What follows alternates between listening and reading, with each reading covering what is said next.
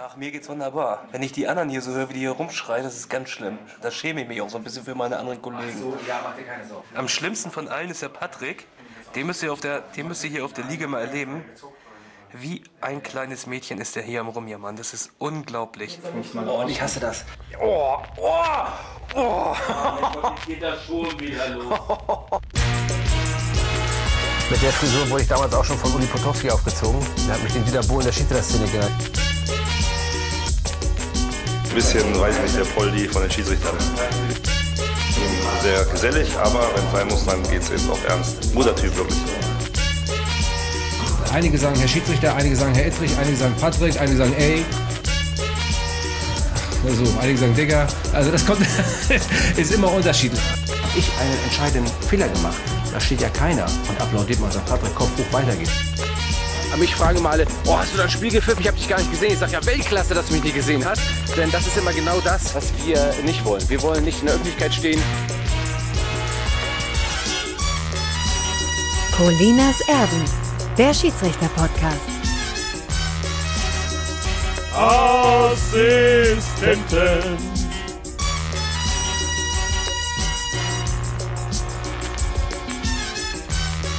Das ist doch lächerlich! Jetzt macht er uns die Meisterschaft kaputt! Colinas Erben. Mit Alex Feuerherz und Klaas Rehse.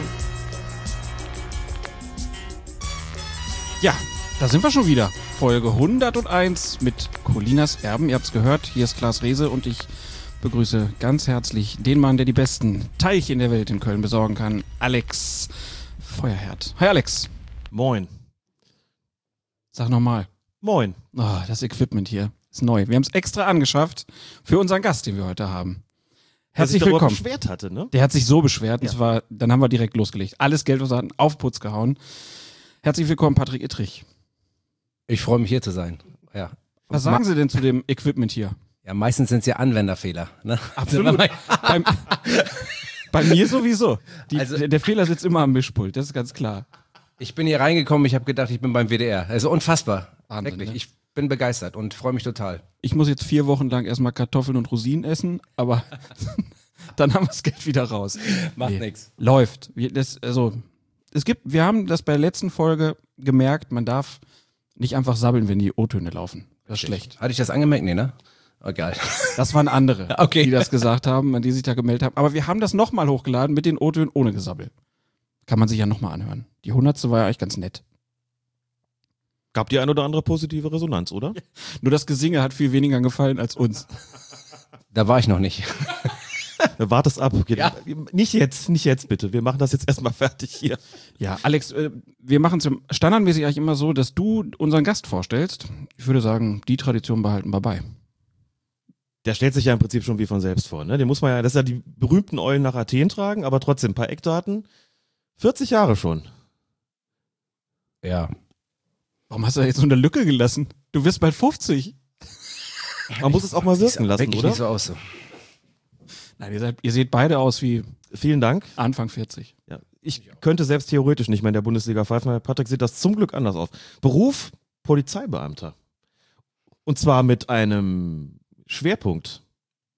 Ja. Willst du ihn jetzt sagen oder soll ich ihn Nein, das sagen? sollst du jetzt sagen. Okay, also der Schwerpunkt ist ähm, ja, Prävention im Straßenverkehr und ähm, dort speziell für Kinder. Also ich äh, helfe äh, Kindern ähm, über die Straße zu gehen. Bei der Ampel und beim Zebrastreifen. Und das mache ich auf eine Art und Weise, ja, die äh, Mit gelben und roten Karten. äh, nein, natürlich nicht, weil ähm, das äh, würde ich nicht so richtig gut finden bei Kindern. Ähm, das kannst du vielleicht bei Erwachsenen machen, da wirkt es auch besser. Nein, ähm, ich bin, äh, bin Handpuppenspieler bei der Polizei.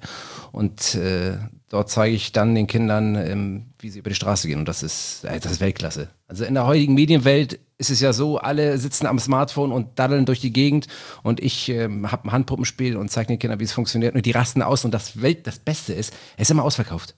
Es ist immer ausverkauft. Das ist unfassbar. Man hat das in der Dokumentation vom Norddeutschen Rundfunk, die es über dich gibt, inzwischen preisgekrönt, die Doku. Ja. Hat man das ja auch gesehen. Man muss sich das nochmal auf der Zunge zergehen lassen. Patrick Istrich ist Bundesliga-Schiedsrichter und Puppenspieler bei der Polizei für Kinder, Kinderpuppenspieler. Wie ist denn das, Fantastisch. wenn sie im Ausland sind? Sagen wir mal in den USA ist dann Mr. Ittrick, what are you doing? Und dann I'm a Puppet Master and I'm a Referee? Ja, so könnte man das sagen. Ich habe ja ab und zu mal mit Howard Webb, äh, tausche mich mal aus und dann, ähm, der fängt immer an, der, der findet das ja auch Polizeibeamter und der kennt das ja auch. Und ähm, letztendlich ist es für alle, die Polizisten äh, sind und die sich mit Verkehrsprävention befassen oder die wissen ja ganz genau, was los ist. Und für die ist das auch nicht witzig oder das ist ja immer so, das sollte man vielleicht in der Tat mal klarstellen, weil ich habe immer ein bisschen Panik davor gehabt, zu sagen, was ich bei der Polizei mache. Ähm, weil klar ist, in so einem Puppenspiel kommt ja auch der Verkehrskasper vor und äh, das Krokodil und diese ganzen alten Kamellen, das gibt's ja heutzutage alles nicht mehr. Aber der Verkehrskasper, der ist in Hamburg eine Institution. Der ist 70 Jahren gibt's Der ist 70 Jahre alt geworden und wenn du dann irgendwann sagst, was du machst, ähm, und deutlich aussprichst, was natürlich schade ist, dass man eigentlich nicht darf oder nicht, nicht, nicht gemacht hat, dann ist es äh, so, dass wenn du sagst, ich bin hier der Verkehrskasper, dass das natürlich in den, bei einigen Fangruppierungen negativ rüberkommen könnte. Das, das, und mit, ich sag mal, mit diesem Vorurteil sollte man eigentlich ähm, aufräumen, weil das eine Sache ist, die uns alle betrifft, alle, die Kinder haben. Ähm, es ist unheimlich wichtig, den Kindern zu zeigen, wie sie über die Straße zu gehen haben, dass die Gefahren des Straßenverkehrs ähm, verstanden werden. Und ich sehe es ja in den Kinderaugen, ich sehe es ähm, mit Gesprächen mit Erziehern, mit Lehrern, was das für ein Mehrwert ist. Einmal den Kindern diese Verkehrsregeln beizubringen auf diese Art und Weise mit, mit dem Handpuppenspiel und auf der anderen ähm, auf der anderen Seite auch die Polizei den, Kern, äh, den Kindern näher zu bringen. Das ist auch Weltklasse, wenn du egal wo du in Hamburg bist, egal in welchem Stadtteil, die Kinder sich freuen, dass du kommst als Polizeibeamter, dich umarmen und dich total cool finden, weil du weil du das machst, was du machst und das ist doch das ist doch, mehr geht nicht. Ich habe einen Kumpel, den Paulus, der war ähm, Sänger in einer Kinderrockband und dann habe ich ihm gesagt, die haben super Musik gemacht und habe ich ihm gesagt, warum macht ihr das nicht für Erwachsene? Und dann hat er gesagt, das Publikum bei Kindern ist ja viel besser. Also es macht ja viel mehr Spaß. Die rasten ja richtig aus. Wie ist das bei der Verkehrserziehung? Brauchen äh, Kinder mehr Verkehrserziehung oder Erwachsene? Ja, das ist eine, das, äh, doch, ähm, sowohl als auch. Also Kinder setzen das in den meisten Fällen sofort um. Ähm, und je älter die Kinder werden und zu Erwachsenen heranreifen, desto mehr kommt das eigene Ego durch. Dann wird auf einmal der Helm weggelassen, weil er nicht mehr hübsch ist. Ähm, obwohl Die Haare, die Frisur. die ne? Frisur geht kaputt. Ähm, es gibt viele Gründe, weswegen man dann Sachen macht, die man nicht. Dann wird, ich sehe es ja ständig, wenn ich auf der Straße unterwegs bin. Es wird freihändig gefahren mit Handy in der Hand. Ähm, man könnte ja sagen, das ist kleinkariert. Aber ähm, ist es nicht, weil wenn dann ein Unfall verursacht wird, dann geht es meistens um Leben und Tod. Und ähm, ganz häufig ist es auch so, wir haben ganz viele, wir müssen jetzt hier nicht groß über Polizei reden, aber ich finde das wichtig, wenn wir schon dabei sind und die Zeit haben.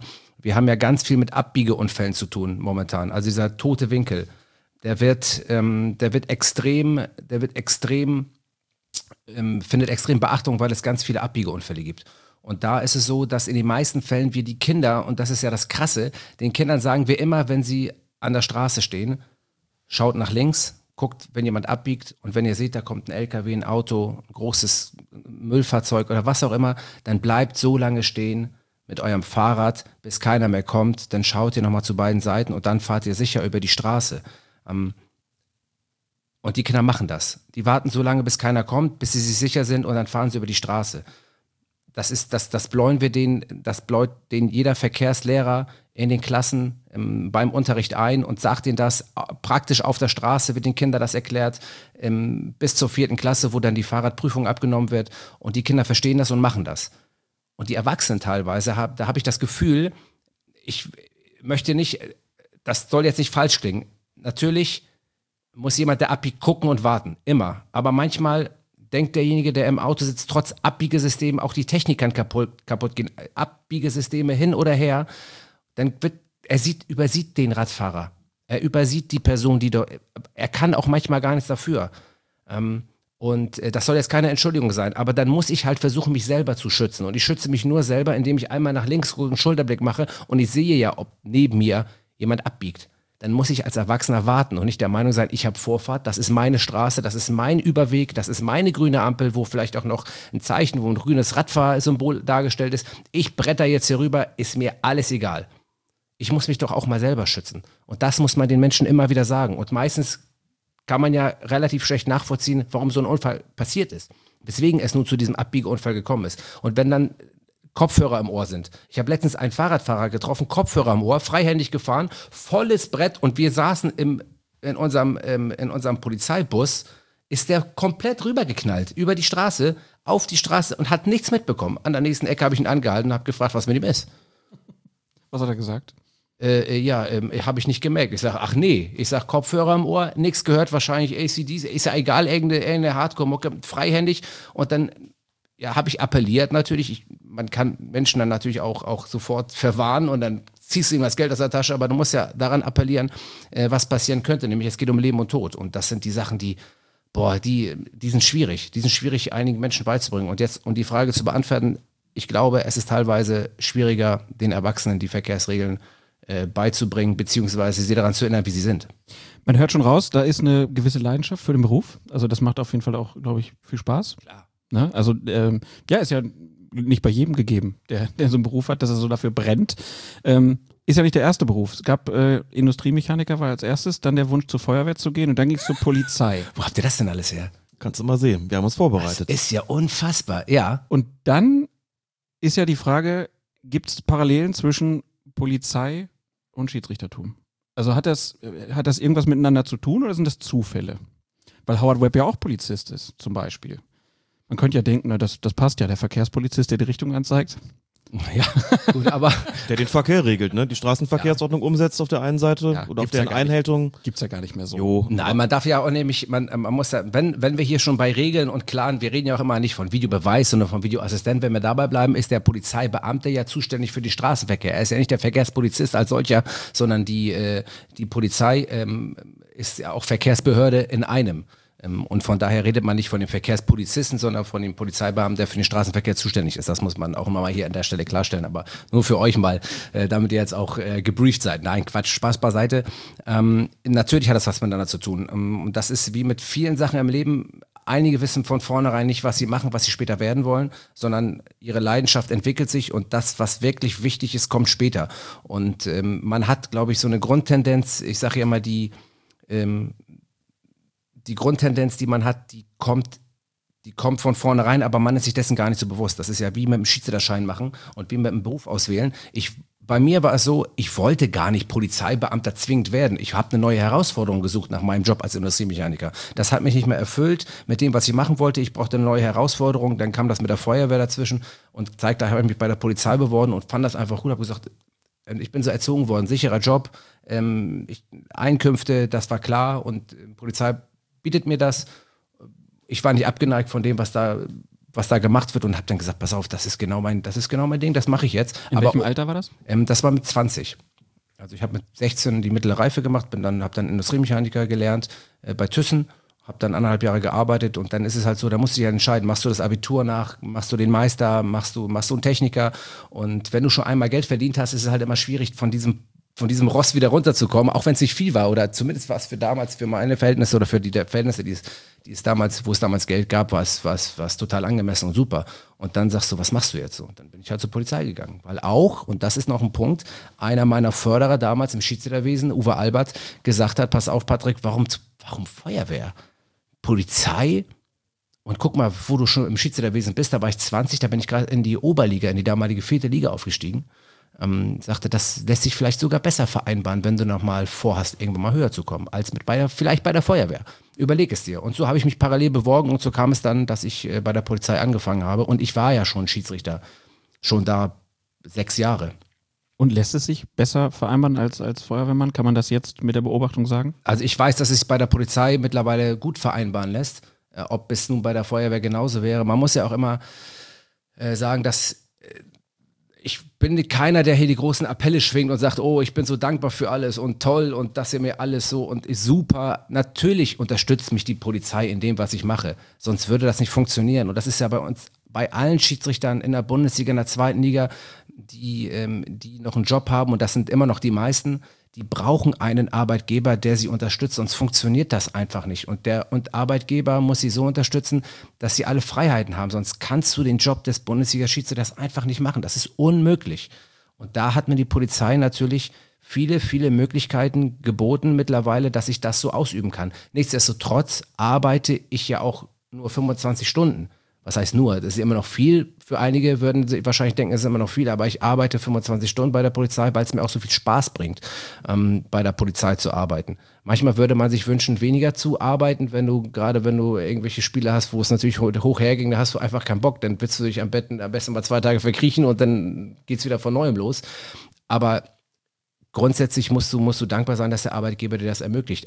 Nichtsdestotrotz war der Weg dahin auch nicht der einfachste. Ich musste mir auch viel erkämpfen, ich musste mir auch viel erarbeiten, auch bei der Polizei. Ich war acht Jahre bei der Bereitschaftspolizei und habe da, hab da sämtliche Demonstrationen. Ich war bei Einsätzen wie Dresden gegen Magdeburg, damals noch im alten Rudolf-Habich-Stadion als Polizeibeamter in Dresden bei der Bereitschaftspolizei eingesetzt.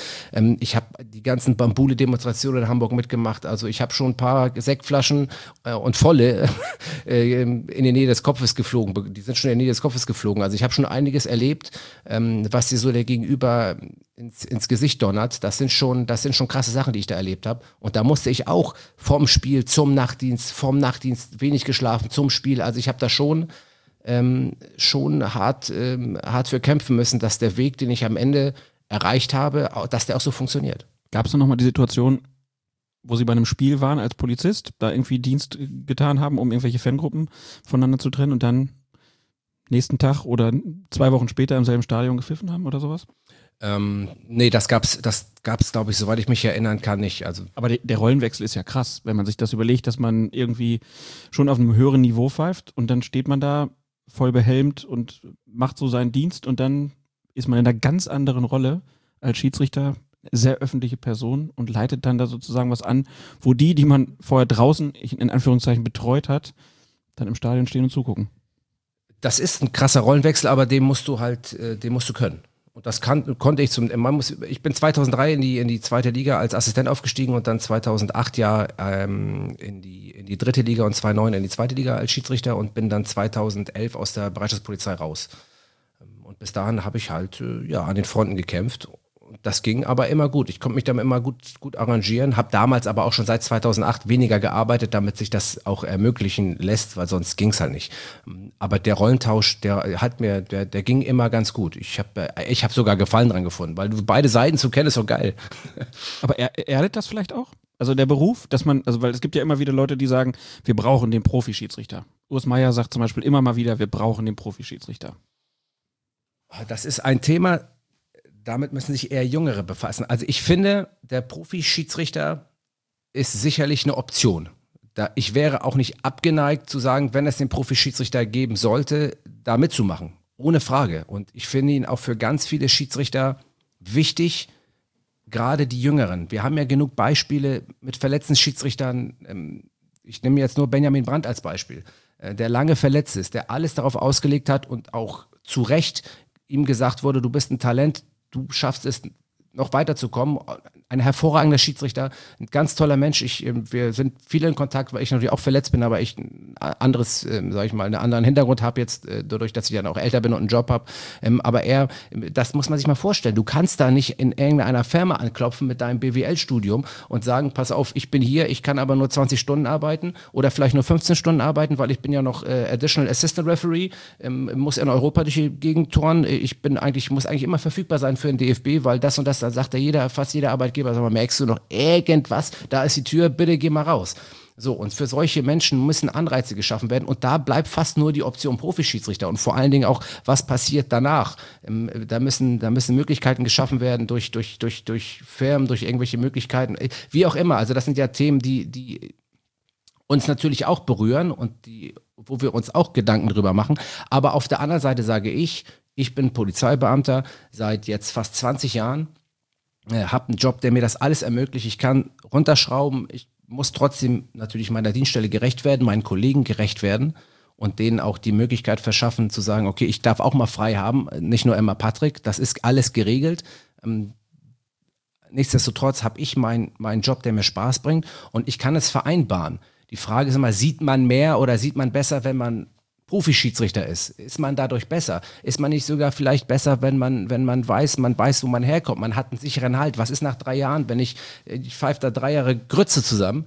Ja. So, und dann sagen sie natürlich irgendwann vielleicht auch zu Recht, pass auf, den, wir haben jetzt hier ein Leistungsniveau erreicht mit Profischiedsrichter, wie auch immer, ähm, wie auch beim Fußballer, ja, hier ist jetzt für dich aber Feierabend.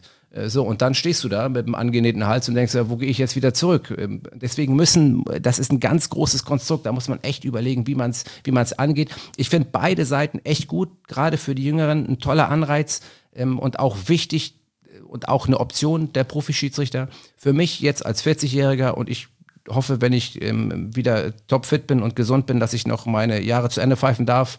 Ähm, wenn das dann alles passt auch auf dem Platz, dann, ähm, dann ist das mit der Polizei zu regelbar. Wenn sie irgendwann sagen, pass auf, wir haben jetzt hier, die Akademie ist geschaffen beim DFB und wir haben neue, es öffnen sich neue Wege, wie auch immer, dann bin ich auch bereit, darüber zu reden. Aber das ist eine Entscheidung, die, die, die jetzt noch in der Zukunft ist. Aber ich bin für beides offen und finde beide Wege gut und, ähm, und, äh, und Erden übrigens äh, tut einem das Leben.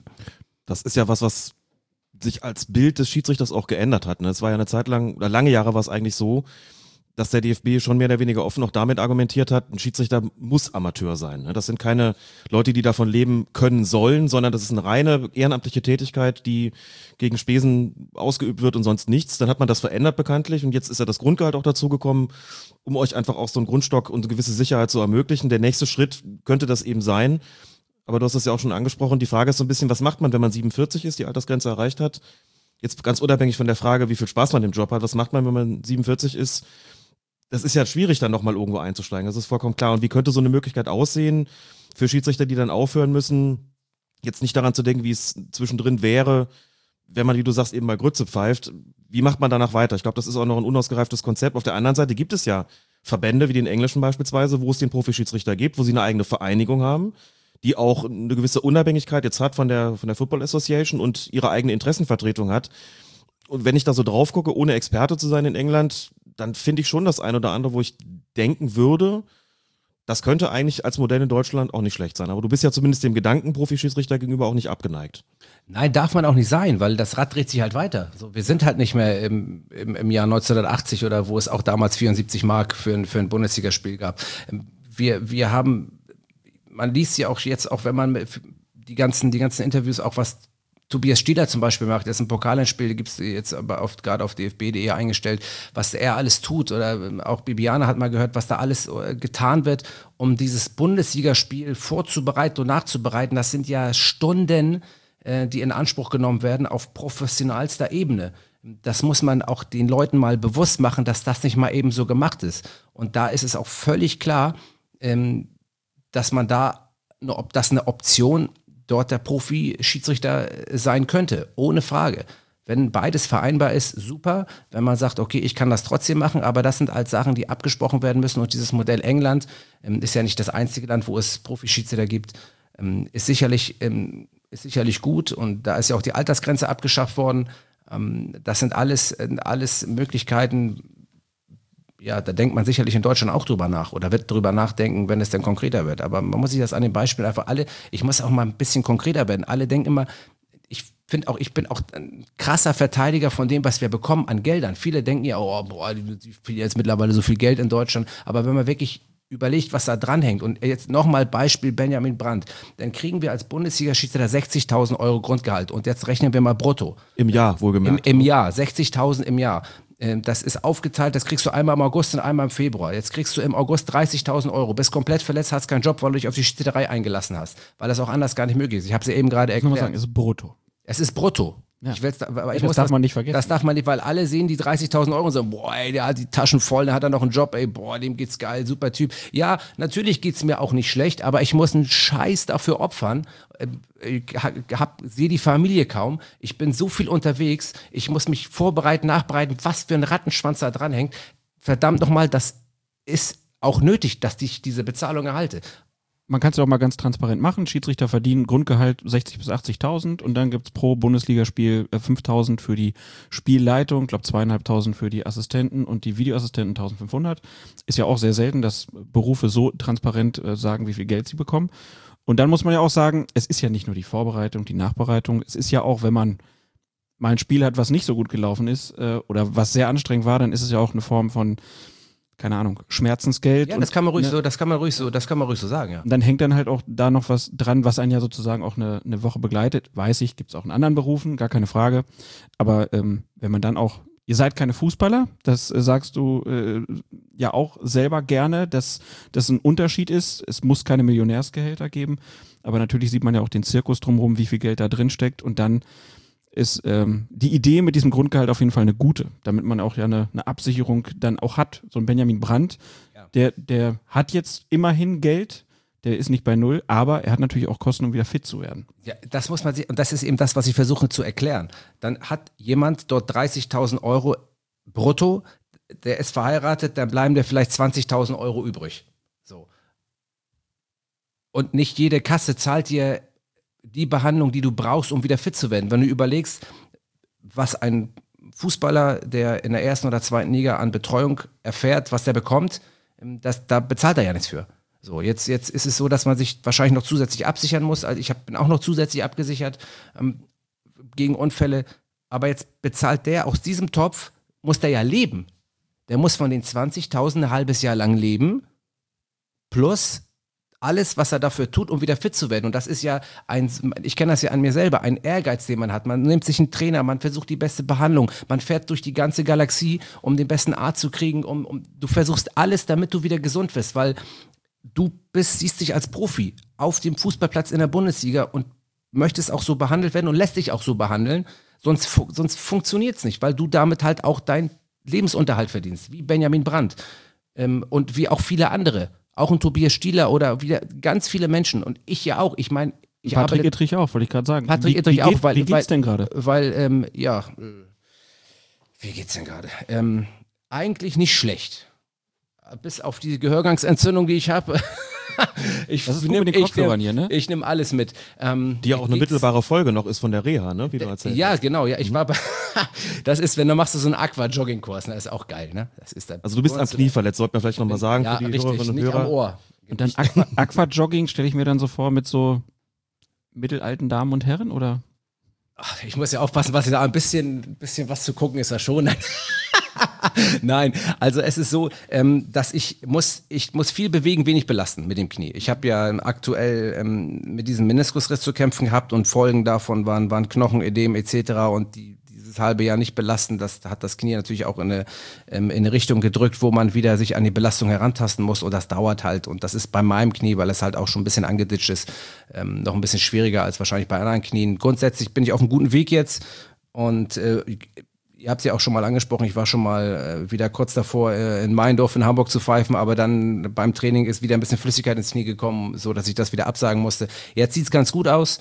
Jetzt taste ich mich langsam ran und äh, bin relativ äh, sicher und überzeugt davon, dass ich in der nächsten Saison wieder, wieder fit bin. Und, Aber das ist ja auch nicht die erste Verletzung. Es gab ja vorher schon drei Kreuzbandrisse. Ich habe insgesamt drei Kreuzbandrisse schon, ja. Also wie geht man als Schiedsrichter mit Verletzungen um? Ist ja ein, also jetzt gehen wir erstmal nur von den körperlichen aus. Äh, wie ist das als Schiedsrichter? Also da gibt es ja jetzt mehrere. Ich habe auch das, Ge mein Gefühl ist, dass das ein bisschen mehr geworden ist als früher. Äh, woran liegt das? Das liegt einfach an der Schnelligkeit des Spiels und an dem, was der Schiedsrichter mittlerweile auch tut, um sich selber körperlich fit zu halten. Es hat Also sie aber auch Schiedsrichter in der Bundesliga sind Profisportler. Ja, 1000 Prozent. Also wenn ich sehe, was ich leiste, wenn ich sehe, was Tobias leistet, was Tobias Stieler, was Welt, was alle, die ich kenne, was die an Training leisten, und das ist ja, wie gesagt, nicht nur das Training für den Körper, sondern das Training fürs Gehirn, da musst du ja beides mit reinrechnen, dann ist das voll professionell.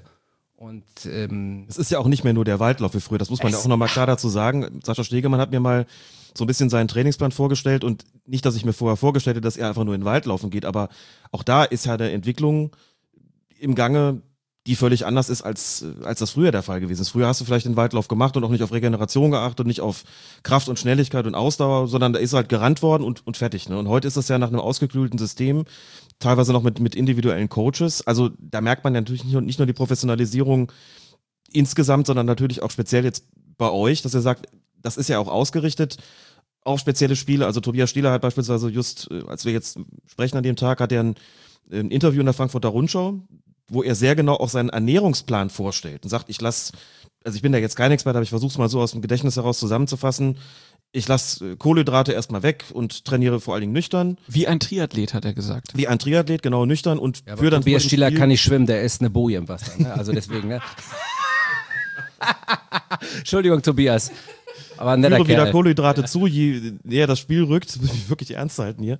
Und macht halt deutlich, wie, wie er sich sozusagen da ernährungstechnisch einstellt, aber auch körperlich darauf einstellt. Wenn man das liest, das ist schon so eine richtige Wissenschaft für sich. Wenig überraschend, wenn man weiß, dass ihr natürlich Profisportler seid. Aber klar, die Leute denken, ja gut, die müssen doch keine Zweikämpfe führen, da geht's nicht um eine Verbesserung der Kopfballtechnik oder, oder taktische, also spieltaktische Dinge natürlich schon, aber nicht so wie ein Fußballer und okay, ist- da sieht man einfach nur Es, diesen es gibt kein Kopfballpendel für Schiedsrichter. Äh, Ist ein schöner Satz, der irgendwo mal gefallen ist. Das fand ich ganz gut. Aber auf der anderen Seite muss man ja einfach sagen, äh, ein Schiedsrichter läuft irgendwie 12 Kilometer, 13 Kilometer im kommt Spiel. immer aufs Spiel an. Man muss Ja. ja nicht einige sagen, der läuft 17.000 Kilometer pro Spiel. Da ist ja auch, man muss ja auch nicht völlig durch. Nein, aber wenn man jetzt einfach mal sagt, man man- kann, man kann Schnitt von 9,5 bis 12,5. In dem Bereich ja, spielt sich schon. und da ab. sind aber auch viele Sprints dabei zum Beispiel. Das sind Sprints, das sind Intervalle. Es gibt, es gibt Schiedsrichter, die haben 55 bis 60 Intervalle, äh, 20 Sprints. Ich weiß von Sascha sprintet sehr, sehr viel. Und ich kann jedem Zuschauer vielleicht, natürlich ist das Wichtige am Fußballspiel der Fußball.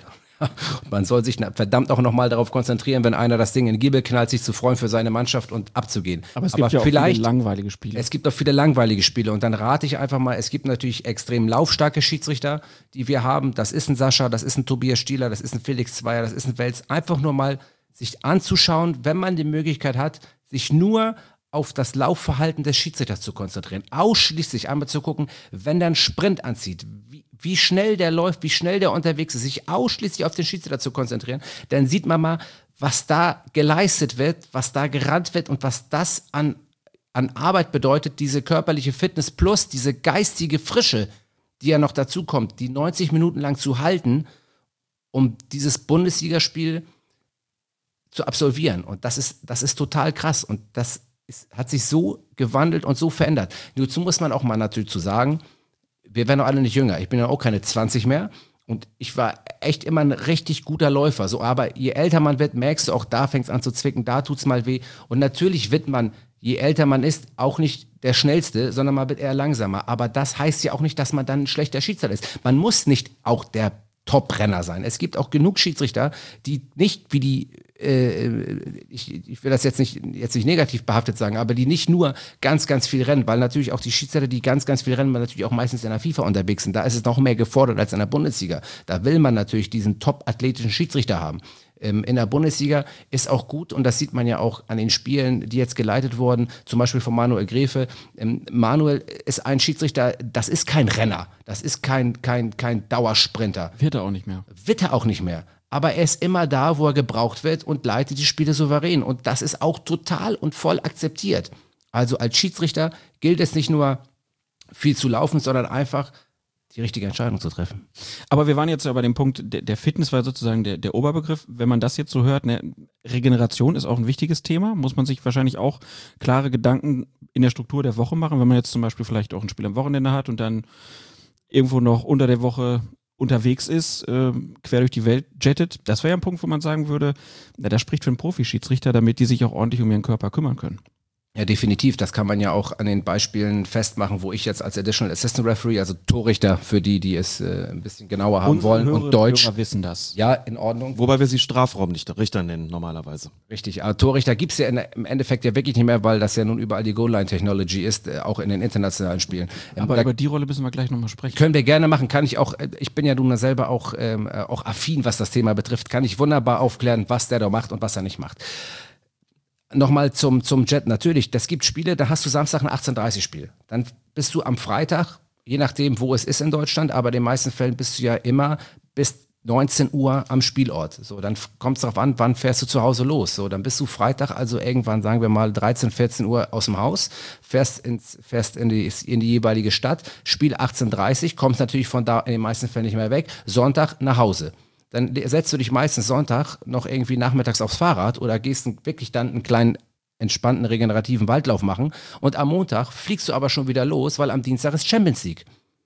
Und man muss Champions halt immer League- auch einen Tag davor. Und du musst sein. auch natürlich international, es ist so, das ist die Regel mehr oder weniger, dass du zu einer gewissen Zeit im Land sein musst, sonst äh, musst du noch einen Tag vorher fliegen. Ich nehme mal das Beispiel gerne, wenn äh, du Spiele hast, wie zum Beispiel ich mal in Ufa oder so. In äh, Russland. In Russland, aber ganz weit weg, Ural. Ähm, dann musst du halt am Dienstag losfliegen, wenn das Spiel am Donnerstag ist. Das ist unfassbar. Und dann bist du drei bis vier Tage in der Woche weg und dann sagt man, wie, du sollst auch noch arbeiten, du sollst dazwischen trainieren, du sollst die Spiele vorbereiten, nachbereiten, wie soll das funktionieren? Also das ist schon, ähm, das ist schon ein Riesenaufwand, den man hat und das ist ja keine Einzelheit, weil es gibt zwischen den internationalen Spielen, gibt es die Lehrgänge, die man absolviert, gibt es die Stützpunkte, die man hat, gibt es den DFB-Pokal, ähm, das sind alles Spiele und alles Lehrgänge, die ja unter der Woche stattfinden. Und das äh, musst du erstmal leisten. Deswegen ist es schon mehr oder weniger ein Fulltime-Job, ähm, den man sich halt so hinlegen muss, wenn man, wenn man einen Beruf hat, dass, dass das zeitlich wirklich gut passt. Gab es denn mal, wenn man jetzt montags dann zur Arbeit muss und man hat irgendwie schlechtes Spiel am Wochenende gehabt, was sagen die Kollegen? Das Herr Eitrich, ja, ja, Quatsch gemacht. ja, es, es, ja, aber ich bin ja, ich bin ja einer, der auch gut auch zurückschlagen kann. Und wenn dann in den meisten Fällen, der ist jetzt pensioniert, Michael Malke, ich bin Michael Malke, Sympathisant vom Hamburger Sportverein, zu mir kommt und mir irgendwas erzählen will, dann merkt er schon, wenn er den Satz ausspricht, dass er ein Problem hat. Ja. Weil, weil es ist natürlich schwierig, als äh, Fan vom HSV äh, mir da einen zu erzählen, aber wir haben uns immer, das war so ein kleiner Hasslieber, ich mochte ihn echt gerne. Und er erzählt mir natürlich mal, hast du da wieder, wieder Scheiße gepfiffen, ne? so ein bisschen übertrieben ausgedrückt. Es ist eigentlich äh, total okay und wir haben uns wirklich gut über Fußball unterhalten. Ich kann aber auch relativ klar jemandem zeigen, wenn ich keinen Bock habe. Ich bin eigentlich immer ansprechbar. Es gibt aber, und ich bin auch immer lustig und immer nett und habe auch immer einen Spruch auf Lager und kann auch immer drei, vier raushauen. Es gibt aber manchmal Tage, die sind echt selten im Jahr, da habe ich keinen Bock. Das kennt ja jeder. Und da habe ich so richtig keinen Bock. Mhm. Und dann merkt man das. Und dann spricht mich auch keiner an, weil dann ist auch gut. Und das sind aber auch die Tage, wo ich eigentlich gerne nicht zum Dienst gegangen wäre aber es dann einfach mache, weil ich ja auch nicht meine Kollegen im Stich lassen möchte, wenn ich dort äh, den Kindern wieder die Verkehrsregeln beibringen möchte. Und wenn ich jetzt nicht käme, zum Beispiel, äh, weil ein Kollege Urlaub hat oder nicht kann oder eventuell krank ist, äh, dann sowas ausfallen muss, dann werde ich auch den Kindern nicht gerecht, denen ich das beibringen muss. Und deswegen mache ich das dann und mache es dann auch professionell und gut, aber bitte nicht über Fußball da mit mir reden. Äh, wahrscheinlich kommt er mal bei der Hausmeister in der Schule an, wenn ich auch gerne sage, was war da denn wieder gestern los? Ne? Also das kann auch passieren. Nichtsdestotrotz ähm, reden wir äh, gut über Fußball an der Dienststelle äh, und es bringt eigentlich auch Spaß. Wobei man als Schiedsrichter ja auch immer in der Situation ist, gerade stehen zu sollen für die Fehler, die andere Kollegen machen. Also man ist ja immer sozusagen für seinen, für seinen ganzen Stand dann damit verantwortlich. Das ist zumindest die Diskussion, die ich kenne, wenn ich sie führe mit Leuten, die keine Schiedsrichter sind, die dann immer von mir hören wollen. Redest du jetzt schon wieder über Twitter? Was ist denn da jetzt? Ich meine gar nicht Twitter. Nö, nö, ich meine das Kann ich aber durchaus darüber hinausgehend. Ähm, und vielleicht was dazu genau und dann ein Zitat des äh, Sportpsychologen Hans-Dieter Hermann, der sagt, der Schiedsrichter ist eine Art interner Außenseiter, das ist ja auch ein interessanter, interessanter Begriff, eine Art interner Außenseiter, das heißt, gehört dazu, ist aber trotzdem auf dem Platz unglaublich alleine. Und dann müssen wir uns noch da, nach dem Spiel oder im Kollegenkreis, Freundeskreis, was auch immer, muss man sich noch rechtfertigen, auch das, was die Kollegen machen. Definitiv. Aber das ist genau das, was ich auch für mich immer ganz hoch ansehe und das ist das, was ihr macht, das ist das, was ich versuche und das ist das, was einen Experten oder einen Schiedsrichterfreund auszeichnet, dass er nicht die Kollegen, keine Kollegen-Schelte betreibt. Äh, klar, was der da gepfiffen hat, das war schöne Grütze, das war, das war aber gar nichts, was der da gemacht hat, sondern ich erkläre den Menschen, und es ist mir auch egal, dann sollen sie irgendwann halt nicht mehr zuhören, aber wenn sie mir die Frage stellen, dann verdammt nochmal, sollen sie auch die Antwort abwarten und ich erkläre dann, als Experte, wieso der Schiedsrichter zu dieser oder dieser Entscheidung gekommen ist. Das ist der Job eines Expertes. Das ist das, was ihr hier macht. Und das ist unheimlich wichtig, um den Menschen näher zu bringen, weswegen der Schiedsrichter dazu entschieden hat. Und nicht zu sagen, das ist falsch oder das ist richtig. Na klar, was falsch ist, ist falsch. Das, man muss doch auch Sachen benennen. Wenn du einen Strafstoß gepfiffen hast, der zu 100% keiner ist, ja, dann ist das ein Fehler. Aber den Leuten näher zu bringen, warum hat der diesen Fehler gemacht? Warum ist es zu dem Fehler gekommen? Ich will ihn nicht entschuldigen, ich will ihn nicht rechtfertigen, ich will ihn erklären. Und das ist das, worum es geht. Und das mache ich auch bei meinen Kollegen. Und ich nehme mir auch die Zeit, bei jedem, der mich fragt. Ich nehme mir die Zeit, auch wenn es mich manchmal nervt, weil manchmal sind die Fragen natürlich auch häufig. Und ich stelle mich auch nicht in die Fußgängerzone und erkläre jedem die Entscheidung, wie, warum nun in Dortmund das Handspiel war oder warum nicht. Das mache ich natürlich nicht. Aber kommt jemand zu mir, weil er mich kennt, oder weil er mich in dem Moment kennenlernen möchte und mir eine Frage stellt, dann beantworte ich ihm diese Frage und versuche ihm aus meiner Sicht der Dinge Schiedsrichter plausibel ihm zu erklären, warum das so passiert ist. Dann kommen wir doch mal kurz zu den Kollegen. Wir haben ja jetzt schon 40 Minuten fast gesprochen und haben immer noch nicht unseren Gast richtig vorgestellt. Deswegen würde das hat mir gefallen, würde ich sagen. Ich, ich fand das auch ganz gut. Ja, ein paar aber Eckdaten aufgeschrieben, ja. kam noch Wir sind beim dazu. ersten Punkt gleich 40 Das ist jetzt nicht wichtig. Das sind Stichpunkte, die wir gemacht haben, die wir ansprechen wollen, aber das ja. bedarf jetzt keiner besonderen Reihenfolge. nur Leitplanken. Aber mir fiel irgendwie bei Kollegen, denn wollte noch den Verein sagen, die Zahl der Bundesliga. Das machen wir gleich. Ich muss okay. aber erst noch kurz. Da kam ja der Poldi, der Schiedsrichter vor. Was meint denn der Gräfe? Ist der linke Fuß so gut? Ich war, ich habe das ja auch schon öfter mal gesagt, ich war wirklich ein echt geiler Fusi-Spieler. Ne? Also ganz im Gegenteil zu Alex, der wirklich, also Fußball kann er gar nicht. Also talentfrei, was das betrifft. Das ist schon zu viel. Ja, Ich konnte, ja, ich konnte am Ball fast alles. Einfetten, aufpumpen, ja die ganzen, die ganzen, ja gut, okay, aber den brauchst du auch in der Truppe. Ne? Also Aber der Schiedsrichter, Dank. der Schiedsrichter Ittrich war ein guter Linksaußen und hat gern auch hinter den Spitzen die Bälle verteilt. Ich, richtig, hinter die Spitzen, aber eher rechts. Ich war in der Tat Rechtsfuß. Aber Ach, ich glaube, okay. Manuel meint nicht den Fuß damit. Nee. Ich glaube, er meint was anderes. Ach so, Wobei, und, äh, Patrick Ittrich hat einen Dönerladen. ich komme ja aus einem Stadtteil in Hamburg, Mülmansberg, wo wir natürlich auch, ich bin ja selber auch Spätaussiedlerkind, wo wir auch viele, viele türkische Freunde und afghanische Freunde hatten. Also Dönerläden gibt es da auch viele. Ich esse auch Dann natürlich können wir den Verein ja kurz nennen. Ja. Mümmel, Mümmelmannsberger SV. Spielt heute in welcher Klasse? In der Bezirks, äh, die, zeigen, die steigen wieder in die Bezirksliga auf, sind, ähm, waren sogar mal ein Landesligaverein ähm, und da habe ich sogar mit 17 Jahren ähm, in, der, in der Liga gespielt. Also Bezirksliga wäre so das Niveau oder noch ein bisschen höher? Ja, also ich glaube, wenn ich dran geblieben wäre, ich war in der Hamburger Auswahl, ich habe in der Hamburger Auswahl auch jahrelang gespielt und ich glaube, wenn ich dran geblieben wäre und wenn vielleicht auch nicht relativ zügig mit 17 der erste Kreuzbandriss passiert wäre ähm, und ich mich wirklich ausschließlich auf den Fußball konzentriert hätte, denke ich mal, wäre so vielleicht Regionalliga, dritte Liga drin gewesen, würde ich sagen, um mich selber einzuschätzen. Und die Entscheidung für das Schiedsrichtertum kam dann, weil auch der Gedanke war, da kann ich vielleicht noch ein bisschen mehr erreichen? Ja, genau. Also das, der Gedanke hat sich gewandelt in dem Punkt, als ich bei Carsten Biernetski bei Kickers Emden gegen, lass mich kurz überlegen, das war ein Derby oben, ähm, Kickers Emden gegen Eintracht, war kein Derby, aber Kickers Emden gegen Eintracht Braunschweig ähm, Assistent war. Carsten Biernetski, damals Zweitliga-Schiedsrichter in Hamburg, die, äh, der Zweitligamann, ähm, zu dem ich auch aufgeschaut habe, logischerweise, ähm, hat mich damals mit 17 mitgenommen als Assistent. Ähm,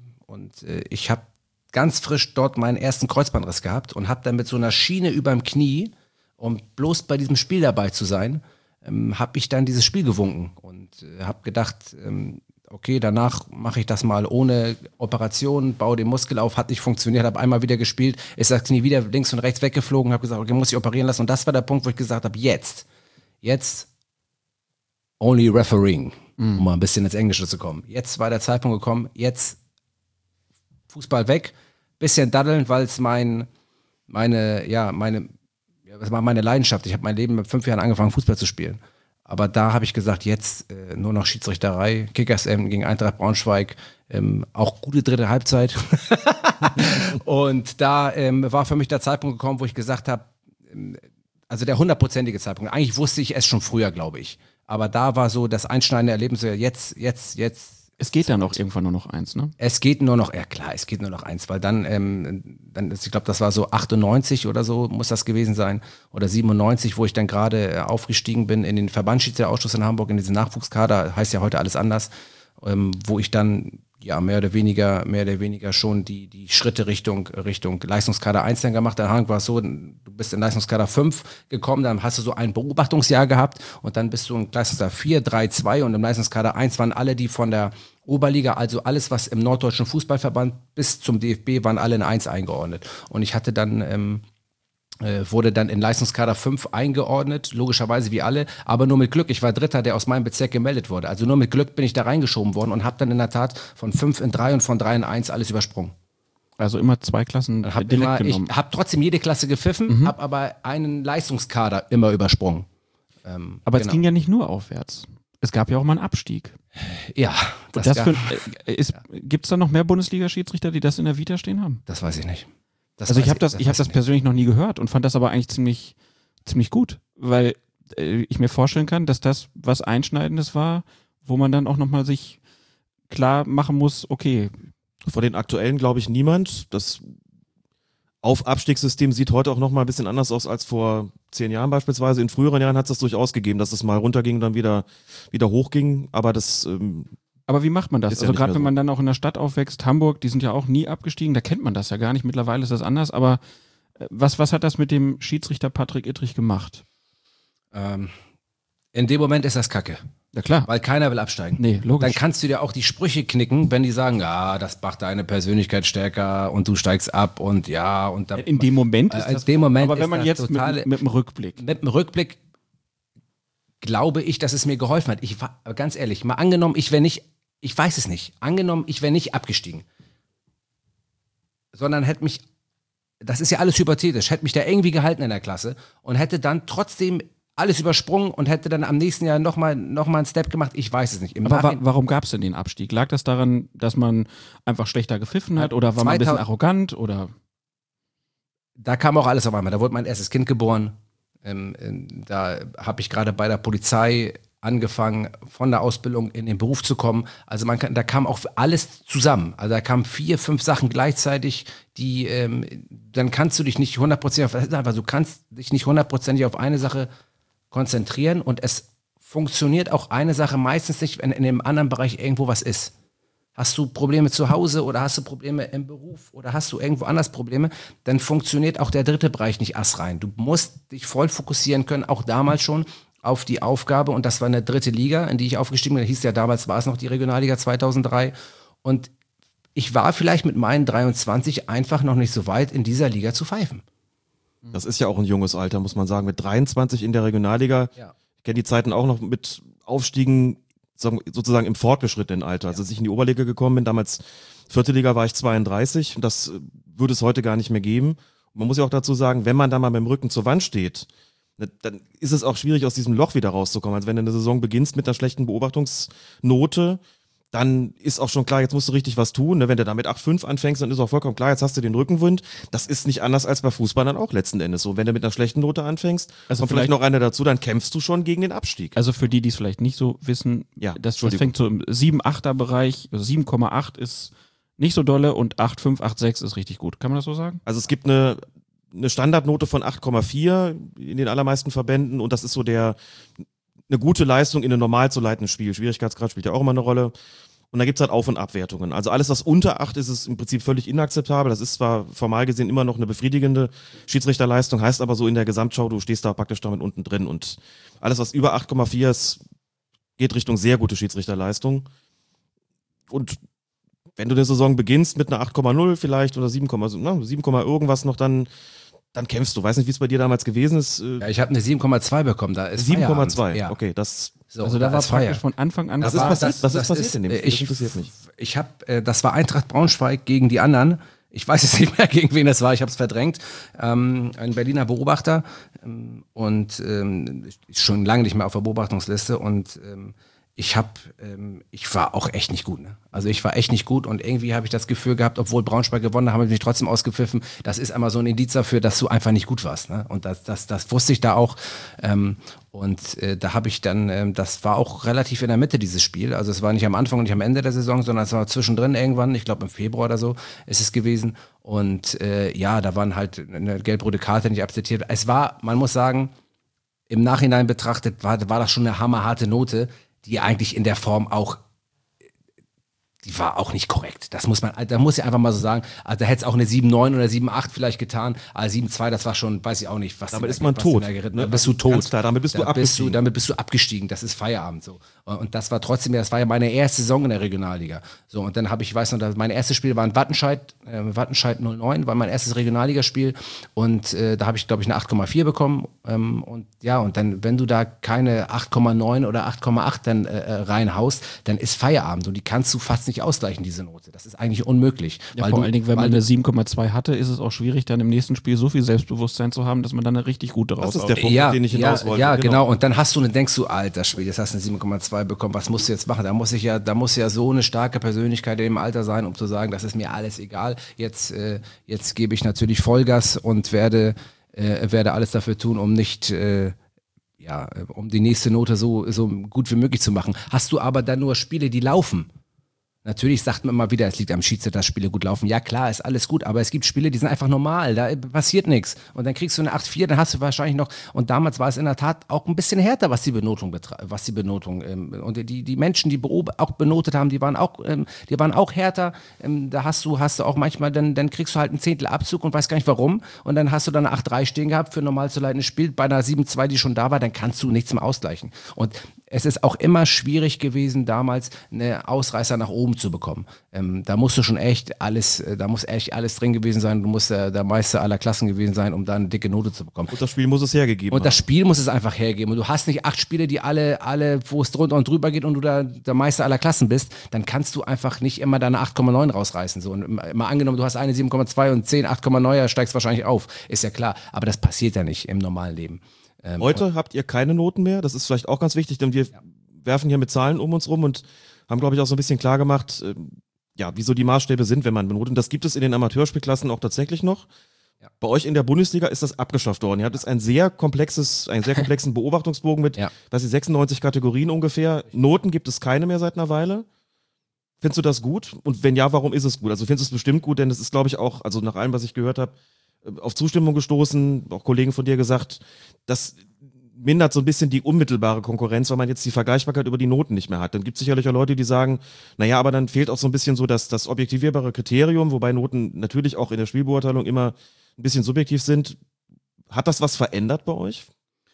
Ähm, ja, das hat schon was verändert. Also einmal zu deiner Eingangsfrage, findest du das gut oder findest du das nicht gut? Ich sage ja, ich meine Kinder gehen ja alle auf Rudolf Steiner Schule, da gibt es ja bis zur neunten Klasse keine Noten. Ich finde das sowieso gut, weil ein ein gewisser Druck raus ist, wie du schon sagtest. Es ist, es ist gut, man muss in einer leistungsbezogenen Gesellschaft, in der wir ja leben, ähm, muss es gewisse Kriterien für Leistung geben. Und auch gewisse Punkte, die kontrollierbar sind. Das bleibt nicht aus und die muss es ja geben. Ähm, die kannst du aber auch in schriftlicher Form darstellen. Und die kannst du auch anders darstellen. Und bei uns ist es so, dass dieses Beobachtungssystem so entwickelt wurde, dass du einen sogenannten Leistungsstrahl hast, der ähm, ähm, auf dem ein Pfeil eingezeichnet ist und auf dem du dann siehst, aufgrund der Kategorien, die der Beobachter und der Coach dir geben. Am Ende macht es der Coach für ein Spiel in deiner höchsten Spielklasse. Dort findet dann sozusagen der Beobachter und der Coach gleichermaßen statt, der Coach in, in, in größerer Form. Und diese ganzen Unterkategorien, die es in diesem, in, diesem, äh, in diesem Beobachtungsbogen gibt, die kannst du anklicken. Und alles, was du anklickst, und da ist ein bisschen der Teufel im Detail versteckt. Auch da gibt es natürlich ein gewisses Punktesystem schon. Es gibt die Punkte 1, es gibt also 1 Punkt, 2 Punkt, 3, 4, 5. Und wenn du bei allen Unterkategorien auf die 4 klickst, dann ist das für ein normales Spiel eine normale Bewertung. Also es gibt schon eine Art von Punktesystem, aber nicht in der Form, wie es früher gab. Das heißt also, ähm, Es steht keine Gesamtnote es mehr steht am keine Ende. Gesamtnote mehr am Ende, sondern du siehst an deinem Leistungsstrahl, wo du dich befindest. Das heißt, dir wird das letzte Spiel angezeigt, dir wird dein Durchschnitt angezeigt, den du hast, und dir wird der Gesamtdurchschnitt angezeigt von allen Schiedsrichtern in deiner Klasse. Und dann hast du auch einen Vergleichswert für dich. Den hast du trotzdem. Und dann siehst du anhand dieses Leistungsstrahls, muss man sich so vorstellen, ich zeige das jetzt mit meinem Finger, hast du im Endeffekt einen, einen Pfeil, der von oben auf diesen Strahl zeigt und der geht von rot, orange, grün. Und dann siehst du halt genau, wo du stehst. Und der sollte halt möglichst im grünen Bereich stehen. Und da steht er, glaube ich, muss jetzt, ich, muss- ich habe so viele, so lange nicht mehr gepfiffen. Äh, aber steht er noch, glaube ich. Nein, das ist, äh, das ist ganz gut und es nimmt so ein bisschen den Druck, weil du hast immer das Gefühl gehabt, um Gottes Willen, jetzt, jetzt hast du da die Note so und so bekommen, 7,8, scheiße, jetzt steige ich ab, alles kacke. Es nimmt dir den Druck. Es nimmt aber den Druck noch mehr von den Schiedsrichtern der zweiten und der dritten Liga. Der Schiedsrichter der Bundesliga ähm, steht ja auch ganz anders im Fokus als der Schiedsrichter der zweiten Liga. So, es war immer schon die Debatte, brauchen Bundesliga-Schiedsrichter überhaupt Noten? Die werden ja an dem gemessen, was in der Zeitung steht. Das ist auch in Teilen schon so. Nichtsdestotrotz haben wir eine fachliche Aufarbeitung. Mache ich irgendwas falsch, heißt es nicht, dass, wenn die Presse mich abfeiert und ich trotzdem was falsch gemacht habe, dass ich dann machen kann, was ich will. Um Gottes Willen. Ähm, äh, Wir müssen fachlich arbeiten. Und deswegen ist für alle Klassen selber eingeführt worden. Aber der Druck in der, sag ich mal, in der zweiten Liga ist so ein bisschen, ist so ein bisschen raus weil du, weil du dann nicht immer auf die Noten guckst, auf die anderen Noten guckst und was hat der wieder bekommen. und Was, es ist ja ein Gerät, das ist ja überall, das ist ja wie in der Klasse, wenn du Also eine Arbeit geschrieben so. hast.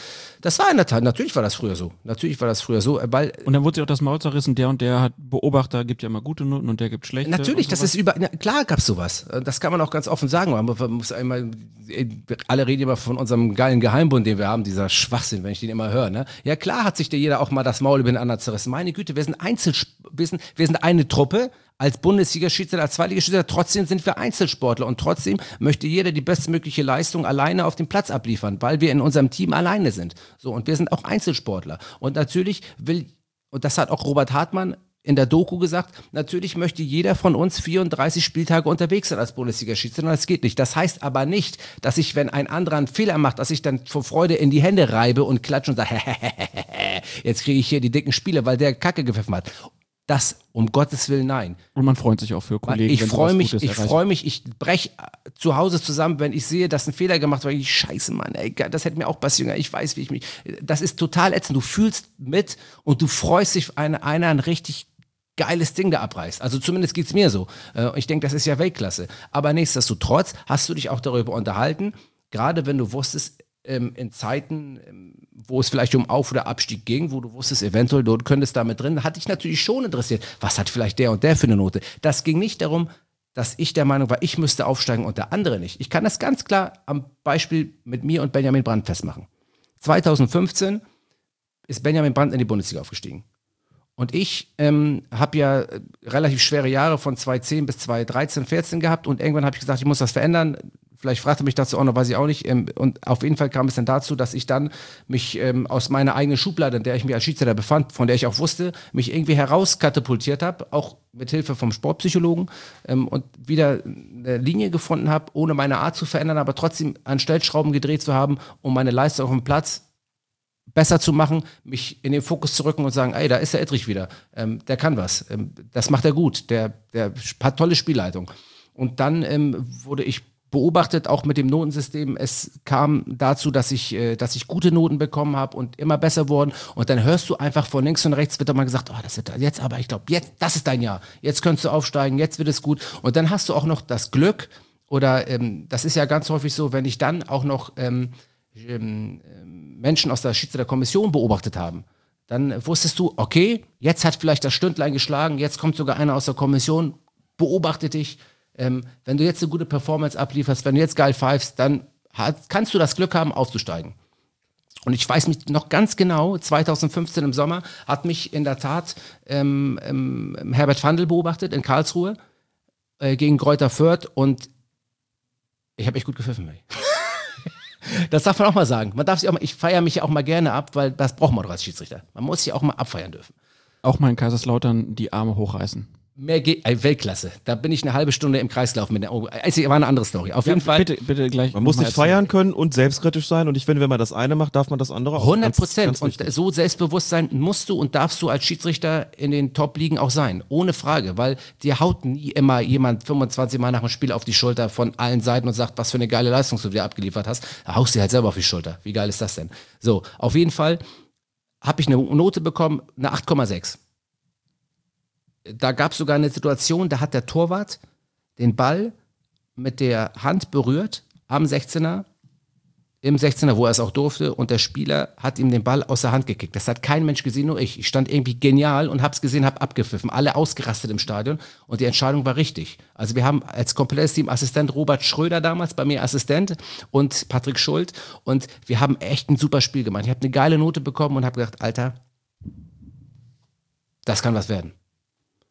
Das kann was werden.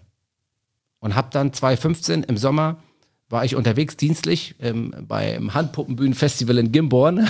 Wer, wer kennt es nicht? Wer kennt es nicht? Äh, Fantastisch. und hab da, weil ich wusste, irgendwann kommt die Entscheidung, es gibt ja immer dann Sitzungen und dann denkst du, und dann hat man einfach darauf hingefiebert und hat gesagt, ey, vielleicht könnte ich es schaffen, ich könnte es bestimmt schaffen. Und hab auf diesen scheiß Anruf gewartet, dass man vielleicht aufsteigt. Aber er kam nicht.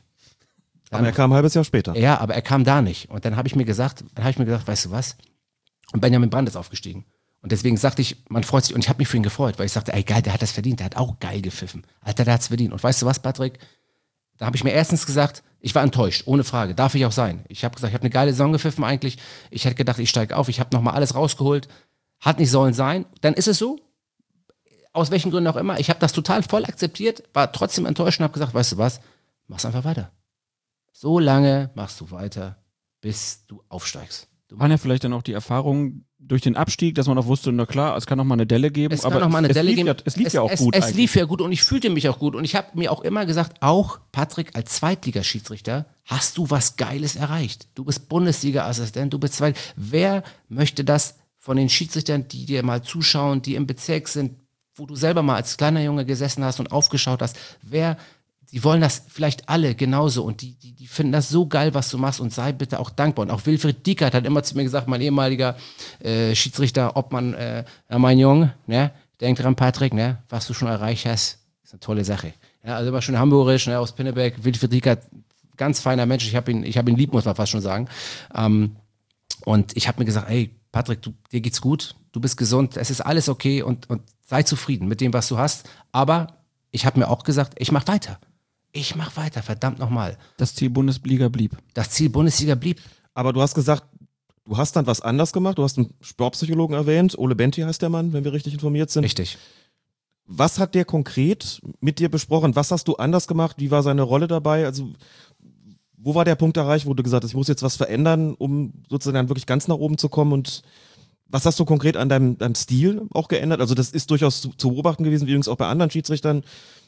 Wir hatten schon mal über Tobias Stieler gesprochen, bei dem es auch deutlich zu merken war, er hat ja auch eine berufliche Veränderung vorgenommen irgendwann und sich dann auch eher mit, mit Psychologie beschäftigt, wo also offensichtlich doch klar ist, Psychologie, wenig überraschend, spielt eine riesengroße Rolle. Man muss nicht nur die Regeln kennen und umsetzen, sondern da ist noch ein bisschen mehr der Fall. Ne? Wir hatten vorhin über deinen Beruf gesprochen, da ist auch viel Psychologie mit dabei und eben nicht nur mit Durchsetzen, sondern eben auch mit, mit Empathie arbeiten beispielsweise und ähnlichen Dingen. Was ist da konkret passiert? Was hat, was hat das verändert? Ja, also konkret, konkret kann ich wirklich sagen, dass ich, ich hatte, ich hatte echt ein Problem mit zu doll und zu wenig. Also gerade was Spieleransprachen betraf, gar nicht mal die, äh, also das war der eine Punkt und der zweite Punkt war die Entscheidungsqualität. Also der eine Punkt ist Persönlichkeit, Auftreten gegenüber von Spielern.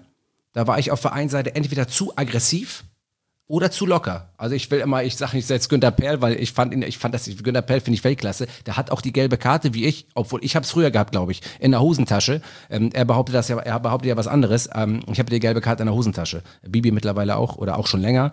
Ähm, und äh, ähm, Wo steckt so normalerweise? und äh, Na komm, Klaas. Ja, ich weiß das, aber nicht vielleicht alle Hörerinnen und Hörer. ja, in, der, in der Brusttasche. Ne? So also nämlich. das kommt immer darauf an. Also es gibt auch Schiedsrichter, die haben beide Karten, sowohl die rote als auch die gelbe in der Brusttasche. Normalerweise sagt man ja, die rote Karte ist hinten drin. Ich habe sie klassisch, die rote Karte hinten in der Hose, aber ich habe da auch rechts sozusagen in, auf der gleichen Seite habe ich die gelbe Karte stecken. Und schon mal verloren beim Spiel? Ähm, noch nie verloren, aber wir müssen jetzt mal kurz auf den Punkt zurückkommen wahrscheinlich. Ne?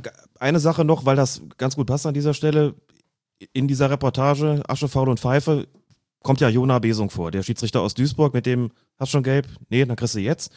Wir haben drüber gesprochen, das ist jetzt leider nicht gesendet worden. Wir haben mit ihm drüber gesprochen, wo, Jungs, wo habt ihr eure gelbe und rote Karte? Ich habe die früher klassisch gelbe Karte links oben und die rote Karte in der Gesäßtasche halt.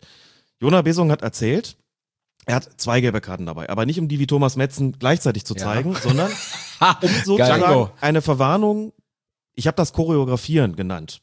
Er hat eine gelbe Karte in der Brusttasche, auch links, und eine in der Hosentasche, wie du auch, und sagt, je nachdem, was die Situation erfordert, greife ich dann entweder in die Hosentasche, wenn es schnell gehen muss, oder wenn ich das sozusagen einbauen will in einen, ne, in, so eine Kartenchoreografie, wenn ich eine Situation habe, wo ich sage, jetzt braucht es auch diesen Griff an die, an die Brusttasche. Jetzt geht es auch darum, noch ein bisschen mehr aus dieser Situation sozusagen zu schlagen. Dann Ein psychologischer Effekt das, einen sozusagen. psychologischen Effekt zu erzeugen, greift er sich in die Brusttasche. So, und hat die rote Karte gleichermaßen in der anderen Brusttasche, da wo auch die Spielnotizkarte steckt, habe ich schon gefragt, und hast du einmal die Notizkarte gezeigt statt rot, ist ihm zum Glück noch nicht passiert, und eine am Arsch. Und auch da kommt es drauf an, was will ich machen? Kommt Der glattrot? vier Karten am Vier Karten. Kommt, kommt eine rote Karte, fliegt dann hinten raus. Bei Gelb Das wär nix dann vielleicht mich. die beiden Brusttaschen. Worüber man sich da Gedanken machen kann, fand ich ganz bemerkenswert. Das wollte ich nur kurz einwenden, weil ich das wirklich bemerkenswert fand und ich es nicht vergessen wollte. Aber jetzt, das Wichtigere ist natürlich, genau, was hat sich Nee, geändert? das finde ich auch sehr interessant. Vor allen Dingen muss man dann irgendwann sehen, bei emotionalen und bei heftigen Spielen, ob man das dann nicht in der Tat wirklich verwechselt, weil dann, ähm, Ja. ähm, Mir, dann hast würde, du. mir würde sowas passieren. dann hast du, ich glaube, mir könnte, könnte das auch passieren. Ähm, oder wäre es wahrscheinlich früher passiert, aber egal. Ich habe ja auch schon mal äh, beim anderen Spiel ja auch die Karten verwechselt. Also das kann immer mal passieren. Da reden wir Kommen wir später gleich noch noch drüber. Da reden wir, reden wir. Habe ich mir gedacht. Ah, Hilfe. Nein, kein Problem. Da wärst du von dir aus schon drauf gekommen. Ja, dass ich, das ist alles kein Problem. Man, ich finde, man kann solche Sachen immer ansprechen. So, jetzt müssen wir uns einmal ähm, darüber unterhalten, was habe ich verändert. Also zwei Punkte habe ich konkret in der Tat verändert und dazu musste ich üben. Dazu habe ich wochenlang geübt. Also einmal bin ich entweder auf Spieler zu aggressiv zugegangen und habe sie fast schon aufgefressen und auf der anderen Seite habe ich dann bei einer Rudelbildung erstmal ganz so ganz locker so ganz locker ich sage jetzt auch ein bisschen wie Manuel ähm, aber das ist ja gewollt und auch auch immer gut aber ich habe habe die Mitte nicht gefunden und ich habe dadurch auch meine Mitte nicht gefunden Manuel Gräf ist gemeint, falls das jemand nicht Manuel Gräfe ist gemeint, natürlich. Gut, dass du das nochmal. Ähm, Und dann, und dann kam die Pfeife. Das kann So. man in dieser wunderbaren Ja, genau. NDR-Doku, die haben die jetzt schon zwei, dreimal erwähnt. Wir werden sie verlinken, falls jemand die noch nicht gesehen hat. Die Pfeife wird gegriffen. Die Pfeife Warum? wird gegriffen, weil die Pfeife dann für mich die Übersetzung im Gehirn ist, fahr runter. Das Also, ist der Anker sozusagen. Das ist der Anker. Ich habe mich vor den Spiegel gestellt, wochenlang, und habe die Pfeife in den Mund genommen und zugedrückt, sie weggepackt, zugedrückt und habe mir dabei immer, ich habe sogar teilweise meine Töchter dazu genommen, um mich anzuschreien, äh, um, um äh, oder, du hast oder deren auch, ich vier? hab, auch das hab, noch ein Punkt aus der Vorstellung, den ich noch nicht erzählt habe. Nee, wer sich die Vorstellung, da sind wir ja nicht weit gekommen. Also ich habe in der Tat, in der Tat geübt, meine Emotionen zu kontrollieren anhand von, von, ähm, von Möglichkeiten des Zugreifens der Pfeife, des äh, Packens in die Hosentasche, des Hochnehmen des Armes ähm, und habe mir verschiedene Anker gesetzt, um dann meine Emotionen zu kontrollieren oder zu forcieren, je nachdem, wie, wie, wie der Bedarf war. Und da habe ich mir Bilder in dem Kopf vorgestellt. Ich habe mir eine innere Liste immer vorm Kopf vorgestellt. Ich habe eine, eine, eine Liste geschrieben und die habe ich mir eingeprägt und vor jedem Spiel habe ich mir diese innere Liste, diese, diese Liste vors innere Auge geführt. Habe sie mir abgerufen, äh, was nötig, worauf es ist. Und das, der Punkt war noch viel wichtiger. Das war der eine Punkt, den ich dann umgesetzt habe. Das war ein Schwein, das war eine Schweinearbeit. Ähm, ich habe mich auch sehr oft mit Ode getroffen, das durchgesprochen und das gibt ja in so einem System, ähm, ich will jetzt auch nicht zu viel verraten, weil jeder, der das nötig hat, der soll es gerne auch selber machen, weil es einfach auch eine geile Sache ist und wichtig ist.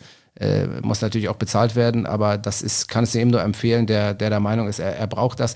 Sportpsychologie hat da nichts damit zu tun, dass ich auf mein, mein Trauma aufarbeiten muss, sondern ich habe da einfach, ich wollte besser werden. Das ist dann der, am Ende der Grundgedanke gewesen. Und der andere Punkt war einfach die Entscheidungsqualität. Wenn du halt, und das hat Lutz Fröhlich auch mal gesagt, und das ist ein- einfach auch so. Wir sind alles super Schiedsrichter in der Bundesliga und auch in der zweiten Liga, ohne Frage. Aber wenn du halt immer mal wieder, und das war bei mir in der zweiten Liga, von zehn Spielen zwei Fehler drin hast, die elementar für Spiel sind, dann wirst du auch daran gemessen. Und ich musste die Entscheidungsqualität hochschrauben und die Fehler minimieren, die ein Spiel und mir die Spielleitung und die Note kaputt machen. Das ist natürlich einfacher gesagt als getan, weil natürlich kannst du mal einen Elfmeter übersehen, aber es bringt halt nichts, wenn du sagst, ich habe zehnmal geil gepfiffen, davon hast du aber fünfmal einen Elfmeter nicht gesehen, den jeder auf dem Planeten hätte sehen müssen. Da kannst du sagen, ich habe 90 Minuten geil gepfiffen. Eigentlich, was wollt ihr alle von mir? Der eine Elfmeter, ich bitte euch. Ja? Klar, weil wir werden an dem gemessen. Das sage ich auch immer wieder. Das ist ja auch ein Spruch, der, der, der, den ich versuche auch irgendwie in die Welt hinauszutragen, dass wir immer an dem gemessen werden, was wir falsch machen nie an dem, was wir richtig machen. Wie der Vorteil, wo du die Arme hochreißt. Ähm, das sind Sachen, die haben einfach, die finden keine Anerkennung. Und deswegen sage ich das so häufig mit diesem, mit diesem, wir werden an dem gemessen, was wir falsch machen. Nichtsdestotrotz müssen wir uns auch daran messen lassen, weil wir dafür da sind, Sachen richtig zu sehen. Und ich bin auch dafür da, in der Qualifikation als Bundesliga-Schiedsrichter, als Zweitliga-Schiedsrichter auch einen Elfmeter zu erkennen. Egal ob Videoassistent hin oder her. Ich will auf dem Platz diesen Elfmeter, diesen Strafstoß, heißt es ja korrekt, den möchte ich erkennen. Ich möchte erkennen, ob der den einen da ummäht und mit der offenen Sohle dem von hinten da die Beine weghaut ähm, und möchte die rote Karte selber geben, weil ich sie gesehen habe.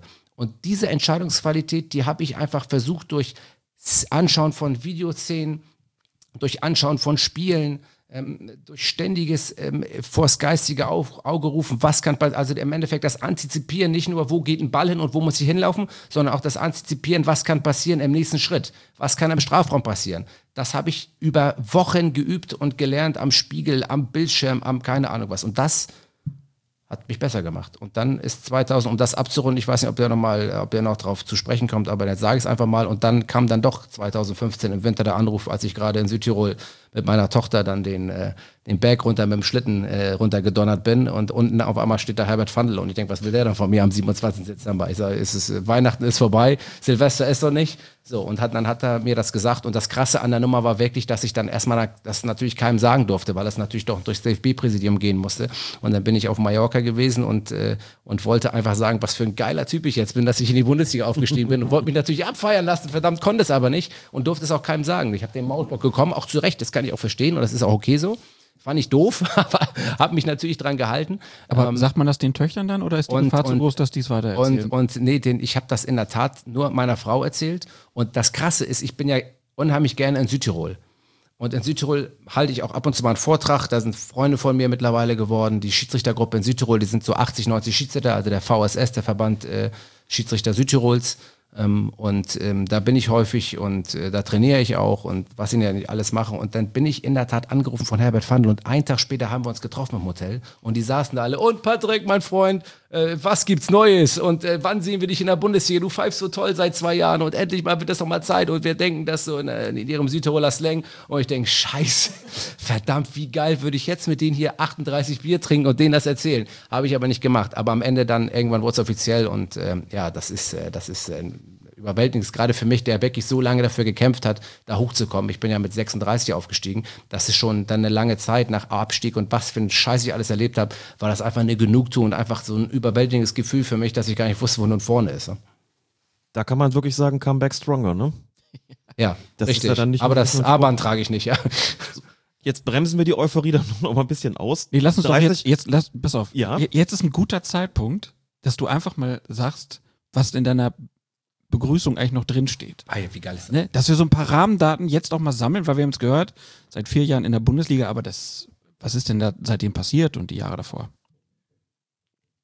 Vater von vier Töchtern, Verein Mümmelmannsberger SV haben wir dann auch noch irgendwo eingeflochten. Ja, sag nur die Sachen, die, die wir noch nicht eingeflochten haben. Ich wollte jetzt sagen, Bundes, ich wollte sagen, da bist du aufgestiegen, wollte jetzt elegant, das hast du mir leider nur kaputt gemacht, elegant den Bogen schlagen zu sagen, und jetzt sind es 30 Bundesligaspiele, das war ja die Statistik, die ich jetzt aufgreifen wollte. Wolltest du gar nicht. Nachdem es, also Stand heute sind es 64 Zweitligaspiele, 52 Drittligaspiele, 10 DFB-Pokalspiele. In den 30 Bundesligaspielen 132 gelbe Karten, drei gelb-rote Karten, fünf rote Karten. Haben wir den statistischen Teil abgehandelt. Was ich eigentlich machen wollte, war 30 Bundesligaspiele und garantiert eins der schwersten. Das ist jetzt wirklich der, ne, der Übergang schlechthin. Geht. Spricht auch Sagen wir- keiner an sonst, das Spiel, wir drei ne? Minus. Ja. Lass uns doch erst nochmal bei der Sportpsychologie kurz bleiben. Wäre jetzt mein Vorschlag. Ist es okay? Ich beuge mich. Ähm, weil da wurde ja eben so angedeutet, na, ich will nicht über alles sprechen. Aber so zwei, drei Sachen würde mich doch interessieren. So, wie, wie läuft denn so eine Arbeit ab? Also, Mhm. wie man sieht in der Doku, der sitzt mit im Stadion, man trifft sich, man spricht. Welche Rolle übernimmt ein Sportpsychologe jetzt wirklich auch in Bezug auf einen Schiedsrichter insbesondere?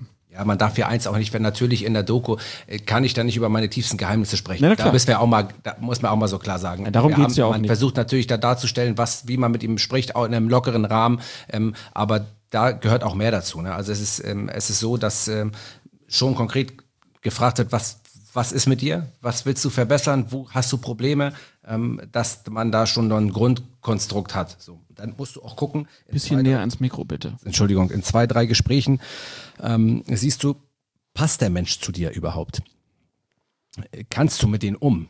Kannst du mit dem arbeiten? Ist der dir sympathisch? Kann ich dem auch was anvertrauen? Kann ich dem was anvertrauen? Ähm, ist der gut für mich? Das sind alles Sachen, die kannst du nicht am Anfang sehen. Man hat eine gute Menschenkenntnis. Ich habe auch eine gute Menschenkenntnis und ich finde äh, find schon, dass man erkennen kann, wann einem jemand sympathisch ist und, und wann nicht in den meisten Fällen. Aber ähm, das braucht trotzdem Zeit, weil es ja ein Wunderpunkt ist. Und ich muss dazu auch noch sagen, natürlich startete das alles nach Baba Grafati, äh, die Sportpsychologie bei den, bei den, äh, bei den Schiedsrichtern. Also das war der Punkt, wo dann Also, wirklich einfach die Idee auch kam, so, ich mache das. Also vorher war das nie ein Gedanke? Nein, das war vorher nie ein Gedanke und ich habe das in der Tat auch, und das muss ich auch sagen, auch mitgenutzt, auch mitgenutzt, auch wegen Baba Grafati.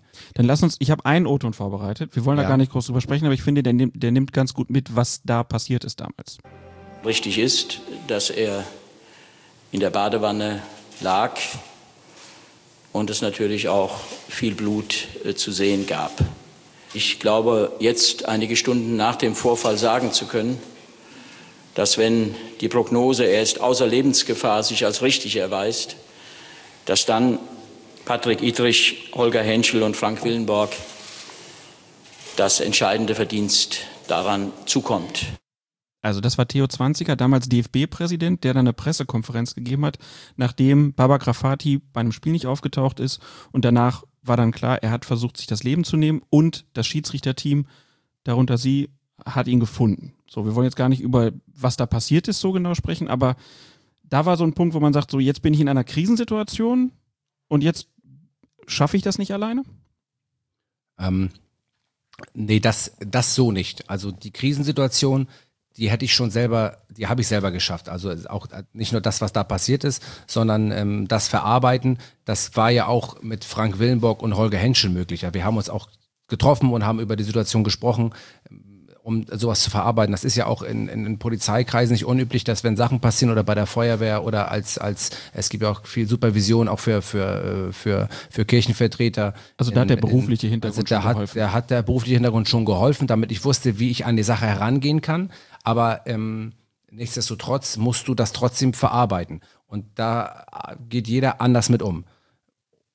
Man hat natürlich seitens des DFBs gesagt, okay, weil das passiert ist, wir müssen euch auch was an die Hand geben, ähm, aufgrund dieses Vorfalls, das euch vielleicht auch bei solchen Situationen hilft oder damit sowas erst gar nicht passiert, Druck etc., habt ihr die Möglichkeit, Sportpsychologen in Ans- Anspruch zu nehmen. Das war schon vor Rafati oder Nein, danach? das danach.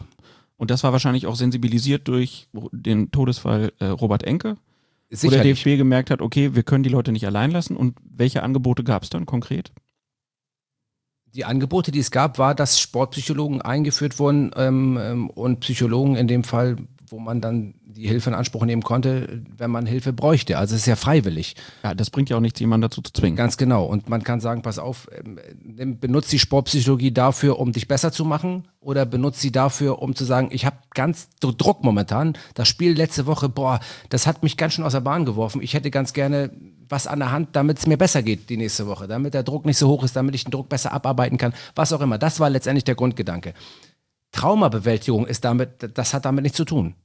Die muss ich selber, die habe ich bei der Polizei, haben wir Psychologen ähm, auch ganz viel, wo ich auch äh, mal da war. Also ich habe dann sozusagen im Vor, ich war gar nicht so, dass ich jetzt ganz groß gesagt habe, ich gehe hier zugrunde aufgrund äh, dessen, dass ich äh, jemandem geholfen habe und dass ich da ganz krass jetzt irgendwie in irgendeiner, ähm, in, ja, dass es mir nicht gut ging. Das war nicht der Fall. So, ich habe im Vorwege schon was dafür getan, dass falls das irgendwann kommen sollte, das gar nicht eintritt. Also ich habe schon im Vorwege, weil ich weiß, dass sowas später auch eintreten kann. Das heißt, ich habe schon ganz viel dafür getan im Vorwege, obwohl es mir gar nicht schlecht ging, die Sache gut ausgehen zu lassen. Obwohl sie einen natürlich immer beschäftigt und immer mitnimmt. Und irgendwann muss man mit dem Thema halt abschließen und den Punkt halt beenden, weil es ist ja immer so, und das sage ich auch immer wieder, wer hilft dem Helfer?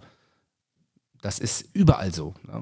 Springt einer vor einen Zug und dann ist der Zugführer derjenige, der auch ein ganz schweres Trauma hat, der muss begleitet werden, der Mensch. So, und das wird ganz oft vergessen, dass diese Station, äh, da müssen die Menschen abgeholt werden. Und ich muss einfach jetzt auch mal einen Appell, einfach, ich muss auch mal sensibilisieren und auch an alle.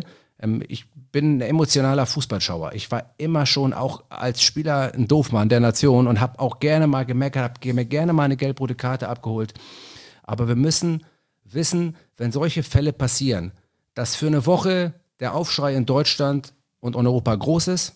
Alle denken, um Gottes Willen, wie konnte das passieren? Wir müssen alle besser werden und zwei Wochen später geht der ganze Mist von vorne los. Und alle werden wieder ausgeschimpft, ange, weiß ich nicht, angepöbelt.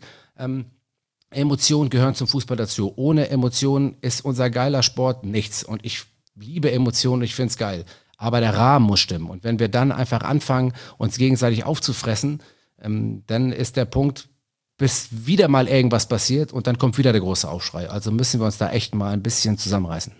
Wie war denn die Phase direkt danach? Also, weil man steht ja dann, diese Namen wurden von Theo Zwanziger genannt. Man steht ja in der Öffentlichkeit, die man ja gar nicht so, das will man ja gar nicht und äh, muss das mit sich selber ausmachen, aber hat trotzdem ja auch irgendwie wahrscheinlich tausend Anfragen von Leuten, die gerne wissen wollen, so, wie war das denn alles? Ja, die Phase war scheiße. Also ganz, ganz ehrlich ausgesprochen. Ich musste ähm, äh, zu Hause, äh, habe ich den Telefonstecker rausgezogen, weil ja ständig Medien angerufen haben, die haben ja auch alle deine Nummer auf einmal. Ich war ja nicht der bekannteste Schiedsrichterassistent in Deutschland zu dem Zeitpunkt.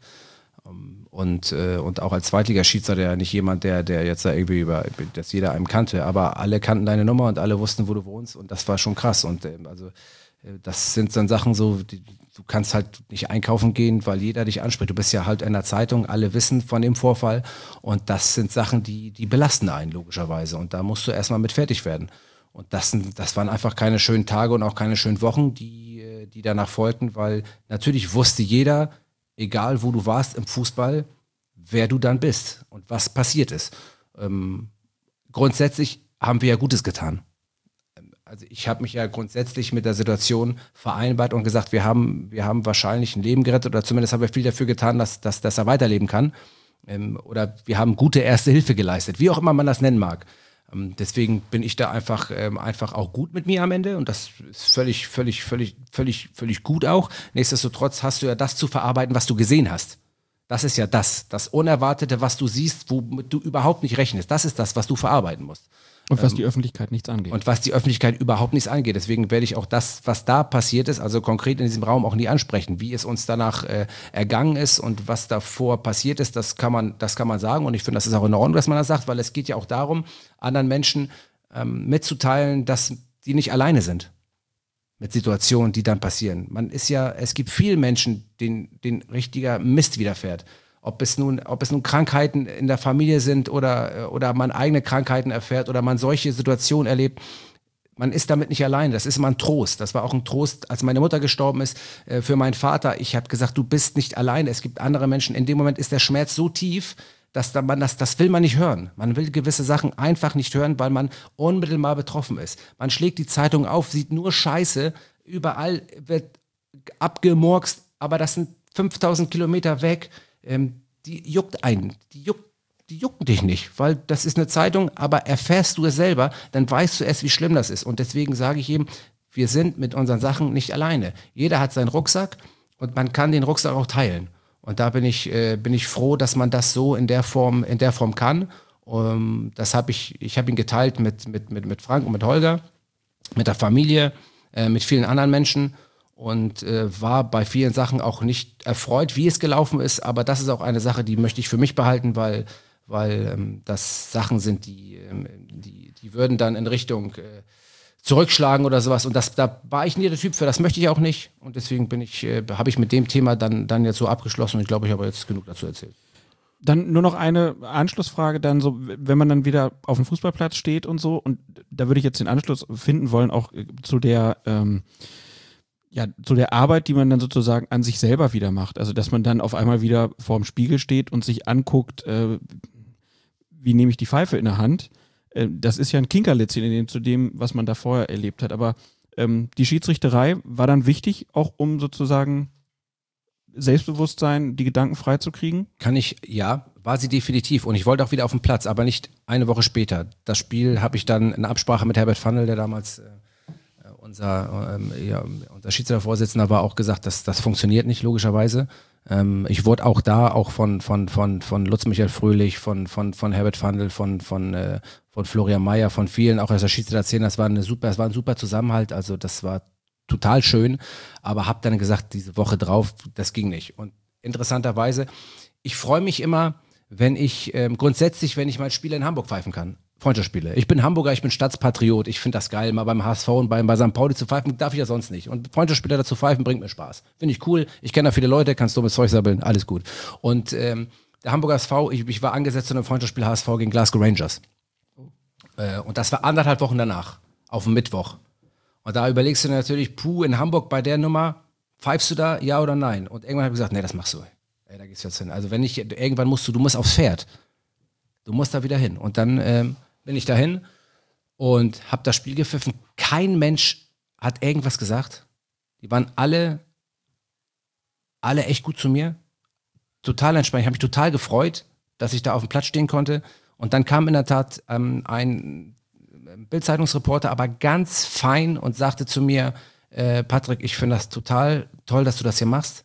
Ähm, ähm, wie geht's dir? Ähm, und, und wir sind schön, wir, sind stolz äh, in Hamburg, dass das so gelaufen ist und wir finden es toll. Ähm, und ähm, was auch total toll. Und dann habe ich das Spiel gepfiffen, alles ist gut, bin nach Hause gefahren. Und in dem Sinne muss ja eine Sache muss ja in der Tat noch loswerden, äh, weil es auch wichtig ist, mir zu sagen, das habe ich so auch noch nie gesagt in der Form. Unser damaliger und auch jetziger Präsident Dirk Fischer ähm, vom Hamburger Fußballverband, der hat mir einen persönlichen Brief geschrieben. Hand, handgeschrieben und ich bin ja immer, ähm, ich bin ja jemand, der ich komme ja aus Verhältnissen, ich bin das früher gar nicht so gewohnt zu gewesen, in der Öffentlichkeit zu stehen und jemand zu sein. Das ist ja Ruhm und Ehre, die man hat als Bundesliga-Schiedsrichter mittlerweile. Ich bin da total stolz darauf und bin total dankbar, dass ich das so erfahre und finde das immer toll, wenn dann Menschen, die in der Öffentlichkeit stehen, mir irgendwelche Sachen schreiben. Da, da geht mir das Herz auf. So, und Dirk Fischer, den kann ich damals noch nicht so gut, aber er war unser Präsident. Ähm, sitzt im Bundestag, das ist ja eine Person des öffentlichen Lebens, die, die akzeptiert und anerkannt ist in ganz Hamburg und der hat mir einen, Brief, einen herzzerreißenden Brief geschrieben, ähm, wie stolz er auf mich ist und wie, ganz, wie stolz ganz Hamburg auf mich ist, dass das so gelaufen ist und da habe ich mich total drüber gefreut und das war echt rührselig und äh, ja, das, ähm, also man hat auch da tolle Sachen erfahren und das hat einer natürlich auch wieder aufgebaut, logischerweise. Das glaube ich. Und dann auch ein Spiel Hamburg gegen Glasgow ist natürlich auch ein Kracher. Ja, das ist, mehr geht nicht. Abgefahrene Fans und dann kommt man in so ein Stadion und ja, wenn dann keiner auch blöd kommt, ist ja wunderbar.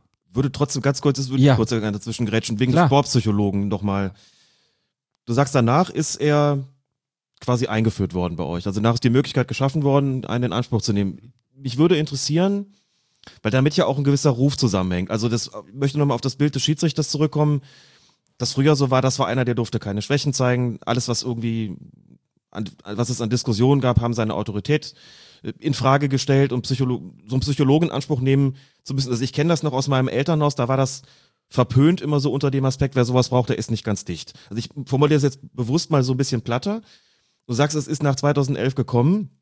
Steht euch jetzt zur Verfügung, wie viele von deinen Kollegen, ich will gar keine Namen hören, aber wie viele deiner Kollegen nehmen das dann in Anspruch, weil sie es auch unterstützen, nutzen können, wie du es ja auch gerade gesagt hast, um Spiele nachzubereiten, um besser zu werden. Das ist ja deutlich gesagt, das kann man benutzen, um, um besser zu werden. Wie viele nehmen das in Anspruch? Wie ist denn so der Ruf? Oder ist da so unterschwellig vielleicht so ein Ding, na, wer den in Anspruch nimmt, der scheint es ja wohl nötig zu haben und der ist vielleicht nicht ganz stabil. Hat sich da was verändert, auch in der Sichtweise auf so eine Form der Hilfe? Oder ist das problematisch weiter? Und wenn es nur unterschwellig ist, das ist ja manchmal schwieriger, wenn sowas unterschwellig ist, als wenn es offen ausgesprochen wird. Weißt du, was ich meine? Ich weiß hundertprozentig, was du meinst und ich muss das ganz klar. Denn beruflich kennst du das natürlich schon länger. Ja, ich muss das aber, ich muss dem ganz klar entgegnen, weil ein Sportpsychologe oder ein Psychologe und jetzt, ich mache auch, ich werde jetzt einfach mal, ich benutze einfach das Wort Psychologe oder Psychiater. Das mache ich auch ganz offensiv, weil ähm, das heißt nicht, wenn ich so einen Menschen in Anspruch nehme, äh, weil ich es brauche, dass das Schlimme, einen offenen Bruch, den ich habe am Bein, den sieht jeder und dann sagt er, oh, du hast einen offenen Bruch, du musst ins Krankenhaus, das dauert aber sechs Wochen, bis das heilt. Und das sieht aber schlimm aus. Und da kriegst du einen Gips und dann bist du behandelt und alles ist gut. Den Bruch im Herzen, den Bruch, den innerlichen Bruch, den siehst du nicht.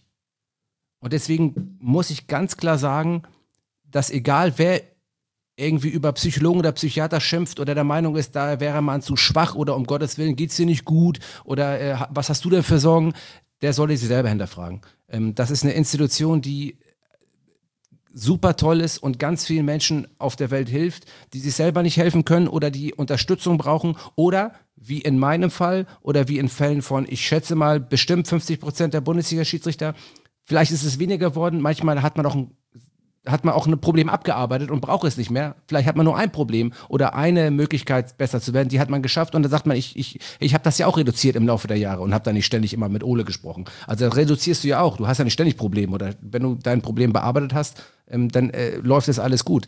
Ähm, deswegen bin ich der Meinung, dass das eine, Institu äh, eine Institution ist, wo keiner der Bundesliga-Schiedsrichter nur auf den Gedanken kommen würde, um zu sagen, oh, was ist mit dir nicht richtig, ähm, pfeifst du sonst nicht gut muss ich ganz klar, ähm, muss ich ganz klar von mir weisen oder von, von allen weisen. Äh, Top-Geschichte und das finde ich richtig gut, dass das auch dauerhaft so eingeführt wurde. Klare Worte, finde ich gut. Hatte nicht wirklich was anderes erwartet, aber da das ja immer auch so ein, ne, man steht ja in einer gewissen Konkurrenz dann trotzdem auch zueinander. Selbst wenn du sagst, klar, du freust dich, wenn jemand eine gute Leistung äh, bietet und ärgerst dich mit ihm, wenn das nicht der Fall ist und trotzdem entsteht in so einer Gemeinschaft ja auch so ein, stehen, können ja Reibereien entstehen, dass man da so ein bisschen, ja, ne, dass sowas eben auch eine unterschwellig eine Rolle spielen kann. Bin sehr froh zu hören, dass das, dass das nicht der Fall ist. Und da hat sich aber, denke ich, auch was geändert. Ich finde ja auch, man muss einfach nur auf sich selber gucken. Also wenn ich jetzt, ich habe vorhin den, den Tod Robert Enkes angesprochen, vorher habe ich mir da auch keine Gedanken drüber gemacht.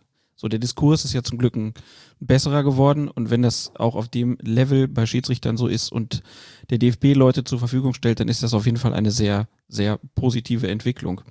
Na klar, kannst du was essen. Das ist überhaupt kein Problem. Der Alex hat doch lecker gebacken. Habe ich doch an, in der Ankündigung gesagt. Ähm, dann, dann lass uns diesen Bereich, würde ich sagen, jetzt mal hier abschließen und wir kommen zu den positiven Emotionen. Wir kommen, wir kommen zum Aufstieg in die erste Bundesliga. Und ich habe mir immer gedacht, also ich meine, klar, ein, Schiedsrichter, das, das muss man ja auch immer wissen. Also ein Fußballer kann ja, wenn er 17 ist oder so, das hast du in dem ähm, Mo Sports Podcast mit Moritz Fürster auch mal so schön erzählt. Ein Fußballer, der kann ja, wenn der 17 ist, und spielt vielleicht vorher in der Oberliga oder so, dann kann der direkt zu einem Bundesligisten wechseln. Das geht. Ein Schiedsrichter, der muss ja alle Klassen durchpfeifen. Also vielleicht kann er mal eine überspringen, aber er pfeift alles durch. Und dann kommt Patrick Ittrich in die Bundesliga. Und, und dann hat er das allererste Bundesligaspiel und läuft in ein Bundesligastadion ein. Wie ist denn das gewesen? Ich sage ja, die, die ergreifenden ähm, Emotionen waren ja schon, als ich dann erfahren habe, dass ich in die Bundesliga aufstieg. Und als es dann dazu gekommen ist, dass ich dann im Februar in Wolfsburg das Spiel gepfiffen habe, das ist, ähm, ich habe wirklich darauf gewartet, wann diese E-Mail kommt mit dieser Ansetzung. Wann kommt diese E-Mail? F5 mit dem aktualisieren, aktualisieren. immer Aktualisieren. Wann kommt diese E-Mail mit der Ansetzung, dass du da jetzt mal losziehen darfst? Bist du gefragt worden, was du dir möglicherweise wünschst als erstes Stadion? Ich weil du dich wollte, besonders ich wollte? Bayern Dortmund haben. Aber das war schon, deswegen konnte. ja, ich pfeife doch alles. Nein. Sehr gute Frage, Alex, merkst du, ne? Ja, Nein, nein. das ist so, ich, ich weiß, dass zumindest die neue sportliche Leitung, der Lutz Michael Fröhlich, Ja. neue Schiedsrichter und Schiedsrichterin fragt, Ah. jetzt nicht, welches Spiel wollt ihr haben, sondern das schon mal heißt, in welchem Stadion fühlt ihr euch denn möglicherweise besonders wohl? Also wie könnte das sein? Und deshalb auch die Frage, ob das damals auch so gewesen ist. Ich finde das ja einen sehr guten Ansatzpunkt zu sagen, wenn man jetzt sagt, okay, ich möchte beispielsweise nach Berlin, da ist eine Laufbahn dazwischen und äh, So ganz ehrlich, am Ende, am Ende entscheidet es auch die Spielpaarung und wie sind die Mannschaften und am Ende muss es, finde ich, immer derjenige entscheiden, der dich ansetzt. Und der entscheidet es und an, die Entscheidung war super, weil ähm, das ein Spiel war, wo, wo man vielleicht von vornherein davon ausgehen könnte, da, da könnte es einigermaßen sachlich und ruhig zur Sache gehen. So, und das ist, denke ich mal, für einen Einstieg natürlich immer das Beste, als wenn du da Tohuwabohu hast. Man kann sie natürlich auch selber Tohuwabohu machen, da wissen wir alle selber, weil wir ja alle im Glashaus sitzen. Das sage ich auch immer wieder. Auch wenn man mal über einen anderen Schiedsrichter sagt, "Oh, das war vielleicht nicht so gut, wir sitzen alle im Glashaus. Alle von uns haben mal irgendeine Karre Mist zusammengepfiffen. Äh, mal mehr, mal weniger, völlig klar. Nichtsdestotrotz ähm, ähm, ist es so, dass, dass ich glaube, dass die Auswahl des Spiels für mich echt einfach gut war. Im Nachhinein betrachtet, ich weiß ja nicht, was ein anderer Spieler gewesen wäre. Ganz In konkret. Wolfsburg können ja auch ganz andere Sachen In Wolfsburg können ganz andere Sachen passieren. Siehst du, das eine lief super und das andere lief total daneben. Ähm, Also von daher, äh, alles geht in Wolfsburg. Naja, auf jeden Fall ist es so gewesen, dass ich dann, dann von diesem Spiel erfahren habe und dann war natürlich auch äh, klar, dass dann aus Hamburg natürlich auch ein Schiedsrichter mitkommen, ähm, aus meinem Bezirk und die natürlich einen riesen Gaudi gemacht haben. ja, muss ich erzählen, als Weltklasse. Dann sind die mit Metronom mit dem Metronom gefahren. Metronom darfst du nicht trinken. Ne? Haben die vergessen anscheinend. Ne? Haben die im Metronom Bier getrunken, sind die rausgeflogen, mussten noch bezahlen, dann sind die über Umwege dann doch irgendwie nach Wolfsburg gekommen. Ne? Die waren aber da schon stramm wie keine Ahnung was. Aber auf jeden Fall noch gut drauf. Wunderbar. Und Hast super gepfiffen, Patrick. ja, nix, super. Nix zu sehen. Nein, ähm, alles, alles gut und ähm, und dann bist du da und denkst, alter Schwede, jetzt fährst du da zu deinem ersten Spiel, wirst abgeholt vom Schiedsrichterbetreuer, fährst ins Stadion äh, und äh, als ich dann da schon, ich war ja schon am am, am, am Warmlaufen und dann habe ich sie ja schon gesehen, wie sie da saßen und da saßen ganz viele irgendwie, die ich kannte, gefühlt. Also gef gefühlt kann ich die halbe Halbtribüne und die alle, ey Patrick, ey geil, ole ole und ich habe mich schon, da wirst du immer größer, ne? Dann kommt die Brust raus, dann denkst du, alter geil, jetzt hier heute passiert, heute passiert hier mal gar nichts. So und äh, so ist es auch gekommen und ähm, ähm, das Spiel lief, lief super. Keine gelbe Karte, äh, keine gelbe Karte, keiner wollte was von einem. Das lief glatt wie das war in der Tat eines meiner bestgeleitetsten Spiele. Und ich werde auch nicht vergessen, wie ich dann vom äh, Spielfeld runterging und dann ähm, von Sky, ich glaube, das war Jens Westen, bin ich der Meinung, als Field Reporter mir dann noch den Daumen und so entgegenstreckt, äh, geil, gepfiffen, so und egal von wo, ich habe nur Lob bekommen. Ich habe nur für diese Spielleitung nur Lob bekommen und äh, und das ist ja nicht, wie gesagt, das ist ja nicht häufig bei uns der Fall. Natürlich wussten alle, dass ich, dass ich dort äh, mein erstes Spiel gepfiffen habe. Hamburg ist Medienstadt, da ist natürlich, waren die Zeitungen bei uns auch voll, ist klar, aber ich habe hab das so genossen. Ich habe das so genossen, das ging runter wie Öl und dann äh, ging, war natürlich, war es natürlich toll. Und was ich bis heute noch nicht schnall, ne? Dann steht in der Hamburger Morgenpost, Schiri Novize gönnt sich Bierchen im Zug. Ich habe das, natürlich habe ich ein Bier im Zug getrunken. Was ist denn los? Ne? Marc Borsch dabei, Thielert, ne? äh, da war ordentlich Alarm. Der Mann von ganz am Anfang. Der Mann von ganz am Anfang. Der sich gerne massieren So, lässt. auch Granatengespann dabei gehabt, ne, muss man ja auch mal ja, sagen. Granatengespann dabei gehabt, vierter offizieller Tobias Stieler. Ach du liebes Ah. bisschen. Ja, Kann ja gar Beobachter nichts anbrennen. Jürgen Jansen, Jawohl, da war eine auch schöne Truppe dabei. Das war super, wirklich. Und im Zug haben wir natürlich ein Bier im Bistro getrunken. Jürgen Jansen war dein Coach auch. Jürgen, Jürgen Jansen JJ. War JJ. Ich muss ihn nochmal, Jürgen Jansen, vielen Dank. Danke sehr. Also Ich habe Eigentlich perfekte Kombi, ne? Eine perfekte Kombi, weil wir uns in der Tat auch ein bisschen ähnlich sind. Ähm, ähm, er hat mir wirklich viele nütz, nützliche, fachliche und äh, auch praktische Tipps gegeben, die, die mir auch in der Tat geholfen haben, ähm, mich weiterzubilden und auch, auch natürlich dafür verantwortlich sein, dass ich in die Bundesliga gestiegen, äh, aufgestiegen bin, ohne Frage. Ehemaliger Bundesliga-Schiedsrichter. Ehemaliger Bundesliga-Schiedsrichter und äh, ja, war eine Top-Kombo, hat gut zusammengepasst und natürlich haben wir Bier im Zug getrunken, aber ich weiß nicht, wer das an die Mopo getragen hat. Das juckt mich heute noch. Ich ein Leserreporter bestimmt. Irgendein Leserreport, irgendeiner da vorbeigegangen ist, keine Ahnung. Auf jeden Fall war es mir egal. Bier muss auch sein. Ja. Und ich fand auch gut, Tobias Stieler hat jetzt im Vorfeld, er hat ja dieses Interview in der Frankfurter Rundschau gegeben und hat, hat gesagt, er fährt auch mit einer Riesengruppe zum Pokalfinale. Also irgendwie gibt's schon, also ich beobachte das bei Alex ja auch immer, ihr seid schon auch immer so ein eingeschworener Haufen, ihr Schiedsrichter. Wenn dann sowas Besonderes ist, dann kommt auch immer, kommen gerne Leute mit und man, man genießt das sozusagen zusammen. Ja, weil man stolz auf denjenigen ist, der aus seinen eigenen Reihen kommt und das geschafft hat und das und das auch und dann ich würde genauso, wenn ein anderer aus meinen Reihen dahin fährt, würde ich genauso dahin fahren. Und das äh, kann man auch sein. Ich meine, in Ham äh, wir haben in Hamburg seit 19 Jahren keinen Bundesliga-Schiedsrichter mehr gehabt. Wir haben früher in, Gerhard Schulenburg hat zwei Pokalendspiele gepfiffen. Wir, haben, wir, waren, wir waren sechs oder sieben Bundesliga-Schiedsrichter in Hamburg ähm, mit Klaus Ohmsen, und Willi Diekert, Reinhard Kuhne, wer da alles in der Bundesliga gepfiffen hat bei uns. Ähm, wir haben so viel, so viel, ähm, ein hohes Repertoire und eine hohe Expertise, Expertise an guten und, und wirklich großen Schiedsrichtern in der Bundesliga gehabt. Und ähm, dann kam nach Michael Malbrand 19 Jahre keiner mehr. Ähm, so, und dann, dann ist natürlich auch Hamburg die Stadt, ich als Stadtpatriot auch einfach, äh, war einfach stolz, dass man, dass man die Stadt wieder mit einem Bundesliga-Schiedsrichter bedienen kann und der Einzige immer noch zu sein, der in der Bundesliga im Fußball vertreten ist. Tobias Stieler ist doch jetzt auch da. Ne? So. Also die, Anderer Landesverband. Ja, aber ist Ja. zugezogen, wohnt in Hamburg. Ja, aber zugezogen. Ich finde aber schon, dass man dann sagen kann, Nein. Hamburg hat zwei Nein, Bundesliga-Schiedsrichter, nein, aber nein, kein, nein, nein, nicht. nein, Aber- nein, und hat, nein, und hat keinen Bundesliga-Verein. Das war da eigentlich die Pointe, auf die ich nein. hinaus wollte. Aber Ja, okay, egal. Müssen wir dir leider versemmeln. Ja, aber Tobias. Stiller ist kein Hamburger Du kannst dir nicht vorstellen, wie oft ich mit Tobias Stieler im Witz äh, und manchmal auch sehr im Ernst gesagt habe, Tobias, du kommst aus Hessen. Mach dir bitte keine Gedanken. Äh, Tobias hat ja auch in dem Interview, und ich muss dazu, ich muss Tobias auch nochmal sagen, ähm, ich finde das ähm, ganz, ganz toll, dass er uns auch noch explizit erwähnt hat, mich und Sascha in dem Interview und jetzt auch nochmal im Interview zum DFB-Pokal ähm, und uns erwähnt hat als diejenigen, die ihn auch äh, mit begleitet haben in, zu seinem Weg zum DFB-Pokalfinale. Und ähm, äh, da ist natürlich auch viel Unterton mit dabei, weil wir haben auch schon, wir haben schon, das ist so eine kleine Hassliebe, wir haben schon, wir haben die schon auch schon zugesetzt. Ne? Also wir haben Tobias auch schon ordentlich zugesetzt, aber ich glaube in der Tat in der Combo in welcher ähm, Form zugesetzt? verbal. Zum Verbal, Beispiel. Verbal. Geschlagen haben wir nie. Ich hätte Nein. ihn gerne mal geschlagen, aber nein. Ich, Er, er ist stärker, ne? äh, äh, das würde ich gar nicht mal so sagen. Ich habe auch ein paar Tricks drauf. Nein, also ich glaube, Tobias, Tobias hat in der Anfangszeit als Schiedsrichter ja auch mal, auch mal hier mal eine rote und da mal und wusste selber gar nicht warum. Und ähm, wir haben ihm dann schon ein paar Mal auch gesagt, dass das so nicht geht und äh, auch relativ deutlich gesagt und auch während des Spiels gesagt, äh, dass das so nicht geht.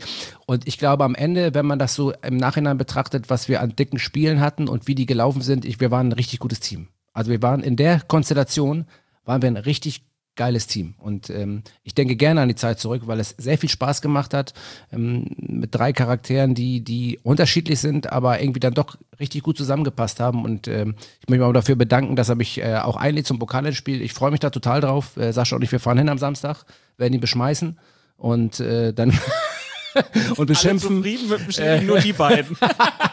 Ähm, und nein, ähm, wirklich, ähm, ich bin da total zufrieden und ich ähm, habe Tobias echt gerne. Ja, also ich finde das super, dass, dass man Einzelkämpfer ist, aber sich dann doch auch sozusagen Sachen gönnt. Ähm, das, das zeichnet die Spezies Schiedsrichter, wie ich sie Das gerne ist, bezeichne. das ist die. Spezies Schiedsrichter in der Tat. Wir sind Einzelkämpfer und doch haben wir in, in der Tat auch einen hohen Zusammenhalt. Nicht, man muss nicht jeden mögen oder jeden in den Arm nehmen oder mit jedem, aber ähm, der grundsätzliche Zusammenhalt ist einfach gut und das ist auch und das ist auch richtig so. Und eine Sache muss ich noch, ich weiß nicht, ob ihr das wusstet, dass ich der einzige Schiedsrichter bin, der als Bundesliga-Schiedsrichter nochmal gewunken hat. Der einzige ever. Was ist mit Colinas Erben los? Ich habe am, ich glaube am 15.02. habe ich Wolfsburg gepfiffen. Bist danach nochmal Schiedsrichterassistent Dann im habe Einsatz ich gewesen. als Schiedsrichterassistent Dortmund Bayern gewunken. Und was verlernt oder? Bitte. Da war was los. da war doch Dortmund Bayern.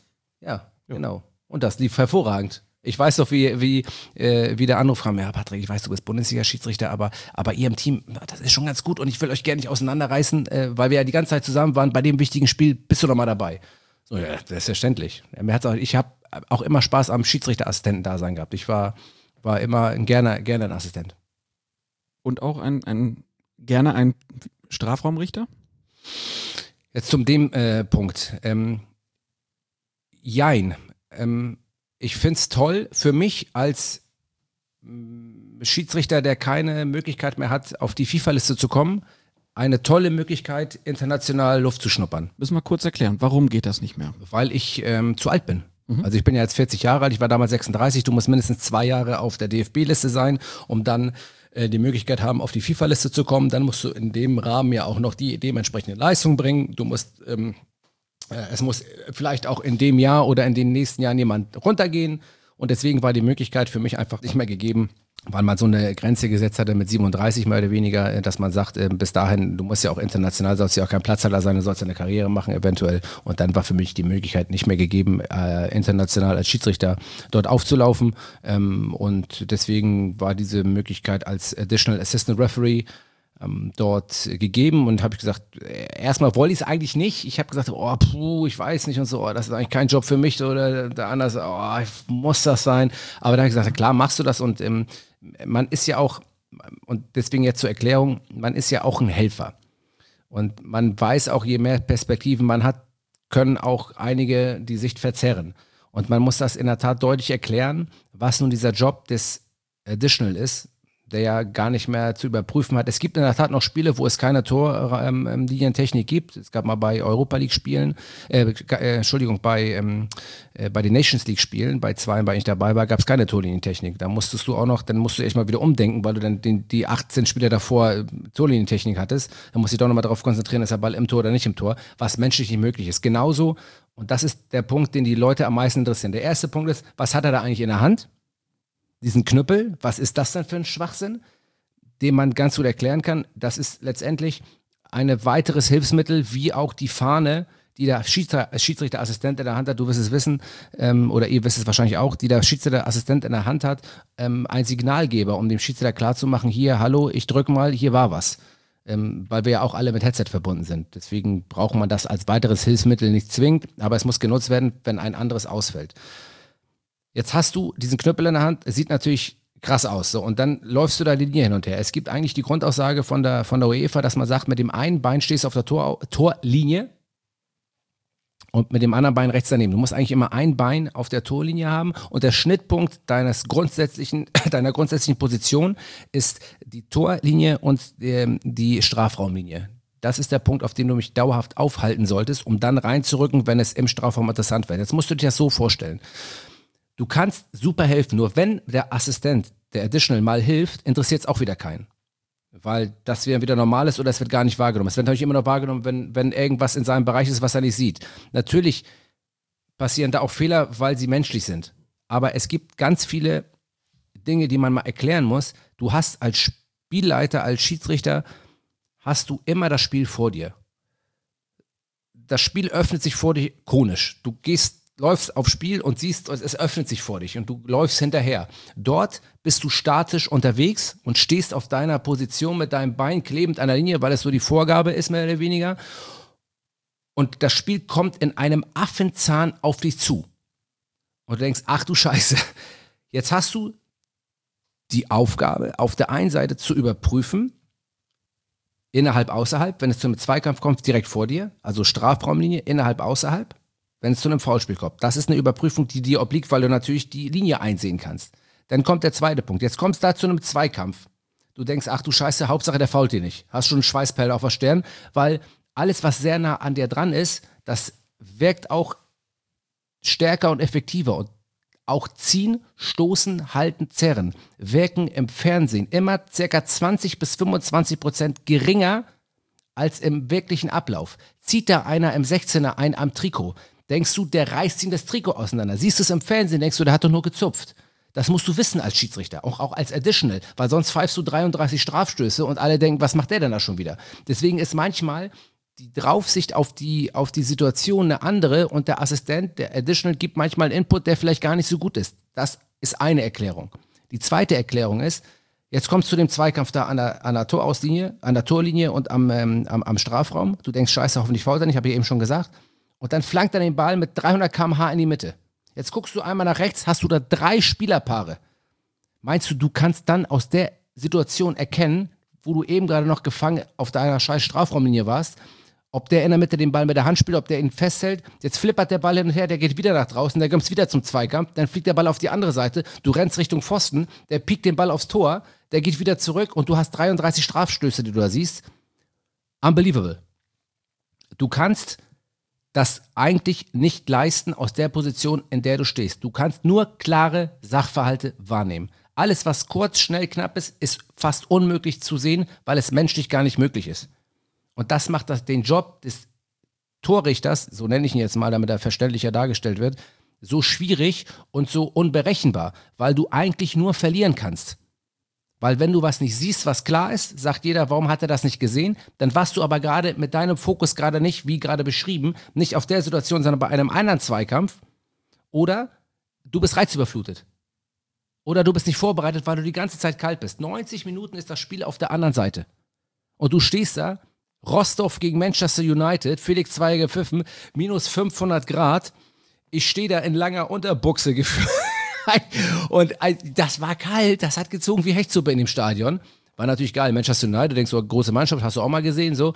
Kalt ohne Ende. Und ah, Spiel auf ein Tor. Und auf einmal kommt ein Gegenzug und da ist Monster-Alarm im Strafraum und du stehst da als Additional und weißt gar nicht, wohin und vorne ist.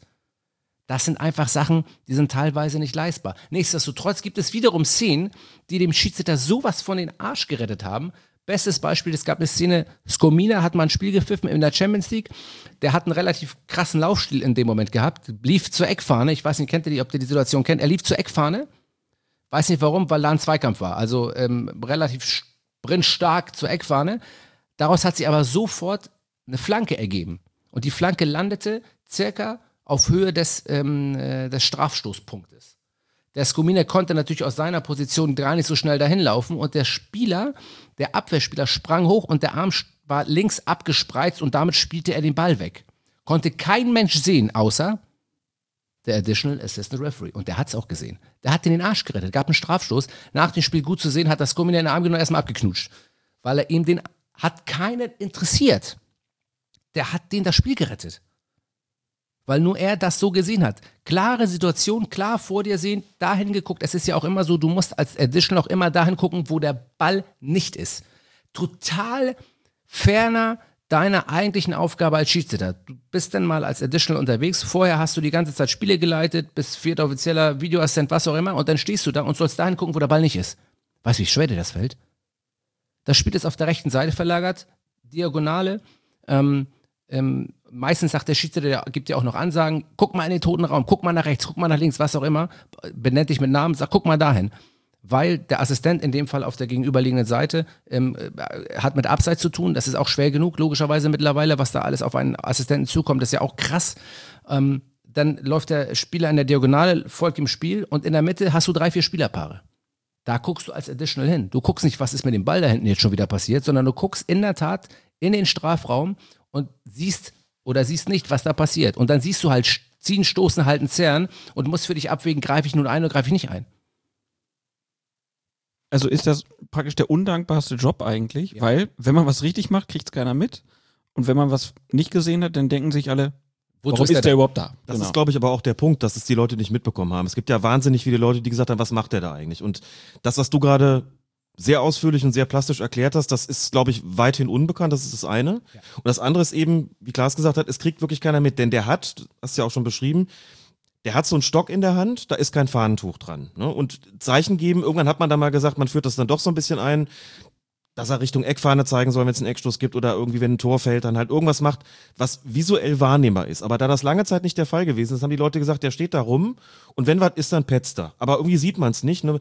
Die unterhalten sich über die Headsets, das kriegt man aber nicht mit als Zuschauer. Er hat eben nichts, hat eben kein Werkzeug, mit dem er ein visuelles Signal geben kann. Und deswegen ist es, glaube ich, vielen unklar ge ge- gewesen. Kommen noch solche Fälle dazu, wie bei der, mh, wo hat man es denn zuletzt bei der Europameisterschaft, glaube ich, Ja, klar, wo dann direkt, äh, direkt Wo vor äh, ihm, wo genau. ihm ähm, letztendlich fast schon ein V-Schlag passiert und man den nicht, man den nicht sieht, weil er vielleicht nicht. weil er zu nah dran ist. Weil er aber ja auch nicht dran anders ist. sein kann. Aber das ist ja auch ein Punkt, äh, der grundsätzlich ja sowieso schwer gesehen wird von der Gesellschaft und von der Fußballgesellschaft. Das ist auch in Bezug und Schleife auf den Videoassistenten Handspiel zum Beispiel zu sehen. Es gibt dann manchmal Situationen, wo halt menschliche Fehler passieren. Es wird irgendwas nicht verstanden. Wir nehmen mal Handspiel. Alle sagen, ich weiß nicht, was Handspiel ist. Alle, äh, wir wissen, alle wissen nicht, was Handspiel ist. Selber der Schiedsrichter, keiner weiß, was Handspiel ist. So.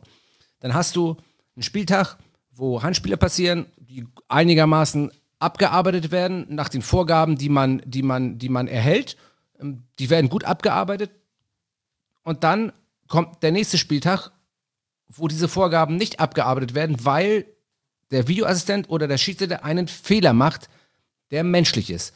Und das heizt natürlich die Diskussion, multipliziert sie um ein Vielfaches, weil nicht, man möchte nicht diesen menschlichen Fehler, ähm, man möchte diesen menschlichen Fehler nicht dazu nutzen, um zu sagen, okay, er hat einen Fehler gemacht, jetzt verstehen wir auch die Handregel oder jetzt ist auch klar, das kommt on top, sondern man sagt, jetzt versteht keiner mehr Hand. Weil keiner diesen menschlichen Fehler so darstellt, wie er halt ist. Ihr habt ja über Reke gesprochen, ihr, ihr habt über, über Boateng gesprochen. Manchmal siehst du Sachen anders, beurteilst sie anders und machst einen Fehler. Verdammt nochmal, ich habe auch schon einen Fehler gemacht. Auch als Videoassistent. Du machst einen Fehler und zu einer Diskussion, die, multipli die Diskussion, dann multipliziert sich halt dieser, dieser Fehler und die Leute akzeptieren dann diesen menschlichen Fehler nicht mehr. Die sagen, jetzt versteht keiner mehr irgendwas. Und das ist in jeder Form des Schiedsrichterwesens oder im Fußball so. Und gerade dort ist es extremer. Ich meine, ich, ich sage ja immer, wir sind Schiedsrichter, keine Fußballer. Manchmal kann man aber und sollte man auch den Vergleich ziehen. Nur das Problem beim Fußball ist, das habe ich auch immer schon gesagt, wenn der Fußballer dreimal das leere Tor nicht trifft, und beim vierten Mal aber das leere Tor trifft, dann wird er an dem gemessen, was er richtig gemacht hat und nicht an dem, was er falsch hat. Das ist genau umgekehrt. Und dann wird er abgefeiert wie der liebe Gott in Toulouse und dann geht da die Post ab. Wie kann man das ändern? Gar nicht.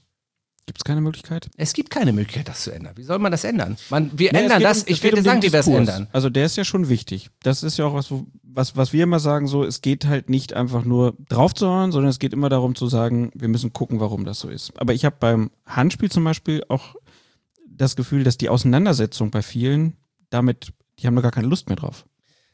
Also zum einen natürlich kann man das ändern. Wir ändern das, indem wir uns öffnen, indem wir uns wie ich, wie ihr, wie viele andere meiner Kollegen ähm, ähm, sich auch jetzt hinstellen und sagen, so und so ist es, damit wir einfach den Menschen näher bringen, was wir da machen, wie wir es machen, warum wir es machen, dass wir einen Fehler machen. Ist das, denn eine bewusste Entscheidung von allen Schiedsrichtern gewesen, dass man sich mal zusammengesetzt hat und gesagt, ey, wir müssen mehr nach außen gehen? Oder sind das Einzelne, Nein. die sagen, wir müssen das machen? Äh, Nein, das sind Einzelne, das haben wir jetzt nicht im Gro festgelegt, sondern wir haben das einfach, wir haben, glaube ich, auch die Zeichen der Zeit erkannt, um zu sagen, ey, jetzt wird es auch mal Zeit, dass wir auch mal sagen, wer wir sind. Und dass wir, dass wir, dass wir da auch das Bestmögliche für den Fußball rausholen wollen, dass wir ganz normale Charaktere sind äh, auch alles, wie gesagt, für den Fußball tun. So. Handspiel? Digga, bei dieser Hand. Nein, ich finde ich find das sehr, diese Öffnung ja sehr gut und ich glaube, sie ist extrem nützlich auch und, und kann überhaupt nicht schaden. Gerade so in den vergangenen Wochen hat sie ja doch einiges getan, dass es mehr in die Öffentlichkeit gegangen sind. Auch, weiß nicht, Felix Zweier ist mal nach dem Spiel in die Mixzone sogar gegangen. Ja, super. Schließ mal eine Frage an, unter den vielen Fragen, die hier noch stehen, die wir jetzt dann vielleicht nicht mehr machen können. So die, ist es nicht vielleicht sogar ein Gedanke, weil ich es jetzt auch schon ein paar Mal gehört habe, wie wäre es denn so grundsätzlich teilzunehmen an der Pressekonferenz nach dem Spiel? Also als fester Bestandteil oder sagen wir mal zumindest dann, wenn es, naja, hast ja schon gesagt, so mit äh, uns klopft niemand auf die Schulter, aber wenn irgendwas schräg läuft, dann sind wir dran. Genau, man Aber muss sich mal, als Bundesliga-Schiedsrichter immer entschuldigen, damit die Leute sagen, ja, einen Fehler gemacht, aber er hat sich entschuldigt. Ja, Ja, das, das ist ja, schon mal gut. Das ist ja ein Punkt, Das den ist ja haben wir ja auch schon mal Punkt. oft besprochen, den finde ich ja auch geil, diesen Punkt. Äh, der auch, der, der, da geht mir immer einer ab, äh, wirklich bei diesem Punkt. Also äh, Frage Hätten wir, auch fest. noch, hätten wir auch noch draufstehen gehabt. Wie ist das find- mit dem Entschuldigen? Ich finde, das Problem ist bei mir, ich antworte immer relativ groß und lang auf Fragen. Hat mir mal ein Medienexperte gesagt, Patrick, kurz und knapp bitte. Aber ich finde halt geil, viel zu reden. So, auf jeden Fall. Da bist du da, da, mit dem Podcast genau richtig. Ich weiß, weil ich haben deswegen hier kann man reden und das ist super. Was ich sagen wollte zu der Pressekonferenz nochmal, da sitzt ja normalerweise nur die Trainer und der Medienvertreter. So, das heißt, äh, der Presse, äh, Pressesprecher des jeweiligen Heimvereins. So, und da sitzen die Trainer, die Trainer sind auch emotionalisiert, aber sind keine zwölf Kilometer gerannt. Das ist auch nochmal ein Unterschied. Man muss, man muss das wirklich, man darf das alles nicht unterschätzen. Ich sehe mich als Sportler, ich bin mittendrin, habe Entscheidungen getroffen, die von Tragweite ist oder, oder, oder falsch oder richtig getroffen wurde. Sich da jedes Mal hinzusetzen und einen zu erzählen, ich habe auch noch andere Sachen zu tun. Ich kann da nicht, also was soll da noch alles on top kommen, was der Schiedsrichter leisten muss? Ja, dann brauchen wir vielleicht irgendjemanden, der im Stadion abgestellt ist, den wir als Schiedsrichter akzeptieren und sagen, dann soll der für uns die Sachen erklären und soll sie auch zeitnah erklären oder was auch immer. Dann da sind wir auch dran. Vielleicht kommt da noch irgendwann mal was, das äh, in die Richtung da was äh, da was geht. Ähm, wir haben natürlich jetzt auch mit Arthur Riel äh, beim DFB jemand, der auch sehr sehr sehr voranschreitet ähm, und uns da hilft, auch ähm, äh, in Sachen Öffentlichkeit viel zu machen. Ähm, das ist eine tolle Sache und und auch mit Jochen und und und Lutz, äh, Michael Fröhlich sind da haben wir haben wir ähm, haben wir in der, in der Führung Menschen, die, die auch ähm, deutlich nach außen gehen, sich öffnen und auch den Leuten versuchen zu erklären, was Phase ist. Und das ist auch richtig so. Ähm, aber irgendwann, glaube ich, ist ein Punkt überschritten, wo wir können nicht alles, wir können auch nicht alles abarbeiten und da in sich hinsetzen. Das kann man mal machen, aber das ist nicht unsere Hauptaufgabe. Das ist, und man kann auch mal erklären, und das ist jetzt der nächste Punkt, ähm, der mir auch mal echt abgeht. Jeder will, dass sich der Schiedsrichter entschuldigt, wenn er Fehler gemacht hat. Da kann ich irgendwann, irgendwann stelle ich mich wahrscheinlich, wenn das wieder, wenn das einer von meinen Freunden hört, die sagen wieder, irgendwann macht das wirklich oder ich muss ihm die Schiedsrichter-Lizenz entziehen, stelle ich mich direkt nach dem Spiel in die, äh, in die Interviewzone und jetzt, was, was wollen, wollen wir noch alles machen? Macht der Schiedsrichter einen Fehler? Sieht das die ganze Nation? Und sieht, der hat einen klaren Fehler gemacht. So, also das erste Mal hast du schon einen reingekriegt. Das erste Mal bist du schon, hast du schon eine Brandmarke wie eine Kuh auf dem Arsch. So, und dann sollst du aber noch in die, in die Mixzone gehen, da sollst du noch für dich vor die Presse stellen und sollst noch sagen, es tut mir aber schrecklich leid, ich habe jetzt im Fernsehen, es ist immer derselbe Spruch, ich habe jetzt gerade gesehen, die Fernsehbilder, äh, hier sieht man ganz deutlich, ja, es ist, ja, er trifft ihn, das ist ein Strafstoß. Ich habe ähm, in dem Fall mich anders entschieden, ähm, das war ein Fehler meinerseits, es tut mir leid. Ey, ganz ehrlich, äh, wirklich jetzt mal. Alle haben es gesehen, ich muss nicht immer wie, äh, ich finde den Ausdruck, den du immer benutzt, ähm, ähm, ähm, relativ hart, weil er aus dem kirchlichen Sektor kommt. aber es ist schon ein bisschen so wie, wie, also wie, wie, wie zu Kreuze kriechen. Ähm, ähm, aber alle akzeptieren und sagen, toll, er hat sich gestellt. Der Schiedsrichter hat zugegeben, dass er einen Fehler gemacht hat. Weltklasse, das wollen wir hören. Das wollen die Leute hören. Aber ich sag euch da draußen, Freunde, manchmal hast du keinen Bock. Du bist fertig, du bist bedient von dem, was da passiert ist. Und manchmal geben auch die Spieler keine Interviews, weil sie Kacke gebaut haben, weil sie ein schlechtes Spiel gemacht haben, weil sie einen Maulkorb bekommen von der Presseabteilung. Manchmal hast du keine Lust. Und das hat nichts damit zu tun, dass ich meinen Fehler nicht eingestehe, eingestehe sondern weil ich keinen Bock habe, weil ich einfach auch durch mit der Thematik bin und ein scheiß schweres Spiel hinter mir hatte und dann ist auch mal gut. Das Übrigens, dass das der entscheidende Punkt ist, dass wenn man, also das kennt man selbst als Amateurschiedsrichter natürlich, du weißt, du hast da was falsch gemacht. Gut, dann ist man als Amateurschiri nicht in der Lage, irgendwas erklären zu müssen gegenüber irgendwelchen Medien. Aber die Vorstellung, ich, ich, also wenn man sagt, dem Schiedsrichter tut's am meisten da, das ist ja überhaupt nicht falsch, ne? Du gehst vom Platz und weißt, du hast da Grütze gemacht. So. Vielleicht irgendwie in, einem, in einer Einzelsituation so richtig daneben gelegen. Damit kämpfst du ja auch. Du weißt auch, das wirkt sich vielleicht auf die Beobachtung aus so und dann noch die Überlegung je- und jetzt noch die Kraft zu haben, dann nach draußen zu gehen und zu sagen, und übrigens wollte ich noch sagen, es tut mir leid, nur damit die Leute sagen, okay, wenigstens hat er sich irgendwie gestellt. Sich für irgendwas entschuldigen, das ist ja dann oft auch so ein Punkt, so wie, äh, als ob man das irgendwie absichtlich täte. Ja, ne? genau. Tut man ja nicht und das, Genau. äh, also bin da vollkommen bei dir. Mich, mich stört das auch und das auch, das in so einer Vehemenz inzwischen vorgetragen wird. Gibt es eigentlich in irgendeinem anderen Bereich, wo man sich hinstellen muss und sagen muss, ah, es tut mir leid. Mir fällt da gar nichts ein. Also ich muss ganz ehrlich Nicht mal sagen, von ich, Politikern würde man das erwarten, glaube ich. Gerade von denen. Nein, ja, aber ja, Ja. das ist ja, das ist ja klar. Man versucht ja immer seine, seine Entscheidung, die man hat, zu rechtfertigen normalerweise. Ne? So nur, es ist halt bei uns klar belegbar. Ja, aber es ist ja. Was falsch das, und was richtig war. Das Schizophrene ist ja diese, diese Nummer. Du kannst das beste Spiel der Welt machen, es interessiert keinen Menschen und dann machst du einen Fehler und du sollst dich dafür entschuldigen. So, Ja, das, aber- das ist ja. Ja, das ist krass. Das ist ja das, was ich sage. Ja, ja, klar. Das ist, das ist genau der Punkt. Da klopft uns halt, das ist halt, weil wir an dem gemessen werden. Ich muss es wiederholen, was wir falsch machen. Daran werden wir gemessen. So und ähm, wenn es, das hat natürlich aber auch was mit Qualität zu tun. Entscheidungsqualität, auch daran wirst du gemessen. Entscheidungsqualität heißt, dass ich auch in einem Spiel, wo 90 Minuten alles super ist und ich eine tolle Performance abliefere, auch diesen 90. Minuten Elfmeter auch noch eventuell gut beurteilen sollte. Das ist ja meine Aufgabe. Dafür bin ich da und das sollte ich auch tun. Und das passiert halt manchmal nicht. Und wenn es manchmal so ist, dass ich den halt nicht richtig beurteile, ja meine Güte, dann ist es, dann habe ich einen Fehler gemacht. Und das ist dieser menschliche Fehler, der dann manchmal einfach nicht akzeptiert wird, von wem auch immer. Von wem auch immer, von allen am Spiel Beteiligten. Und dann muss ich mir nicht immer, muss ich nicht immer einen raushauen. Vielleicht zwei Gedanken dazu, warum das möglicherweise sogar noch mal schärfer geworden ist. Das eine ist, es gibt jetzt einen Videoassistenten. Du hast gerade auch schon sehr deutlich gesagt, man macht als Videoassistent auch schon mal Fehler. Ich finde das vollkommen normal. Also man muss ja da auch eine menschliche Beurteilung zugrunde legen von, von gewissen Szenen, aber die Erwartungshaltung in der Öffentlichkeit ist natürlich so ein bisschen, da ist jetzt alles objektivierbar. Wir haben zigmal drüber gesprochen im Podcast, dass das nicht der Fall ist, aber wir nehmen mal diese Erwartungshaltung. Da ist jetzt alles objektivierbar, da dürfen jetzt sozusagen keine Fehler mehr passieren. Es darf kein Spiel, kein schwerwiegender Fehler mehr passieren. Das ist das Beispiel Rekik genannt, wo Günther Perloch gesagt hat, ich hatte überhaupt keine Veranlassung danach zu gucken, weil irgendwie nichts passiert ist, aber das ist nochmal ein anderer Punkt. Also die Öffentlichkeit erwartet sozusagen da eine Fehlerfreiheit und ist jetzt noch weniger bereit, da nachsichtig zu sein, weil sie vielleicht, weil ich vielleicht sage, jetzt, jetzt haben sie den schon und sehen es irgendwie immer noch nicht. Das ist so das eine, was es die Sache schwieriger macht, aber damit verbunden vielleicht auch. Also dass man beim Schiedsrichter noch sagt, naja, der kann es ja nur einmal sehen und der hat ja keine Zeitlupe, also sehen wir es ihm irgendwie nach. Das geht jetzt nicht mehr, aber in Verbindung damit vielleicht auch. Meine Bitte um eine ganz ehrliche Auskunft. Ich weiß ja, du bist ein Befürworter ähm, der Videoassistenten und das, das ja auch aus guten Gründen.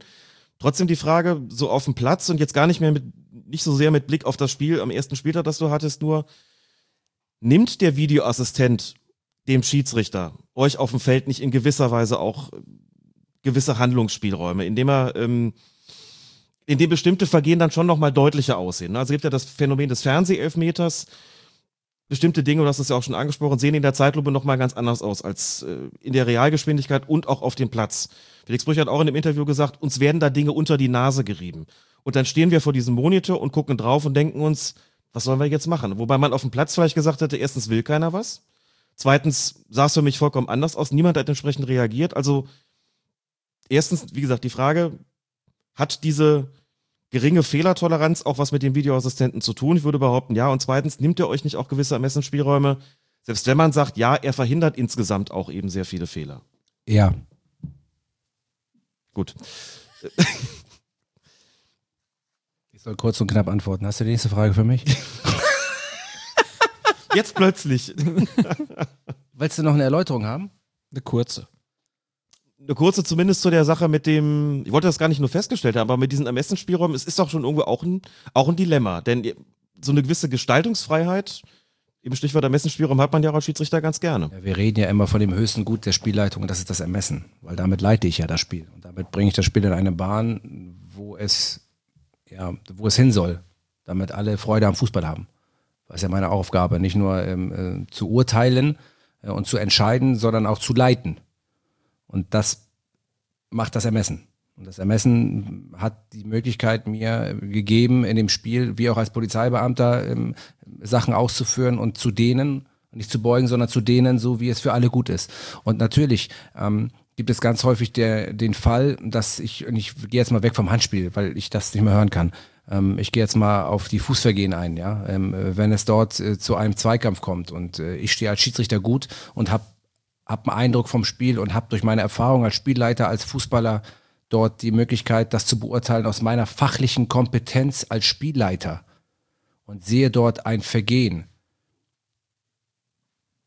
das im Fernsehen vielleicht schon ein Tritt auf den Fuß darstellt, aber der Tritt vielleicht gar nicht ursächlich ist dafür, dass ich so schwer fallen muss, dann habe ich als Spielleiter die Kompetenz, anhand von Fallmuster, anhand von vom Spielerverhalten anhand von, äh, von, von, von, von dem, was sich komplett darstellt, wie ist der Fuß, was auch immer, wie stellt sie das Ganze dar, zu sagen, das ist für mich kein Strafstoß. In diesem Moment, wenn es jetzt im Strafraum stattfindet, das ist für mich noch fußballtypisch, auch wenn er ihn vielleicht trifft in einer gewissen Art und Weise, die grenzwertig ist, aber in diesem Moment ist das für mich kein Strafstoß, weil das zum Fußballspiel eine gewisse Härte dazugehört. Die kannst du dann im Bild nicht mehr wegdiskutieren. Und dann stehst du aber auch als Videoassistent vor dem Dilemma. Nicht nur der Schiedsrichter auf dem Platz, sondern als Video, vor allem als Videoassistent stehst du vor dem Dilemma, was mache ich nun mit dieser Situation? Und das ist eine, Situ das ist eine Sache, ähm, die natürlich das Fußballspiel und das Schiedsrichterwesen verändert hat. Und auch die Veränderung der Handregel zur neuen Saison ist eine Folge des Videoassistenten. Man hätte das Handspiel, die Regel nie verändert ohne Videoassistenten. Nie im Leben hätte man das gemacht. Und, ähm, Weil jetzt die Kriterien sozusagen objek also Ja, weil die- objektiver sein sollen, härter sein sollen, weniger in dem Auslegungsbereich, sondern jetzt geht es um die Armhaltung und dann sagt man, wenn die so oder so ist, dann kann die Entscheidung nur so oder so Ich wollte nicht über Handspiel reden. Ich hab aber, aber ja, natürlich, ich gebe dir recht, natürlich nur ist das eine Folge, ist die Regeländerung eine Folge des Videoassistenten. Nur, man darf bei der ganzen Sache ja auch nicht vergessen, den Videoassistenten gibt es in der ersten Liga. Gut, jetzt bei uns in Deutschland in der zweiten Liga. Den gibt es in der dritten, vierten, fünften, sechsten, siebten, achten, neunten, zehnten. Wir denken immer nur an die große Bundesliga. Und dann im Amateurbereich, wo ähm, äh, 99 Prozent der Schiedsrichter pfeifen, die müssen sich dann genauso damit rumärgern wie wir. Ähm, ähm, und, und, und, und da wird dann noch mehr gelabert. Äh, An die muss auch mal einer denken. Äh, Immer nur an die großen Bundesliga-Spiele. Also man muss die Regeln ja für alle ändern und für alle gleich und gut machen. Hast doch gar nicht die Möglichkeit, dem Kreisliga-Schiedsrichter das so beizubringen. Also um es konkret zu Nein. machen, wenn ich jetzt hier in, in Köln, wo wir jetzt sitzen, wenn ich da im, im August die Regeländerungen vorstelle, das sind ja richtig viele, und wenn es ums Handspiel geht, allein schon um die Diskussion zu ersticken, ich werde das vielleicht vorstellen, werde Ihnen aber sagen, an eurer Praxis, der Hat Praxis das- von euch nein. als Amateurschiedsrichter Absicht, Feld fertig. ändert sich nichts. Ihr So. beurteilt, äh, und Ihr das macht das ist bitte immer, weiter wie bisher. Es, die Absicht bleibt ja auch überall. Und ich nenne mal die gleichen Beispiele. Ich habe früher auf dem Hinterhof Fußball gespielt. Jeden Tag. Jeden Tag. Und Handspiel war dann, wenn ich kein Torwart war und den Ball gefangen habe oder er weggeschlagen habe. Weil dann ganz klar ersichtlich war und man muss auch nicht so tun, natürlich weiß ich nicht heutzutage, was ein Spieler denkt, wann er was mit Absicht macht. Aber es gibt ganz klar Kriterien für Absicht. Ohne Frage. Und man muss nicht immer um den heißen Brei herumreden. Wenn einer den Ball fängt oder ihn wegboxt oder den blockt, dann ist das Absicht. Das macht der mit Absicht, sonst würde der das nicht machen. Ganz klar. Und dann ist das zu 100% Handspiel. Und alles, was drumher, drumherum passiert, würde ich gerne persönlich, nur meine persönliche Meinung, und das ist das, was geht's. Felix Zweier sagt, und das ist das, was alle anderen auch sagen, wir setzen die Regeln um. Wir sind die ärmsten Schweine, hört man ja immer wieder. Und das stimmt ja auch, weil wir sie umsetzen, an uns bleibt es hängen. Aber um, meine, um meinetwillen würde ich das Rad komplett zurückdrehen wollen, bin ich ganz ehrlich, und würde sagen, ey, wenn der fängt den Ball, wenn einer hochspringt und ey, dann braucht er die Arme zum Hochspringen. Wenn ich früher auf dem Hinterhof hochgesprungen bin und der Arm ist, der, hat kein Mensch, der neben mir stand und das ist immer, und du hast immer die deutlichsten Feedbacks bekommen von deinem Kollegen nebenan, der, der, der da stand. Und wenn der gesagt hat, ey, du hast den Ball an bekommen, das ist Hand, oder du hast den Ball weggehauen, ja, da gab es halt einen Strafstoß äh, auf unserem Bolzplatz, auf unserem Ascheplatz. So. Und äh, da- das war klar und deutlich. So, und heutzutage ist es so, dass wir halt Kriterien geschaffen haben, weil das Spiel sich verändert hat. So, und ich würde es gerne zurückdrehen, ist nicht möglich. Ist nicht möglich, werden wir nicht zurückdrehen können. Aber jetzt werden wir mit dem arbeiten, was wir haben. Wir werden es gut machen. Ich bin relativ sicher. Das wird natürlich schwierig zur neuen Saison. Wir werden das Beste geben. Wir werden das Beste geben, um die Regel so umzusetzen, dass sie am Ende vielleicht jeder versteht und jeder am Ende sagen kann, okay, alles klar, das macht ihr gut. Ihr besetzt die Handspiele gut um, das muss man ja auch mal in aller Deutlichkeit sagen. Alle, alle diskutieren immer ähm, und sagen immer, um Gottes Willen, es wird alles schlimmer und ich glaube, es wird nicht besser. Kann sein. Aber ich weiß zu 100 Prozent, wir werden uns so ins Zeug hauen in der Bundesliga, um das versuchen so umzusetzen, dass es Fußball Deutschland vielleicht dann doch irgendwann versteht. Es gibt natürlich zum Thema Handspiel auch noch eine andere Meinung. Äh, Oliver Fritsch von Zeit Online schreibt zum Beispiel, da niemand glaubt, dass Fußballer plötzlich öfter und lieber den Ball mit der Hand spielen als früher, kann die Häufung von Handelfmetern nur heißen, dass deutsche Schiedsrichter kleinlicher geworden sind. Ein Grund dafür sei, die Schiedsrichter scheinen immer weniger von Fußball zu verstehen. Wie ist die Meinung zu diesem Urteil? Boah, ey, ganz ehrlich. Hast jetzt nicht den Eindruck hier weg, dass du keine Ahnung vom Fußball hast. Nee, eben. Also das ist, äh, das ist, wie gesagt, das hat der, da scheint einer das System zu verstehen. Ja, das System gibt her, es werden Regeln gemacht und ich setze sie um. Ob ich sie gut finde oder nicht gut finde, ich setze sie um. Ja, wenn es eine, äh, als Polizeibeamter, wenn es eine Straftat gibt, habe ich Strafverfolgungszwang, Verdacht einer Straftat, ich kann zehnmal geil finden oder nicht gut finden, ob die Straftat gut ist. Ich kann zehnmal als Polizeibeamter sagen, ich möchte bei der Demo nicht teilnehmen, ich möchte die und die Teilnehmer der Demo nicht schützen, habe aber einen Eid abgeliefert, muss ich trotzdem tun. Ja, also es geht darum, was ich umsetzen muss, was ich darf, was ich kann. Ermessen und Pflicht. Und Pflicht in dem Fall ist, das, was mir vorgegeben wird, umzusetzen. Und natürlich ist das schwierig weil auch bei jeglicher klarer Festlegung regeltechnisch, was Handspiel ist, bleibt auch da immer ein Ermessen. Aber wie steht denn die Bundesliga da im internationalen Vergleich da, was das Thema Handspiel angeht? Ich bin ja nationaler Schiedsrichter, wo soll ich das ja wissen? Nee, aber wir haben hier von Spielen von Manchester United gehört und so, also es gibt da ja schon auch äh, Erfahrung internationaler Art, aber darüber wird sich doch bestimmt auch ausgetauscht. Pfeift man in der Bundesliga anders als in anderen Ligen? Ähm, das würde ich nicht zwingend so sagen. Also man, man, ähm, weil das wird ja gern behauptet. Ja, in der Premier League wird ja viel mehr laufen. Ah, das ist totaler Quatsch. Also wenn ich das immer höre, äh, das hat sie auch schon in der Premier League, weil auch viel, viel mehr Spieler auch aus anderen, ähm, aus anderen Nationen, von anderen Ländern in der Premier League spielen. Da hat sich schon das Spiel auch nicht so, da hat sich auch schon verändert in der Premier League das Spiel, dass man jetzt sagen würde, da, äh, da wird ganz anders gepfiffen. Ähm, äh, totaler, totaler Schwachsinn. Also das, das sehe ich überhaupt nicht so.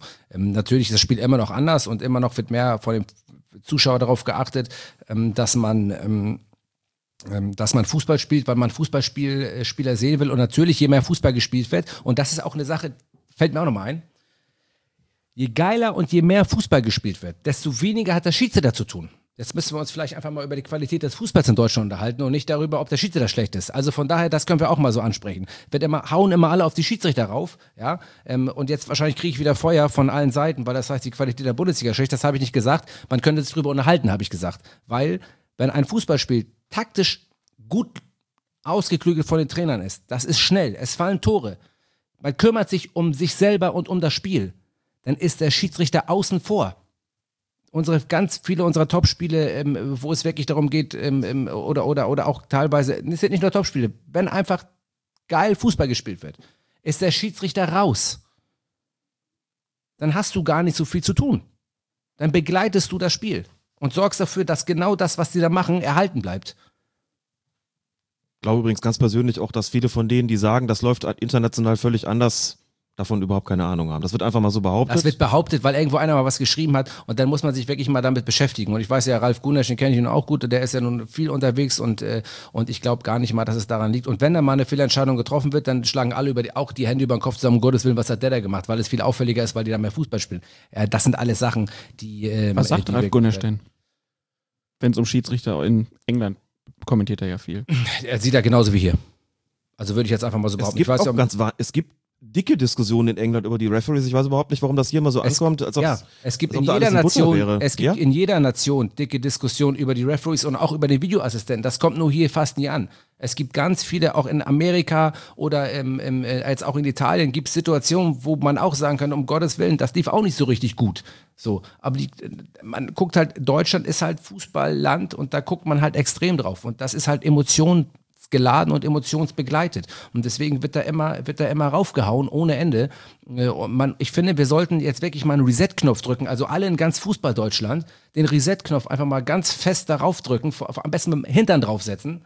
Ja, und dann zur neuen Saison ganz entspannt und so. Ich fand das ganz stark, was ähm, ähm, Sky, ähm, Kommentator bei Sky 90, bei Patrick Wasserzieher mal gesagt hat, ähm, ich komme jetzt nicht auf den Namen, ähm, der hat gesagt, ähm, wir müssen uns alle hinterfragen, ob wir diese Situation und dieses Handspiel, diese Handspieldiskussion nicht zu emotional einfach angehen und uns alle hinterfragen, dass wir alle mal einen Schritt runter, runterfahren und dann einfach wirklich objektiv an die Sache rangehen und nicht alle völlig durchdrehen bei der Diskussion, weil sofort ist Emotion. Bei diesem Thema ist sofort Emotion im Spiel und das macht das Ganze unsachlich. Und ich sage auch immer wieder, es gibt, jetzt komme ich in Fahrt, merkt ihr, ne? Das ähm, gefällt uns sehr gut. Jetzt, ich weiß. Und jetzt kommt es auch zum Beispiel auf den Punkt Fachlichkeit an es gibt Fachinstanzen. Es gibt für jeden Bereich Fachlichkeit. Ein Anwalt für Strafrecht ist nicht so gut wie im Arbeitsrecht. Ja. Es gibt für alles gibt es, du bist Deutschlehrer, glaube ich, stimmt das? So. dann bist du wahrscheinlich, keine Ahnung, Er spricht mit Klaas gerade übrigens, nicht das ja, Entschuldigung, ich spreche mit Klaas. Ich, Entschuldigung, ähm, ja, ist jetzt, dann ist wahrscheinlich, vielleicht kann ja sein, dass du im Bio nicht so gut der Brain. Ne, Das ist korrekt. So, genau. Das gilt für mich auch. Genau. Für mich auch. So. Und jetzt ist es so, dass ich als Schiedsrichter eine Fachlichkeit habe. Diskutiere ich mit dem Trainer über seine taktische Aufstellung? Sag ich ihm, wie er sein Team aufzustellen hat? Sag ich ihm, ob sein System das geilste ist, um den besten Fußball zu spielen? Könnte ich, ich habe Ahnung vom Fußball. Mache ich aber nicht, weil es nicht meine Baustelle ist. Aber alle sind der Meinung, Schiedsrichter zu sein. Nach dem Spiel. Ist ja auch einfach. So ein Sündenbock ist ja dann mal schnell gefunden. Ja, es geht gar nicht mal um, ja, das zum einen, aber alle sind der Meinung, sie wissen ganz genau, was Handspiel ist, sie wissen ganz genau, was Foulspiel ist. Natürlich gehört das zum Spiel dazu, aber wir sind doch die fachlich zu beurteilenden Menschen, die, oder die Beurteiler, die das gelernt haben, über Jahre lang gemacht, jahrelang machen und dann muss man auch irgendwann mal uns auch lassen und nicht immer dazwischenhauen. Natürlich gibt es Fehlentscheidungen, wo du sagst, alter Schwede, das war nichts heute. Kenne ich von mir selber, weiß ich. Ich sage, er sitzt im Glashaus. Aber es gibt Situationen, die sind im Graubereich und dann muss man einfach mal ruhig sein und das akzeptieren. Und das ist der letzte Punkt. Und das hat auch was mit Respekt gegenüber den Schiedsrichter und den Mitmenschen zu tun. Allen auf dem Fußballplatz. Das gilt für mich, das gilt für alle. Respekt und Vorbild zu sein. Weil das, was wir da abspielen, was wir da abspulen, landet immer unten. In einem Porträt- Porträt der Zeit sagt Patrick Ittrich, das Benehmen an der Seitenlinie ist manchmal unerträglich. Ist es in den vergangenen Jahren schlimmer geworden? Es ist anders geworden. Schlimmer kann ich gar nicht sagen. Also ich kann durchaus behaupten, dass ich, was Beleidigungen betrifft, die so selten sind, dass die fast gar nicht zählbar sind. Also, aber es geht nicht um das Beleidigen, sondern es geht um das Verhalten. Und das Verhalten ist gestikulieren, emotionalisierend sein, ähm, auf einen zulaufen ähm, und sich immer damit rausreden, ähm, das machen zu dürfen, weil man, ähm, weil man ja, ja, weil man zum Spiel dazugehört, weil man Trainer, Manager oder keine Ahnung was ist. Also man hat immer, man hat immer, was ich schade finde, ist, dass die Emotion als Grund genommen wird, auszuflippen. Und ähm, ich, ihr habt sie auch in der Doku gesehen. Ich habe ja selber auch mal Emotionen gezeigt. Das war auch nicht gut. Ich habe sie einfach gezeigt. Da ist bei mir auch mal eine Sicherung durchgebrannt. Ähm, und äh, das passiert im Schiedsrichter ja relativ selten. Passiert ab und zu mal, nicht nur mir. Das kann jedem mal passieren oder passiert ab und zu auch einigen. Äh, das ist aber dann auch nicht Schiedsrichter-like. So, aber andere dürfen das. Und dann wird das akzeptiert und dann wird das gut geheißen. Und ähm, ich will, wie gesagt, ich war ein emotionaler Spieler. Ich war auch einer, der schön über die Stränge geschlagen hat. Aber da muss ich mit der Konsequenz leben.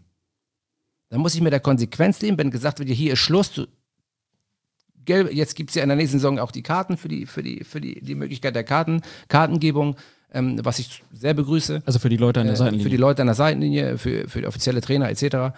Ähm, das finde ich toll. Äh, finde ich eine gute Sache, um auch optisch darzustellen, dass man, ähm, dass hier eine Linie überschritten wurde, weil es ja immer schwierig ist, jemand was zu sagen, dann wird das nicht so aufgenommen, dann kriegt man es im Fernsehbild nicht so mit, was hat der wirklich gemacht. Ähm, natürlich gibt es, gibt es Sachen, und die an der Seitenlinie passieren, die kriegt kein Mensch mit.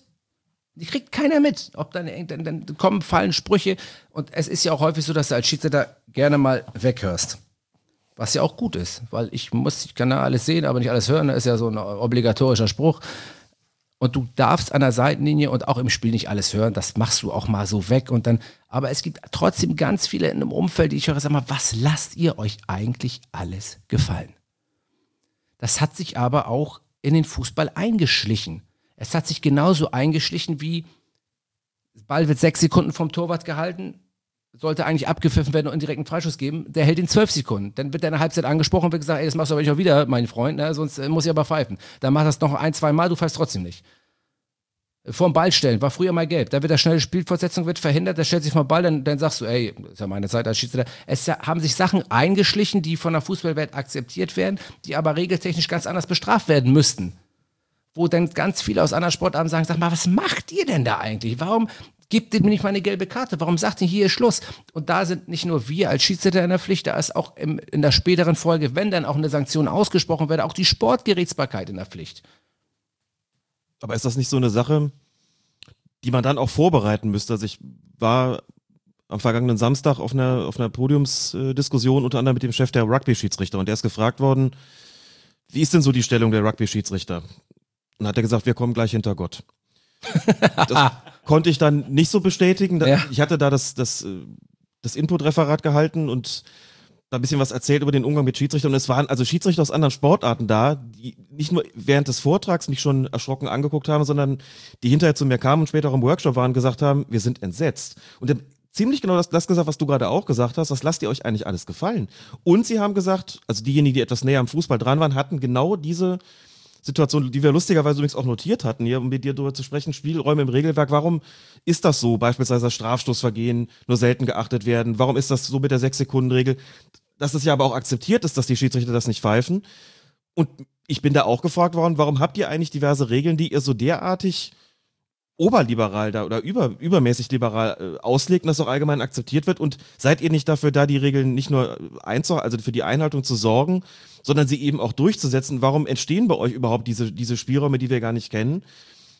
Womit hängt das zusammen? Ja, also äh, zum einen, und das muss man auch ganz, das sage ich auch mal, wenn ich, wenn ich mal so Referate in, in, in Schiedsrichterbezirken halte, die Bundesliga, die kannst du mit der Kreisliga nicht vergleichen. Nee, Unmöglich. Und du kannst auch nicht in der Kreisliga so in der Bundesliga. Und dadurch ergeben sich auch andere Spielräume, andere Möglichkeiten, mit Spielern umzugehen, andere taktische Maßnahmen, andere Ermessensspielräume. Das ist einfach, das macht den, das ist ja fast, man muss schon sagen, Spielmanager in der Bundesliga aus, so das Spiel über die Bühne zu bringen, ähm, weil da so ein Rattenschwanz dranhängt. Und dann musst du halt, wie gesagt, einfach mal auch das Ermessen ein wenig mehr dehnen, als es vielleicht üblich ist, ohne es zu beugen, um das Spiel so über die Bühne zu kriegen, dass am Ende trotzdem noch einigermaßen alles gut geht. Und dann gehen manchmal Sachen durch, dann kannst du halt einem nicht die gelb-rote Karte geben, wenn er sich vom Ball stellt, wenn er schon gelb hatte und da spielt, das ist ein entscheidendes Spiel und du machst mit dieser gelb-roten Karte, spielst, stellst das Spiel auf den Kopf. Dann kann man zwar sagen, ey, das ist egal, du bist jetzt hier der Hardcore-Polizist und jetzt musst du aber die Regel durchsetzen und jetzt ist es so, aber das würde das ganze Spiel über den Haufen werfen und das ist das große Problem, das, ähm, das wir haben, ähm, äh, wo wir uns erklären müssen vor unseren Klassen. Das ist einfach eine andere Spielleitung, die du da an den Tag legen musst und das ist auch okay. Andererseits gibt es einfach ganz klare Dinge, die können wir nur ändern, wenn wir sie alle machen. Das meinte ich damit. Die können wir sie nur, aber wir sind 26 Alpha-Tiere in der Bundesliga. Und jeder legt seine Spielleitung so aus, dass er der Meinung ist, das ist meine am besten angelegte Spielleitung, damit bringe ich das Spiel geil über die Bühne und ich komme hier unfallfrei bei raus. Also es würde nicht funktionieren, wenn man sich am Anfang der Saison in Grassau oder Mallorca oder wo auch immer trifft und sagt so, ab Spieltag 1, wir sagen das vorher auch den Verein, wenn sich einer vom Ball stellt, gelb. Wenn einer ablässige Handbewegungen macht, gelb. Also würde man dann nicht einen Erziehungsauftrag Doch. sozusagen durchkriegen? Doch, man, es müssten dann einfach nur alle mitziehen. Und wenn das der ganz klare Auftrag ist und der ganz klare Auftrag folgen sollte und man sagt, jetzt ziehen wir mal hier aber die Daumenschrauben so kräftig an, dann ist das eine Sache, die ich erinnere nur einmal, als es um Ziehen, Halten, Stoßen, Zerren gab, als Toto Kühnhefer ähm, äh, zwei ähm, Elfmeter gegeben hat, zwei Strafstöße durch Halten gegeben hat, wie groß der Aufschrei war. Und dann hat sie es wieder gelockert, weil am Ende wieder nicht alle mitgezogen sind. Das ist einfach so. Wir sind 26, wir gucken, dass unsere Spiele, es wird nicht so funktionieren und das ist auch normal und auch okay, dass wahrscheinlich alle gleichzeitig bei gewissen Sachen, wie gesagt, dann kommst du der gelb-roten Karte in der, in der 70. Spielminute, es steht 1 zu 1, die du dann geben müsstest, weil dann überlegst du dir zweimal, machst du das wirklich, stellst du damit das Spiel auf den Kopf. Das sind einfach Dinge, die schwierig umzusetzen sind, aber ich gebe dir recht, ich bin auch ein Befürworter. Auf der einen Seite bin ich ja ein relativ kommunikativer Typ, ich mag gerne mit Spielern reden, ich bin gerne Teil des Spiels und mag gerne dummes Zeug auch auf dem Platz erzählen positiv, spaßig, dummes Zeug, aber bin genauso der Konsequente, der auch sich wünschen würde, dass mal mehr Konsequenz herrschen würde. So, aber das kann man, wie gesagt, nur in der Gesamtheit, in der Gänze tun. Und ähm, ähm, dann, ähm, dann könnte das in der Tat funktionieren, aber das ist, in der, das ist einfach schwierig. Da sind wir aber auch an einem Punkt, wo man sagen muss, das liegt nicht nur daran, dass es Leute gibt, die das vielleicht nicht konsequent durchsetzen. Ich würde sogar sagen, dass es weniger daran liegt. Da sind auch wieder Ermessensspielräume mit dabei, sondern ich denke, dass es auch damit zu tun hat, dass die, die Öffentlichkeit tatsächlich relativ wenig davon mitbekommt. Und dafür muss man eigentlich sorgen. Also ihr müsst alle, das wissen viele auch natürlich, ihr müsst, ihr müsst alle zu den Vereinen und erklärt denen die Regeländerung oder Regelauslegungsänderung. Das ist so das eine. Also die Clubs bekommen das mit. Das war bei der Weltmeisterschaft zum Beispiel auch der Fall dass den Mannschaften erklärt worden ist, wir haben beim Handspiel was geändert. Und zwar ziemlich genau so, wie wir jetzt die Regeländerung auch haben. Ne? Das ist bloß in der Öffentlichkeit nicht wirklich bekannt geworden. Was ein großes auch, Problem ist. Und das gilt auch für Regeländerungen, was die Bundesliga betrifft. Also die Vereine bekommen es mit, aber Normalerweise stellt sich da niemand hin und sagt, so, wir haben jetzt mal folgende Schwerpunkte. Was wir in der nächsten Saison konsequent durchsetzen werden, ist erstens, nehmen wir einfach mal die Beispiele, die 6-Sekunden-Regel. Uns nervt das, dass die Torhüter teilweise 12 Sekunden die Bälle halten dürfen. Ändern wir jetzt. Aus welchem Grund auch immer. Wir werden bei den Strafstoßvergehen ganz konsequent sein. Wir werden beim vor den Ballstellen konsequent sein. Und was weiß ich nicht dergleichen mehr. Und damit alle, damit sich niemand wundert, das wird vom ersten Spieltag knallhart durchgesetzt, damit alle Bescheid wissen. So wie sie es den Schiedsrichtern beim Eröffnungsspiel der WM auch immer mit auf den Weg gehen. Das ist ja auch nicht eure Aufgabe, das wäre dann, ich darf das sagen oder wir dürfen das sagen, Aufgabe der sportlichen Führung, da das deutlicher zu machen. In der Schiedsrichterzeitung steht es dann oft auch drin. Die Lehrwarte kriegen die ganzen Videos, dann wissen wir auch, aha, da sind die Schwerpunkte. So, das ist so das eine. Wenn man es nicht tut oder wenn man das, wenn man sagt, wir machen mit der Linie so weiter, du hast gerade gesagt, in der Bundesliga muss man anders pfeifen. Das stimmt natürlich. Nur nehmen halt eben nicht nur die Spieler, sondern auch die Schiedsrichter das, was sie wahrnehmen, auch mit auf die Plätze. Oder ganz konkret, um es anders zu formulieren, wenn ich neue Schiedsrichter ausbilde und wir sind dann bei der Regel mit den sechs Sekunden, dann muss ich denen das ja beibringen. Und muss ihnen aber im selben Atemzug sagen, seid da bitte nicht päpstlicher als der Papst, soll mich alle angucken und sagen, das pfeift doch in der Bundesliga keiner, oder? Wie ist das bei den Strafstößen? Mit dem Reinläufen pfeift doch auch keiner. Jetzt, Ich Alex, muss ich, die, Praxis dann auch ich, näher Ich gebe dir doch total recht. Und ich bin ja auch ein Freund derjenigen, der sagt, lass uns das hart umsetzen und dann vielleicht klappt es auch irgendwann. Ohne Frage, ich spreche für mich und ähm, am Ende bin ich, ich setze das um, was mir gemacht wird, aber bin trotzdem Individuum als Schiedsrichter und muss gucken, dass ich da gut aus der, aus der Affäre komme. Geile Beispiele. Und ich bin wieder mit im Boot. Tobias Welz und ich haben Strafstoß wiederholen lassen.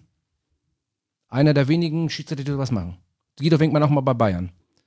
Was passiert? Der Strafstoß wird wiederholt.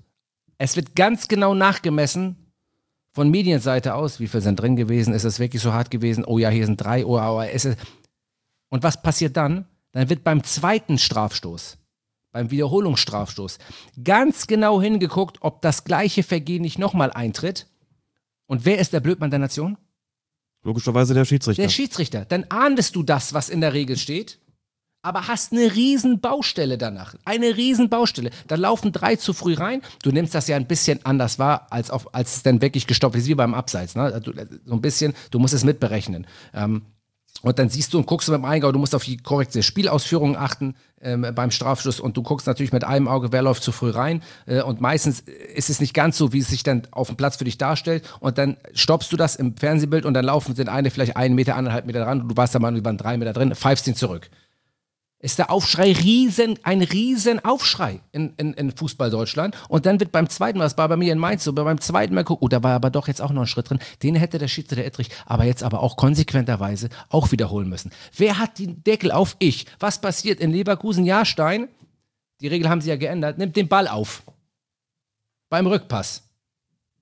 Nicht beim Rückpass, doch, nee, äh, da kam Ball, dann kontrolliert er ihn und nimmt den Ball auf. Wer, welcher Idiot von Schiedsrichter pfeift? Ähm, Du warst das, ne? Ich war das. Das war doch sehr gut. Das haben Ja, wir aber ausdrücklich gelobt. Absolut. Und gesagt, endlich mal jemand, der das, also das auch konsequent, das heißt endlich Ja, mal jemand. ich habe das so eine Absprache mit Sascha. Ich habe umgesetzt. das eine Absprache mit Sascha gemacht, mit Sascha Zielert. Der hat gesagt, wenn er den jetzt aufnimmt, dann muss er aber reinflöten da in den Apparat. Ich habe gesagt, halt wohl auch so gesehen. Und dann überlegst du dir aber dreimal, machst du das, weil keiner, Hast ja auch keinen Spielraum gehabt. kein Mensch, ja, du hast kein Spiel, aber was passiert? Riesen Alarm auf dem Platz. Du brauchst deine drei Stunden für eine Rudelbildung aufzulösen. Ich übertreibe es ein bisschen, ne? So. Hast riesen Alarm.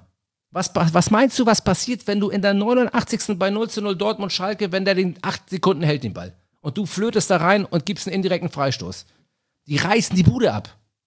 Oder wenn man in Berlin einfach Oder mal sechs Minuten nachspielen lässt und Bayern völlig, das 1-1 ja, macht. Bayern, dann ist, bist du der Doofmann der Nation. Deswegen sage ich auch, natürlich musst du deine Spielleitung auch so auslegen, dass du heil rauskommst. Aber manchmal, was birgt denn diese knallharte Konsequenz mit? Was bringt die denn teilweise auch mit sich? Du musst gucken, dass du die Regel dehnst, aber nicht beugst. Und ich bin einer, der gerne mal konsequent ist. Gerne mal auch fünf Grade sein lässt, gerne mal dummes Zeug redet, aber auch gerne mal konsequent ist. Ist man denn konsequent?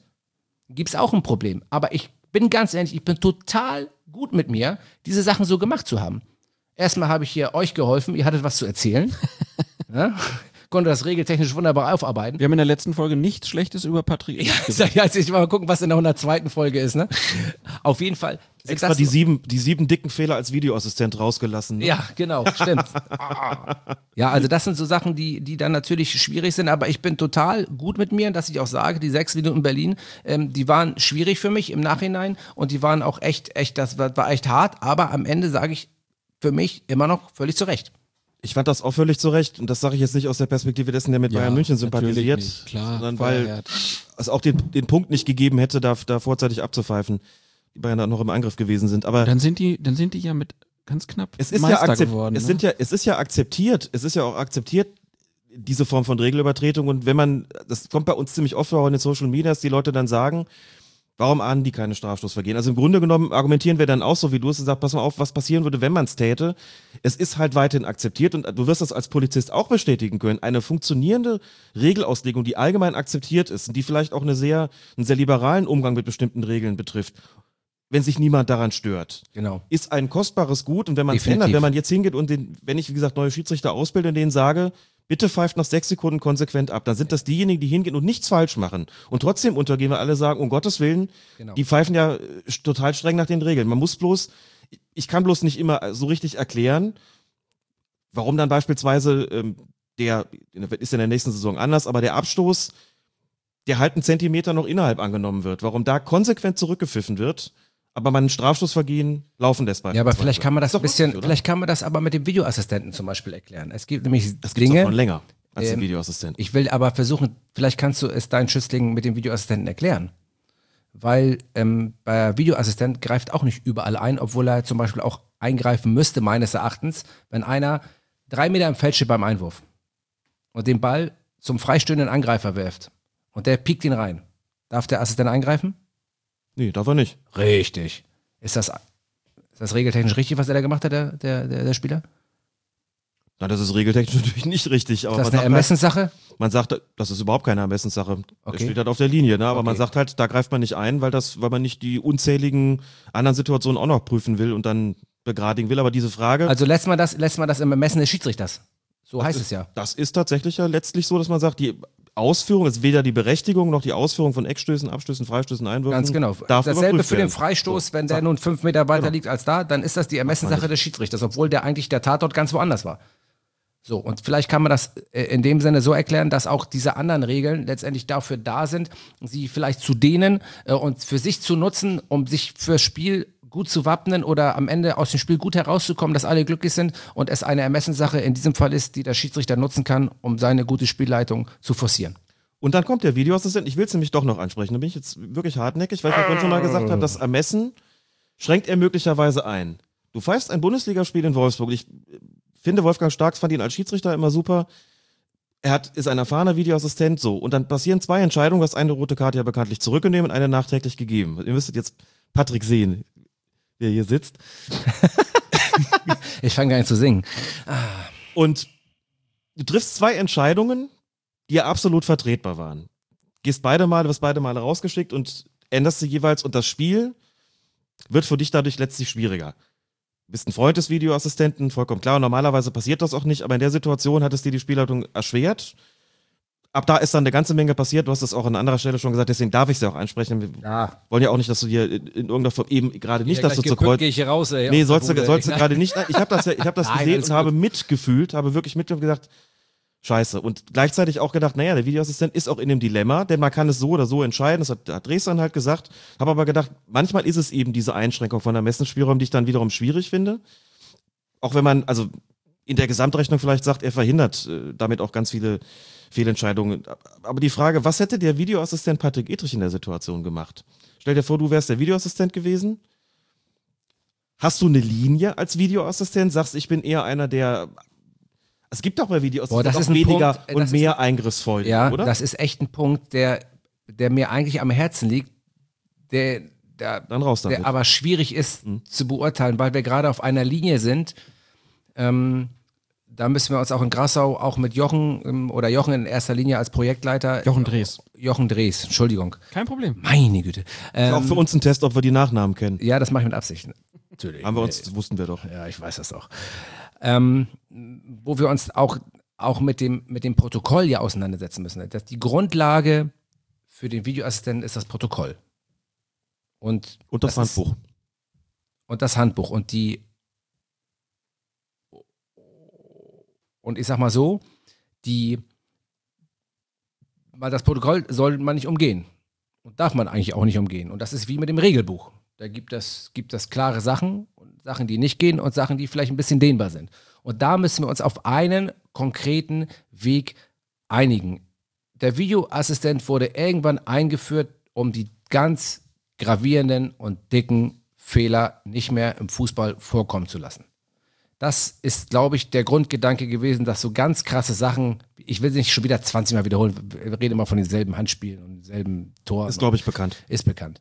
Und deswegen ist das der Grundgedanke. Und mit diesem Grundgedanken, dass der Schiedsrichter nicht gebückt aus dem Stadion rausgeht und eine Woche lang wie eine Sau durchs Dorf getrieben wird, weil er so einen Fehler gemacht hat, von den er nicht machen wollte, der aber passiert ist und den echt eine Woche mit sich rumgetragen hat.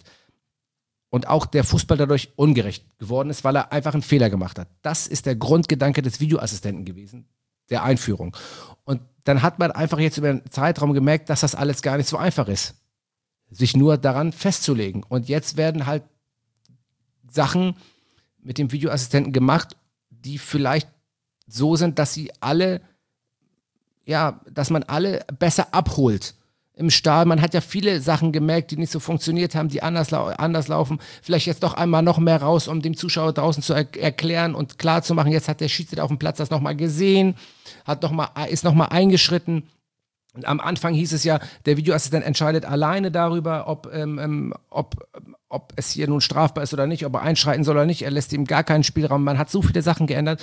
Wir müssen einfach irgendwann versuchen, einen konkreten Weg zu finden, der für alle klar ist, ähm, wann nun eingeschritten wird und wann nicht. Aber auch da sage ich, das wird schwierig, weil es immer Situationen, neue Situationen im, im, im Fußball geben wird, die es so noch nicht gab und es immer Menschen sind. Ich, man wiederholt immer dieselben Sätze. Es sitzen Menschen, es werden Menschen die Fehler gemacht. Na klar, es ist immer das Gleiche, was man hier sagt, um dafür zu werben, dass wir einfach nicht alles richtig machen können und dass die pure Objektivität nicht gegeben sein wird, weil es immer noch Sachen im Ermessensraum gibt. Das kann man auch gar nicht oft genug sagen, finde ich, denn das muss auch in die, es gehört auch tatsächlich in die Köpfe rein. Es gehört in die Köpfe rein. Und was ein dickes Ding ist oder was nicht, wir haben uns ja auch schon ein paar Mal Ja, darüber unterhalten richtig. zwischendurch. So, das ist ja manchmal auch ehrlich gesagt in der Situation gar nicht klar. Das hängt davon ab, wer gegen wen spielt, das hängt davon ab, welche Auswirkungen das letztlich auf, den, auf das Spiel hat. Auch das weiß man in der Situation. Ja, auch da. Und vielleicht, um was eine Entscheidung besser, daraus? Genau, und eine Entscheidung besser zu verkaufen, indem Genau. ich n- no, noch mal rausgehe, die vielleicht auf den ersten Blick klar ist, aber trotzdem noch rausgehe, um wirklich zu klar zu machen, ich habe es noch mal gesehen als Schiedsrichter, ich bin der Entscheider auf dem Platz, ich entscheide hier dafür und alle wissen Bescheid und nicht der äh, Videoassistent. Und das ist auch noch ein zweiter Punkt, es wird natürlich extrem viel verlagert nach Köln. So, auf der einen Seite ist der Schiedsrichter auf dem Platz und da nehme ich mich mit ins Boot. Ich bin derjenige, der auf dem Platz entscheidet und richtig entscheiden soll. Verdammt nochmal, das ist mein Job. Ja, und ich kann auch mal falsch entscheiden und ich werde auch mal falsch, ich werde immer wieder falsch entscheiden bei gewissen Situationen, aber grundsätzlich soll ich entscheiden. Und dann verlagert es sich und der Doofmann der Nation ist immer der Videoassistent und der Schiedsrichter auf dem Platz wird von jeder Schuld freigesprochen. So, und, äh, und da müssen wir uns alle, alle am Riemen reißen und alle versuchen, da, damit meine ich nicht die Schiedsrichter, sondern ich meine alle, das auch wieder ein bisschen auf, auf, auf alle vier Beine des Stuhls zu stellen, ähm, damit wir alle gerade sitzen können.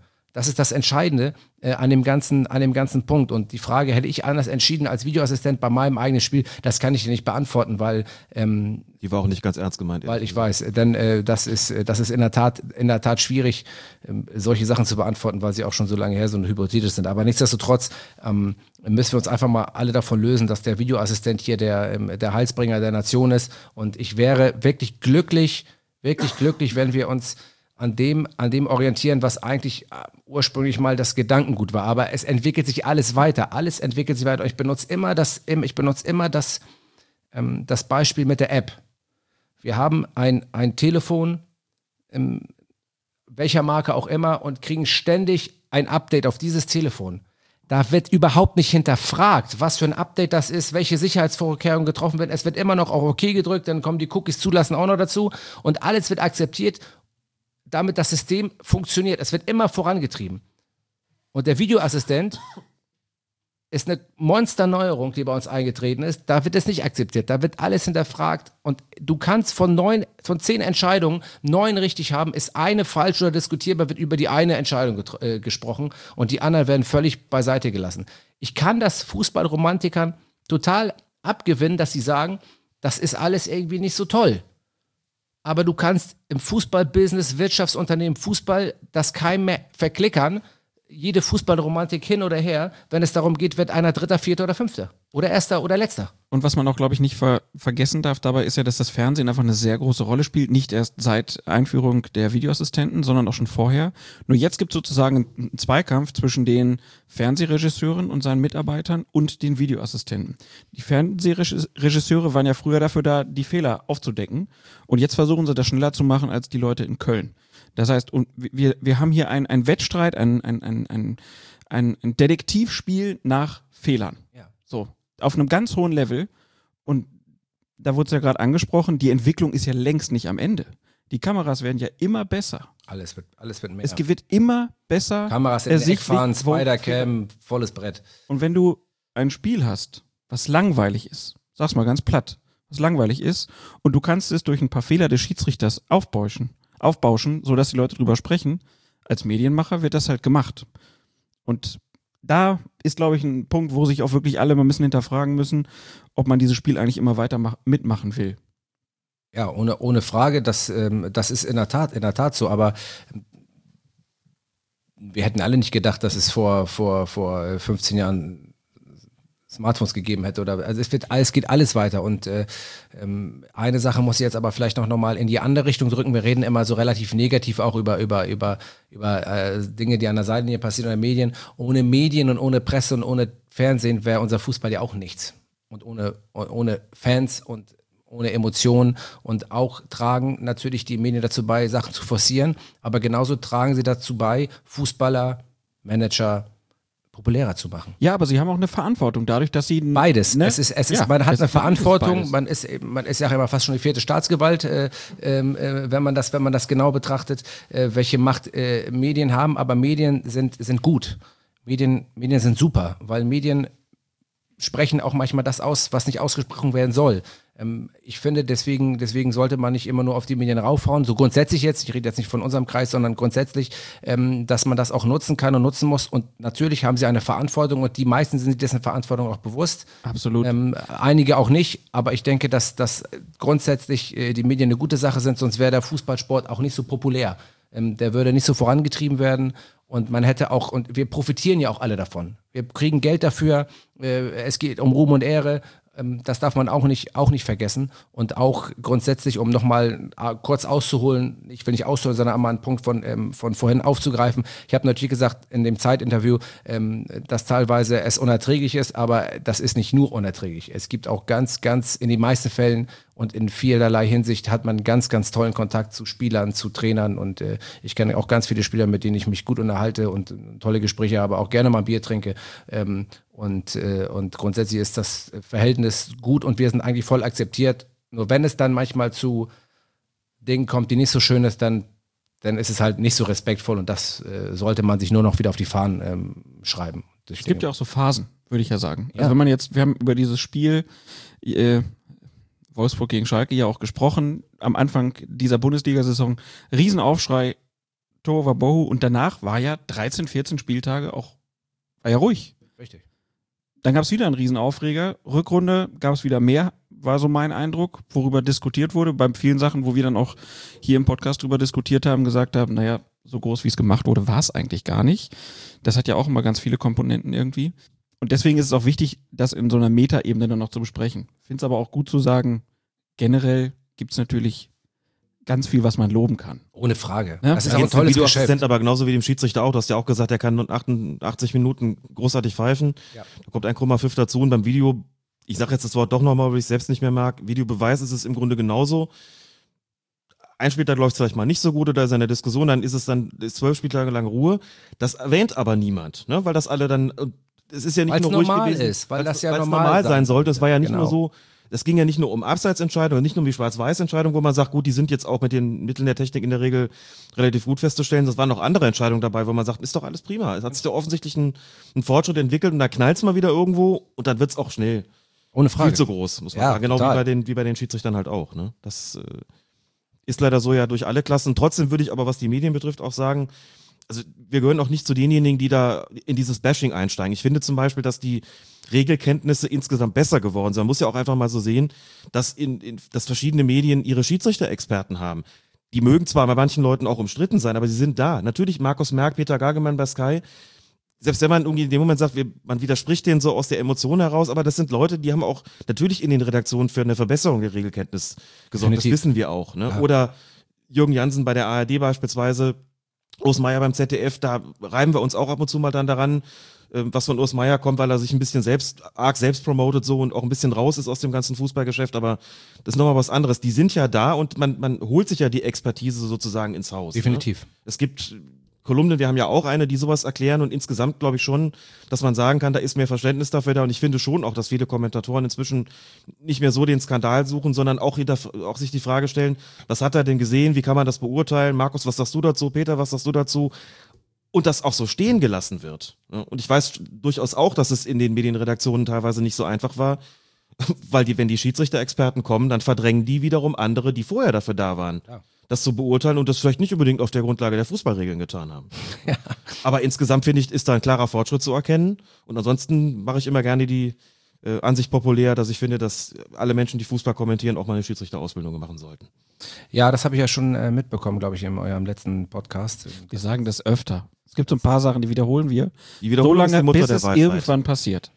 Das DFB-Videoportal mit den Erklärungen und äh, die Schiedsrichterschulung für alle Medienmacher. Und Trainer. Aber egal.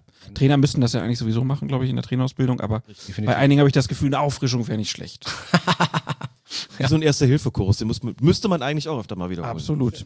Wir, wir sind ja zum Glück jetzt aus einer sehr kritischen Diskussion auch zum Schluss was Positives gekommen und jetzt können wir ja vielleicht endlich nochmal über Kaiserslautern sprechen. Ja, Da- Bitte, da- ja, unbedingt. Das, haben wir, das, haben wir Das hast du aufgehoben, alle, ja. Nicht, nicht alle mitbekommen. Zum krönenden da- Abschluss. Kann man das irgendwo sehen eigentlich oder was? Kann man das irgendwo sehen? Ich weiß es nicht. Braucht man nicht sehen, weil wir sind im Podcast und man kann super erklären, was da passiert ist. Ja, Patrick Etrich pfeift welches Spiel? Kaiserslautern, ich glaube, es war gegen Bielefeld. Erste Bundesliga, zweite Äh, Liga? zweite Bundesliga. Und was ist passiert? Ja. Es ist folgendes passiert. Langer Ball. In die Spitze. Ich im Vollsprint hinterher. Denke, ach du Scheiße. Spieler dringt in den 16er ein. Von links Abwehrspieler, von rechts Abwehrspieler, von vorne der Torwart. Ich hinten dran, Zwischenspurt eingelegt. In bester Manier. Denke, du bist nah dran, du siehst alles. Kommt der Abwehrspieler und flext den Spieler volles Brett um. Der alleine vom Torwart. Ich denke, ah, klares Foulspiel, Rot und Strafstoß. Zur Erklärung, damals gab es noch nicht beim Kampf um den Ball die Revidierung in Gelb. Hab die Pfeife zum Mund geführt, sehe aber, wie ein weiterer Stürmer von links kommt, den Ball nimmt und ihn dann an dem Torwart vorbei ins Tor legt. Vorteil erkannt, abgedreht, nicht mit einem Arm nach oben zeigen, sondern mit beiden Armen nach oben zeigend, abgedreht, laufend am 16er längst, Richtung Mittellinie, immer noch die Arme oben haltend, Richtung Mittellinie zeigend, gefühlt 10 Sekunden und mich für den Vorteil sowas von abgefeiert, dass ich gar nicht mehr wusste, wo hinten und vorne ist. Erkannt hat es, glaube ich, auch Eugen Striegel, der Beobachter war. Ich weiß, glaube, es war Eugen. Oder war es Bernhard Zer? Ich weiß nicht, einer von beiden war Beobachter bei dem Spiel. Ich habe letztens das Spiel nochmal rausgesucht und, äh, äh, und habe mich, äh, hab mich abgefeiert ne, für diesen Weltklasse-Vorteil. Der wurde sogar, sagen, es gab keine rote Karte, es gab keine rote kein, Karte. äh, kein Strafstoß. Stoß. Das Tor ist gefallen. Das Tor ist gefallen. Das Beste, was einem Schiedsrichter wirklich passieren kann, ähm, wenn man das, wenn man die Möglichkeit hat, und vielleicht auch mal das Glück, das Können, da gehört ja alles dazu, das mal zu erkennen, dann freut man sich einfach, weil es einfach geil ist. Das ist dieser innere, das ist diese innere Säge, die, die du machst, wenn du so ein Ding hast. Deswegen glaube ich, geht es auch manchmal bei einigen ähm, ähm, Schiedsrichtern durch, die dann andere, äh, keine Ahnung, ähm, Gestiken und Mimiken äh, oder Handzeichen haben, die dann denken, jetzt muss ich mich selber abfeiern. Bei mir war es halt die doppelte Handhaltung nach oben gefüllt, eine Stunde. Ähm, um Hat aber, hat aber keiner gedacht, dass, dass das ein Torjubel war. Nee, hat keiner gedacht, dass das ein Torjubel war. Äh, Das konnte man schon gut einordnen, aber ich habe diverse Nachrichten bekommen und sage, Edrich, du bist, du bist gestört, wirklich. Aber es macht, es macht ja sonst. Mike Dean macht Ja. das auch gerne. In England ist ja nun auch ein ein Ja, Schiedsrichter, auch- der ja. sehr, Polari polarisiert, ne? der sehr stark polarisiert, natürlich, der auch sehr extrovertiert ist und der seine Vorteile auch gerne mal. Ich muss jetzt die ganze Zeit daran denken, ehrlich gesagt. Auch schon Ah. mal mit, mit beiden erhobenen Händen. Dazu muss man jetzt vielleicht noch, bin ja immer so ein bisschen dann der, der Lehrwart-Nerd, der dann sagen muss, man Vorteil kann man auch mit einem Arm anzeigen, tut man in der Regel auch eher, hast ja doch, glaube ich, hinreichend klar gemacht, indem du gesagt hast, mit beiden Händen. Dean macht das dann auch, reißt dann beide Arme hoch und rennt dann auch wirklich bis in den Strafraum rein. Ja. wie eine Nähmaschine. Tor, wie so eine Nähmaschine, genau, tak, tak, tak, um den Leuten auch zu zeigen, guck mal hier, ich geil, Vorteil. Aber der macht das halt wirklich, wirklich permanent, solche Geschichten und man kann auch, hatte sowas mal in einem, in einem, in einem Amateurspiel, wo mein Schiedsrichterassistent mir so ein, so ein Foto, das war in seinem Anzeigebereich, äh, dann angezeigt hat, der auch schon dem, die Fahne dabei war, hochzureißen, dann diesem Reflex widerstanden hat, zeigt mir die freie Hand an, die ja heute nicht mehr so üblich ist, dass sie gezeigt wird. Und ich habe anschließend, als das Tor fiel, den Daumen rausgemacht ne? und habe dann elf Spieler von der einen Mannschaft, nämlich die, die das Tor kassiert, dann an der Backe gehabt, die sagen, freust du dich auch noch drauf? Applaudierst du deinem Assistenten noch, dass der da nicht die Fahne gehoben hat? Sag ich, nee, ich fand's geil, dass der Vorteil angezeigt hat. Das war alles. So, aber das hat dann wieder keiner verstanden. Aber an dich ist auch keiner drangegangen da, ne? Außer, dass es Nee, hat er für, für Akzeptanz und äh, Lacher gesorgt im positiven Sinne. Hast du noch Und- so ein Beispiel, so, wo du richtig sagst, das ist. Oder Also, vielleicht weil auch die Leute ja- jemanden aus dem Team gelobt, weil das ist ja, Ja, ein oder das. Schiedsrichter-Team, was unterwegs ist, wo man mal sagt, das hast du richtig geil gewunken. Ich habe Thielert und Gruzinski mit, da ist. Äh,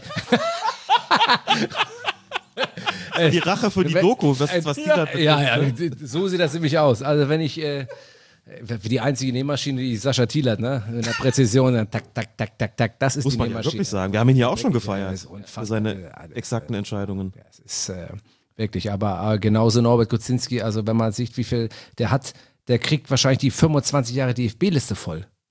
Das muss man sich mal vorstellen. Nobby, ja. Und Nobby, Nobby ist ja Spitzname und äh, ich kenne beide jetzt auch schon seit bestimmt seit 95, 96. Stimmt das, dass Norbert Gruzinski seine Tasche immer ganz besonders akkurat packt? die Hemden alle so gefaltet sind wie bei der Bundeswehr? No, ähm, Komm. Oh mein Gott, ey. Norbert, es tut mir leid. Äh, Norbert ist einer der besten Assistenten der Bundesliga und ähm, Bügelt seine Fahne. ein, ein, ein sehr guter Freund von mir. Und äh, ich mag ihn sehr gerne und ich glaube, das könnte stimmen. Bei Ich Norbert, bin ein Granatenassistent. Nor Wir haben Norbert jetzt echt einen ist, Witz gemacht Ich hier. weiß. No Norbert, Mehr nein, nicht. alles gut. Ich weiß. Norbert, Okay. Norbert ist ein wenig abergläubisch. So, und er hat halt gewisse Rituale, wie glaube ich auch ganz viele Spieler haben. Und die hat er auch. Und äh, über die, die finden Sascha und ich auch ganz gut. Äh, manchmal machen wir uns auch darüber lustig.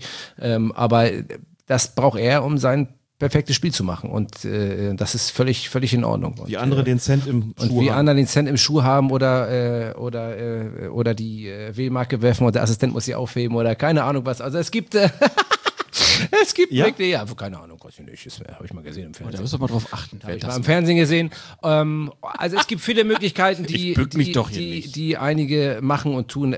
Jeder, jeder auf seine Art und Weise, um sein Spiel und seine Vorbereitung so gut wie möglich zu machen. Und deswegen, ähm, und ich bin echt, ähm, es war ja mal so, dass Sascha war ja noch bei Tobias Stieler Assistent, ähm, als ich schon in der Bundesliga war und ich hart um Sascha gekämpft habe, weil wir irgendwann mal gesagt haben, wenn denn ein Hamburger in die Bundesliga aufsteigt, dann machen wir auch ein Hamburger Team. Ich musste echt hart arbeiten bei Tobias, dass ich äh, Sascha ähm, ihm entreißen konnte. Also dann ist Tobias Stieler extra nach Hamburg gezogen, um dieses Argument zu entkräften. Er, er war richtig, aber er war vorher schon in Hamburg. Ähm, aber er pfeift, wie deshalb. gesagt, für den ähm, äh, Landesfußballverband Hessen. Ja, so. Tobias Stieler äh, ist auch ein feiner Kerl. Ich mag ihn auch sehr gerne. Nein, also wie gesagt, ich muss einfach, um das auch mal, wir haben ja wenig über Assistenten jetzt gesprochen, bei meinen Assistenten, die gehören ja zum Team dazu und ich nehme jetzt mal nur die, nur die Assistenten und wir sind befreundet, wir kennen uns schon Ewigkeiten und das ist einfach, einfach äh, grandios. Ne? Wir haben so viele Sachen schon zusammen erlebt. Ähm, und das ist einfach cool, wenn man sagen kann, man, man ist mit Freunden los. Und, äh, und das sind einfach auch zwei Granatenassistenten. Das ist, jeder hat mal einen Fehler drin, wie ich auch als Assistent hatte. Aber wenn du so zwei wirklich, wirklich Koryphäen der der Linie hast, ähm, die wirklich, wirklich abliefern, äh, jeder mit seinem Stil und beide sind ja auch ähm, totale das ist ja kein 0815. Weder Norbert, Wirklich ja, nicht. Das Wirklich ja nicht. klar das muss man ja klar sagen. Der wird sicherlich, wenn, wenn, wenn andere Länder gucken, was der Grudzinski äh, da für Fahrzeichen teilweise macht, die denken, aber alles richtig und darauf kommt es an. Äh, Ganz ehrlich, auch wir müssen auch mal ein bisschen back to the roots. Es kommt darauf an, die Entscheidung richtig zu treffen. Natürlich haben wir internationale Kriterien zu erfüllen und deswegen haben wir auch geile FIFA-Assistenten und wirklich gute, jetzt neu auf der Liste, Christian Kittel, mein hervorragender Assistent, die äh, machen ihren Part. Aber wenn wir in Deutschland so zwei geile Typen haben, die auf ihre Art so ähm, ähm, äh, so klar und, und, und so authentisch sind und die ihre Sache so geil machen, dann müssen wir uns das beibehalten. Auf jeden Fall. Und wir brauchen, wir brauchen solche Typen. Ein super Schlusswort. Wir brauchen solche Typen. Das kann man auch über Patrick Edrich sagen. Und deshalb bedanken wir uns ganz, ganz herzlich für fast drei Stunden Podcast. Das war gar nicht so geplant, aber also mir hat es sehr viel Spaß gemacht und deswegen vielen, vielen Dank für die Zeit. Die im Flug vergangen ist. In tatsächlich, ja. Möchte noch einen Dank oder einen Dank loswerden. Wir sitzen hier in Köln auf der Geschäftsstelle des Fußballkreises Köln und Patrick ist nach Köln gekommen. Also nicht nach Hamburg geflogen oder, oder gefahren, sondern Patrick ist in Köln und möchte mich auch bei meinem eigenen Fußballkreis bedanken, dass er uns diese Räumlichkeiten zur Verfügung gestellt hat, in denen wir jetzt aufnehmen können. Wir haben ja noch kein eigenes Studio. Das wär's doch, wenn wir ein eigenes Studio hätten. Bei dir? Bei mir? Ja. Okay, ja, da brauchen wir. Das meine ich doch. Dann bräuchten wir noch zwei, drei Spenden, aber dann, dann kriegen wir das hin. nee. Und ganz viele Alles leere super. Eierkartons, ne? Für die Akustik. Auch das müsste man eigentlich kaufen. Aber egal, das, das machen wir dann später. Äh, War das Equipment okay? Das war, also, Haben wir jetzt extra nur für diesen Zweck angeschafft. Ich weiß und ich bin auch total zufrieden. Ich habe das ja auch angemerkt, auch kritisch logischerweise angemerkt und deswegen finde ich das total, äh, total cool. Und im, äh, und im, ähm, und im Sinne meines, ähm, meines, meines Idols, äh, meines Handpuppen-Idols Pucki, der Kobold, zu sagen, vielen Dank, Freunde. Mit der Frisur wurde ich damals auch schon von Uli Potowski aufgezogen. Der hat mich den Dieter Bohlen der Schiedsrichter-Szene genannt. Ein bisschen, weiß ich nicht, der Poldi von den Schiedsrichtern. Sehr gesellig, aber wenn es sein muss, dann geht es jetzt auch ernst. Muttertyp wirklich. Einige sagen Herr Schiedsrichter, einige sagen Herr Ettrich, einige sagen Patrick, einige sagen ey.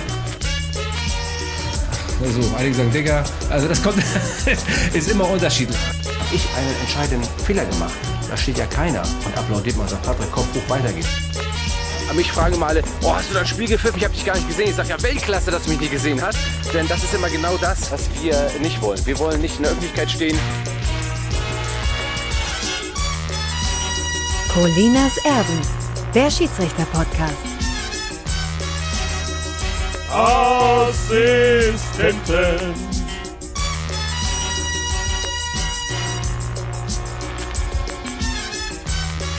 Das ist doch lächerlich! Jetzt macht er uns die Meisterschaft kaputt!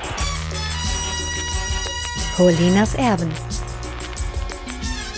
Mit Alex Feuerherd und Klaas Rehse.